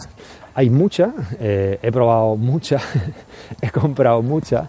Las que más me gustan son las de Salomon y, te podría recomendar algunas, pero eh, te voy a recomendar solamente una. Y esa que te recomiendo es el modelo Advanced Skin de 12 litros de este año 2019. Creo que es el de 2019. Bueno, pondré el enlace a, su sitio web y demás. Eh, como siempre, para encontrarlo de oferta se puede encontrar siempre pues por un precio bastante contenido, en torno cercano a los 100 euros, 100, ciento poco euros. Eh, en precio oficial creo que estamos igual en 170, 180, 190, por ahí depende un poco. Y, nada, eh, esta mochila para mí es la mochila ideal, es la mochila que a mí me hubiera gustado comprar la primera. Y si hubiera comprado la primera, hubiera parado de comprar mochila en ese momento.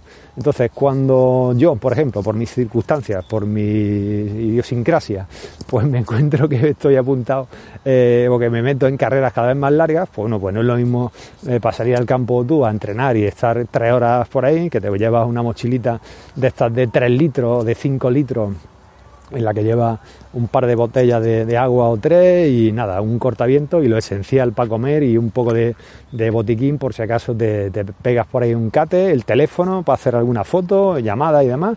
Y decir, llevas lo esencial y ya está. Pero cuando te vas a una carrera de esta en la que sabes que va a estar muchas horas y te exigen material de seguridad, y es normal que lleves ese material de seguridad, pues entonces uno necesita espacio. Y esta mochila, pues bueno, he encontrado que esta mochila, la Advanced Skin de, de Salomon, está muy bien, viene con un par de botellas que, bueno, que no que viene con dos botellas de regalo, sino que la incluye la, la incluye la mochila y son botellas que a precio normal pues ya te cuestan un dinerito y eso pues hace mucho más interesante el precio de la, de la mochila. Eh, lo bueno, 12 litros de carga, no quiere decir que la tengas que cargar entera, pero si vas a meter eso, pues cortavientos, pantalones, eh, pantalones de agua, pantalón cortavientos, la chaqueta de agua que lleve, es decir, esas cuatro cosas, a lo mejor unos calcetines para cambiarte, el teléfono, linterna, alguna batería para cargar el GPS, para cargar el teléfono, aunque te, ya te digo yo que en una carrera de estas no va a cargar el teléfono porque va a correr, no, va, no, vas, a, no vas de youtuber a, a la carrera, salvo que seas así y vayas a eso. Entonces, eh, esa mochila te permite llevar bastante volumen de carga, pero siempre pensando que está pensada para llevar poco peso, es decir, tendrías que intentar llevar en esas mochilas pues menos de 4 kilos, 3, 4. Hay gente que lleva algo más, pero bueno, evidentemente cuanto más peso, más bamboleo, más se van a mover, más va a cimbrear esa mochila y más complicada va a estar la, cosa para hacerla que se mueva poco. Entonces, eh, si tienes que llevarte eso, pues va bastante volumen de carga, pero no mucho peso, pues para mí la mochila ideal te sirve tanto para llevarla hasta arriba, para una ultra de 100 millas, como para salir aquí al campo cualquier día y llevar el espacio suficiente y los bolsillos suficientes como para meter un teléfono tranquilamente eh, en los bolsillos frontales, llevar todos los geles, barritas, eh, los polvos que lleve de recuperador, proteína, es decir, todas las cosas que vaya a necesitar eh, las va a poder llevar a mano. importante en este tipo de mochilas cuando las busquéis es que busquéis siempre mochilas que tengan muchos bolsillos delante, porque lo que vais a querer coger en carrera va a ser lo que tengáis delante y detrás se queda solamente lo que, eh, lo que vas a necesitar cuando eh, viene un marrón. Y ese marrón es una tormenta fuerte eh, o hay que pararse a cambiarse la ropa porque se ha echado la noche y demás. Entonces en ese momento que te vas a parar a quitarte la mochila para cambiarte y demás pues no pasa nada, uno se lo quita, saca la ropa de atrás o el material de seguridad que te puedan pedir en un control.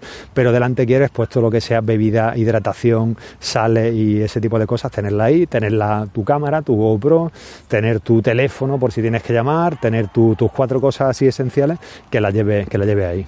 Así que yo, creo que me voy a parar aquí ya, yo creo que ya he echado bastantes cosas deportivas, he mencionado la GoPro, pues ya que he mencionado la GoPro, vamos, eh, vamos a recomendarla también, porque he visto que había por ahí una en, en la lista y, nada, pues yo ¿qué te voy a recomendar? Pues te puedo recomendar la GoPro 7, que yo como hombre precavido eh, estaba, estaba en mi lista de, la compra, pero cuando llegó el momento de, comprarla, pasa como siempre, pasa como con las cosas de, Apple, y cuando llegó el momento de comprar la 7, o sea, la, la, eh, la GoPro Hero Black 7, que era la que estaba en oferta, que era la, la mejor que tenía GoPro en ese momento, pues nada, eh, anunciaron la 8 y, en el momento que vimos la 8, pues quisimos tener la 8. Pero bueno, la 8, eh, aparte de no estar muy asequible eh, o muy, eh, muy no se puede, digamos, comprar con facilidad porque el lanzamiento de la, es decir, son siempre lanzamientos un poco, un poco dificultosos hasta que empiezan a haber unidades en, cantidad. A mí me coincidía que cuando yo necesitaba la cámara era cuando me pillaba en un par de carreras y ya para la primera no, la pillé, ya para la segunda tampoco casi que la pillaba, entonces pues pasé de ella y dije, bueno, pues ya compraré la, la GoPro, pero ya no compraré la 7, sino compraré la, compraré la 8 y la compraré pues cuando esté un poco a un precio un poco más razonable. Entonces ahora ya ha empezado ese momento en el que la van bajando de precio y si te da igual la estabilidad extra que te pueda dar la 8, pues tienes la, la 7 y ya empiezan a estar a, precio razonable. Entonces si tienes por ahí eh, algún enlace de afiliado, o sea, algún enlace, algún cupón de estos por, por, los afiliados, de la gente que escucha tu podcast y eso te permite pues sacar las 20 pavos más baratas, pues una oportunidad estupenda de hacerte con ella. Yo he aprovechado ahora para hacerme con una, una Giro 8 Black y, nada. Eh, no voy a decir que estoy contento con ella porque no la, he sacado y la he sacado en las peores condiciones, que es de noche, eh, por caminos llenos de barro y no he tenido oportunidad de ver nada de lo que he hecho. He hecho un par de fotos y demás y algún vídeo, pero bueno, simplemente para ver lo mal que se va a ver seguramente, pero ya sé que las GoPro se ven así con, con falta de luz. Ya espero poder sacarla a la sierra y alguna carrera a ver qué, qué tal y a ver qué, cómo responde. También espero poder darle algo de uso en el trabajo para hacer alguna cosa que, queremos hacer y bueno, a ver qué, a ver qué tal. Así que nada, eh, Cristian, yo creo que hasta aquí llega, yo creo que está bien, no sé cuánto he grabado, yo creo que va a ser demasiado tiempo quizás. Y, todo tema deportivo, pero es que no te voy a recomendar otra cosa. Yo podría, pues eso, he visto por ahí, he visto muchas cositas de cocina, os veo ahí como queriendo cuidar mucho. Entonces, eh, está, bien, está bien, está bien que, que, que os toméis las cosas de esa, de esa forma. Eh, pues nada, eh, un abrazo, un saludo, un placer estar contigo.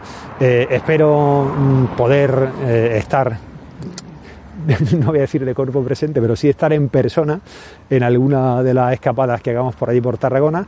Eh, tenemos pendiente una tienda, una tienda, bueno, un restaurante, no sé, una, una, un sitio de bocadillos que decías que era, espectacular. Lo que pasa que ahora ya no sé yo si me vas a llevar a un sitio de ensalada. No sé si hemos cambiado el tema del bocadillo, lo hemos cambiado por la ensalada.